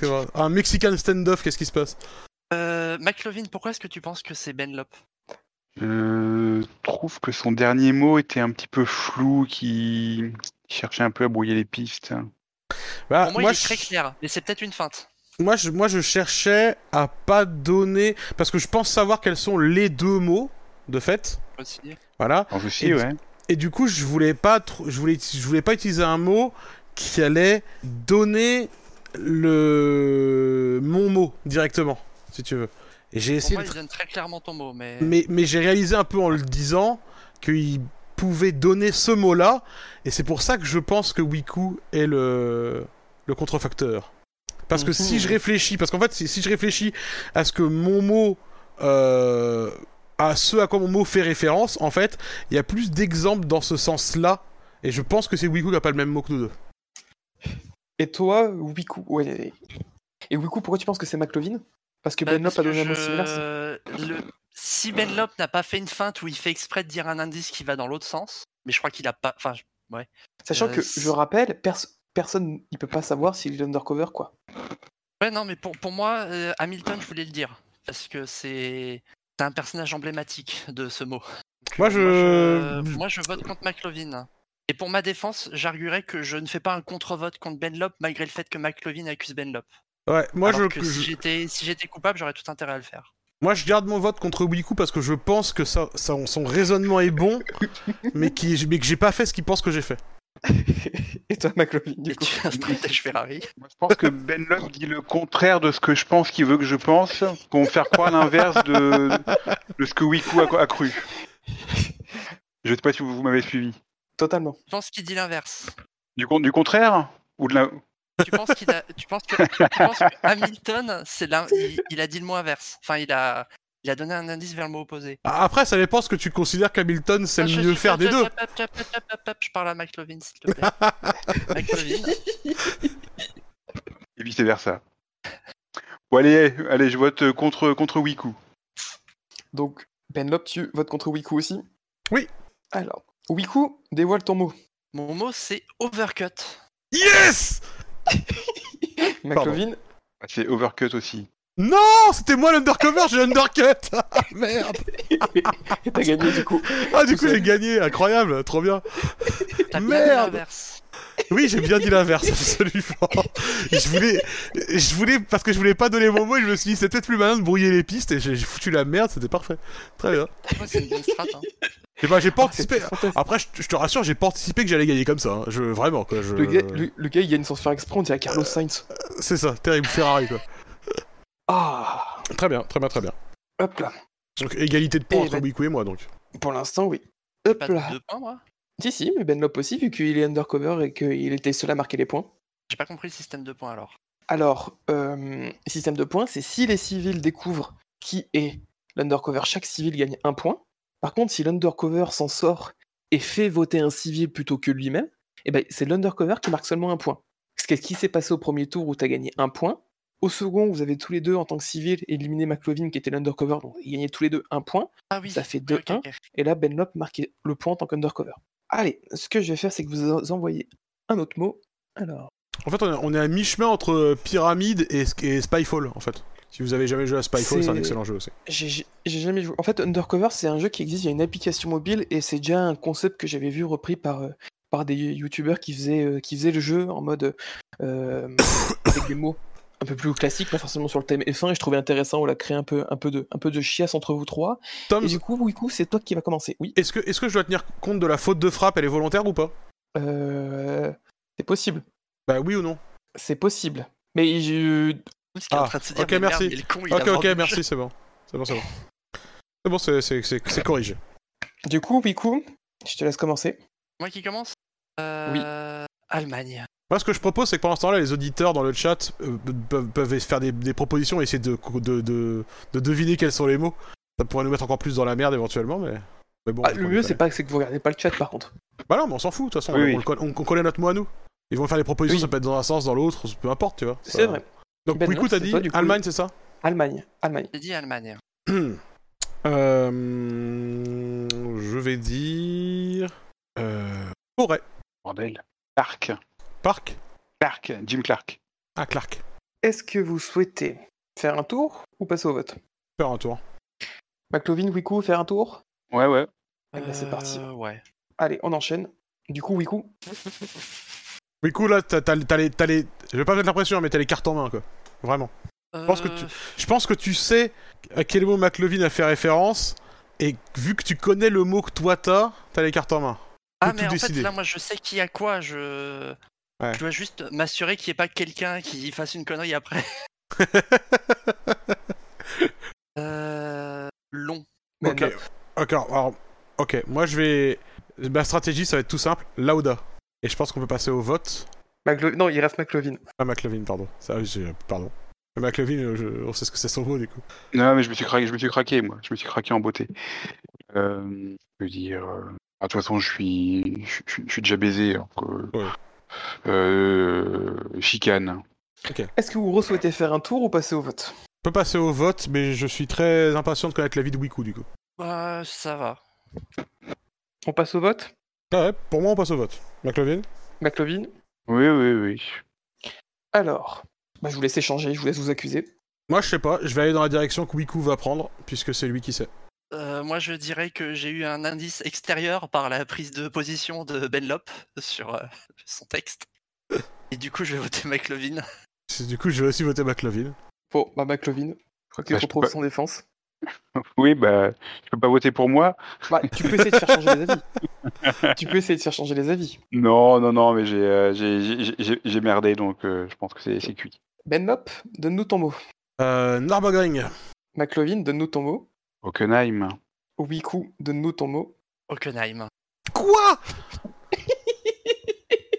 Hein?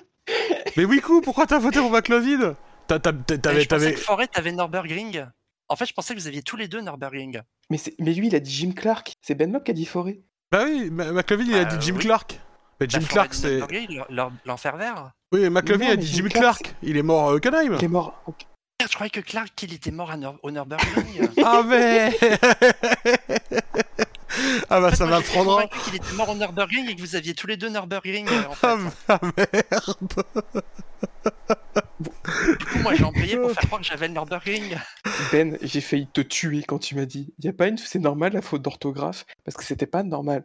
Sauf que ce qui s'est passé, c'est que j'ai aussi fait une faute à Hockenheim. Oui, non, mais du coup, t'as bien fait de corriger comme ça, c'est bon Du coup, ça a brouillé les poissons dans, dans tous les sens. Ah oui, d'accord, bah oui. Est-ce que tu peux taper sans être... Du coup, ça donne quoi pour les points? Et bah du coup, euh, toi, McLovin, zéro pointé, parce que t'as été la victime de la soirée, à, à cause de mauvais ju- d'un mauvais jugement de Wiku qui pensait être l'imposteur, mais non.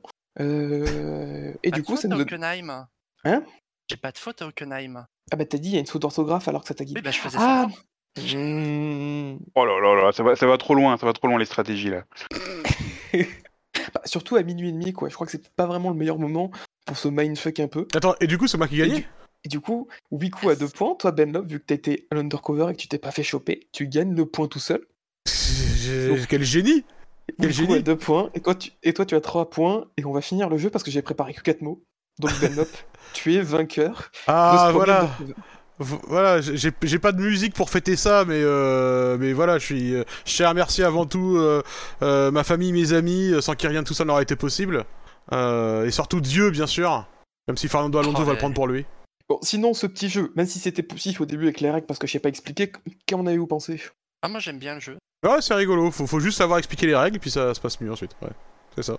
Ah, Maintenant que tu as joué, c'est plus facile, quoi. Oui, c'est sûr. Il y a Chiron dans le chat qui dit qu'il a toujours pas tout compris au système de points. En fait, c'est facile. Je, non, je déconne, je vais pas réexpliquer parce que c'est. Euh, Fais-le, fais-le. en une phrase, ce sera plus simple que si moi. c'est la- Si c'est l'imposteur qui est éliminé, les deux autres marquent des points. Si l'imposteur n'est pas éliminé, il y a que l'imposteur qui marque des points. C'est ça. C'est parfaitement résumé. Ça, Wiku, c'est mon synthétiseur, littéralement. Ma machine à transcrire des phrases compliquées, Ton- longues et nulles et inutiles. Ton synthétiseur, quoi. Ok, Gilbert Montagnier, quoi. C'est. Ouais, Oh, ça va. Je tape pas dessus. Encore, ça va. Ça va. Hop là. Euh, bah écoutez, bah c'était tout. Euh, du coup, c'était tout. C'est déjà minuit et demi. On a déjà plus de 3 heures d'émission facile. euh, avec les blancs coupés. Euh, donc il nous reste plus qu'à conclure. Ah, attends. faire les habituels. Eh, come on Putain de sa race euh. Gardé pour la fin de l'émission, celui-là. Mais c'est une petite dédicace parce qu'on peut pas conclure cette émission euh, sans parler d'un des points qu'ont beaucoup fait parler pendant ce week-end euh, le comportement des supporters et les multiples euh, rapports d'agression à des degrés divers. Je, vais pas, de façon surprenante, je vais pas accabler spécifiquement euh, les fans de Verstappen, euh, les Néerlandais, les gens qui s'habillent en orange n'importe quoi, parce que ça peut aussi être des fans de McLaren après tout, n'est-ce pas, Toms? Mais euh, d'ailleurs, je tiens à signaler que euh, il y a des tr- trois connards cette semaine, dont Toms, qui m'ont quand même offert un pays, un, un maillot de l'équipe de foot des, des Pays-Bas, juste pour me faire chier. C'est quand même fantastique d'avoir des amis pareils. Mais Mais, mais le, le- le problème, c'est qu'il n'est pas, il est pas arrivé floqué. Il devait être floqué Verstappen 33. Il n'y a pas eu le flocage. Donc, Voilà, donc moi j'ai été déçu, mais j'ai j'ai pas vomi, donc c'est ça, a une limite à ça. Pour revenir sur le sur le drive-through, euh, voilà, il y a des problèmes comme ça qui sont, euh, comment dire, des attitudes, des comportements de ce style-là qui existent souvent dans les grands événements quand les choses deviennent très populaires et que ça attire beaucoup de monde, euh, beaucoup de gens bourrés, enfin bref, dans plein de circonstances différentes. Ne soyez pas d'immondes connards autour des circuits, c'est simplement ça. Euh, ne soyez pas d'immondes connards au- autour des circuits, laissez les gens faire euh, leur vie. Euh, soyez pas des trous du cul intolérants. Euh, c'est fou d'avoir besoin de le dire, d'avoir besoin de rappeler ça, euh, qu'il faut pas être euh, raciste, qu'il faut pas être homophobe, qu'il faut pas être misogyne, qu'il faut pas, il faut pas être des, des- des- gros beaufs dégueulasses. Voilà, c'est pas terrible. Euh, évidemment, là, euh, c'est pas non plus forcément complètement un hasard qu'on en parle plus à ce Grand Prix qu'à un autre. Euh, mais j'ai entendu, semble paraît-il, des comportements et des faits similaires, genre à Silverstone, où il y avait aussi énormément de monde. Donc j'imagine que c'est le lot dans beaucoup, dans- dans tous les événements euh, un peu populaires à nouveau. Mais, mais c'est effectivement et de toute façon des comportements absolument intolérable. Euh, les choses qu'on a, si vous avez un peu suivi les, fils euh, de discussion autour de, de, de ce qui a pu, de ce qui a pu se passer, c'est beaucoup de choses qui sont, qui sont complètement inacceptables. Je suis parfaitement aligné avec ce que l'ensemble euh, des pilotes et des directeurs d'équipe aussi ont dit. J'ai été finalement un peu content de voir que Red Bull a réagi aussi, alors qu'au début ils avaient quand même fait preuve de plutôt du silence. Mais Verstappen et Red Bull, ouais, mais Verstappen et Red Bull, les deux ont réagi et ont aussi condamné ces attitudes-là, euh, ce qui n'est pas forcément le plus simple à faire quand c'est tes supporters qui sont, euh, en, qui sont remis en question parce que c'était l'armée orange évidemment ce week-end. Euh, mais voilà, je, je, je pense qu'on pouvait difficilement passer euh, 3h30 d'émission et passer à côté de, ce sujet-là, qui est quand même aussi un sujet important. Euh, voilà, soyez pas des trous du cul, euh, faites pas de, gatekeeping comme on dit. Euh, c'est un sport qui devrait être, tout le monde devrait être le bienvenu. Plus on, plus on sera de fous, plus on ira, et puis on pourra, plus on pourra partager notre amour de la F1 avec des gens nouveaux, leur, leur partager ça, partager des moments avec eux, et plus ce sera sympa. voilà, soyons, soyons accueillants, soyons tolérants, soyons, soyons, soyons des personnes décentes tout simplement. Et bah c'est sur ce DT surprise et ces magnifiques mots choisis par Ben Lop qu'on va, euh, qu'on va simplement conclure. Les rappels, euh, vous pouvez nous trouver partout, vous les connaissez. Messieurs, la F1 sur internet, c'est sur savf1.fr. Parce que le SAV de la F1, c'est. Le feu. Sans Lionel Froissart. C'est mieux sans Lionel Froissart. C'est toujours mieux sans Lionel Froissart. Merci à vous trois de m'avoir accompagné ce soir. Euh, merci à toi. Et merci à vous de m'avoir invité. Ah bah avec grand plaisir. Bah, avec plaisir. Ben Lop, merci pour ton retour. Ça, fait, ça faisait longtemps quand bah on oui, écoute, euh, dans une émission. C'est plus facile quand c'est le mardi. Malgré ton coma, on- ouais, c'est ça, c'est plus facile. Euh, bah écoutez, merci, en- merci encore à tous aussi d'être aussi nombreux à nous suivre à chaque émission et à réagir dans le chat lors des émissions en direct, à nous faire vos retours sur les différentes plateformes, à nous laisser des avis, ça nous touche euh, vraiment et c'est vraiment, euh, ça nous motive. C'est toujours, euh, voilà, on voit que notre, le travail qu'on fait n'est pas n'est pas vain et il permet de, de, de faire plaisir. On fait, on prend du plaisir à le faire, mais s'il y a des personnes qui prennent aussi du plaisir à écouter, c'est pour nous l'essentiel. Euh, on se retrouve euh, la semaine prochaine pour le Grand Prix de France avec euh, cette fois-ci, on l'espère, un warm-up. Un warm-up dès, le, samedi soir ou le dimanche matin. Et puis, bien sûr, vous pourrez retrouver dans le courant de la semaine prochaine les infographies qui seront publiées le, le jeudi ou le vendredi matin, si on n'a pas oublié, pour le Grand Prix de France. Et puis voilà, puis on se retrouve dans une dizaine de jours du coup. Merci beaucoup. Passez une excellente fin de soirée pour ceux qui si vous écoutez le soir et ceux qui sont en direct avec nous. Passez une excellente journée si vous écoutez l'émission en podcast et qu'on est les journées. Et puis à la prochaine. Ciao, ciao. Salut. Bye.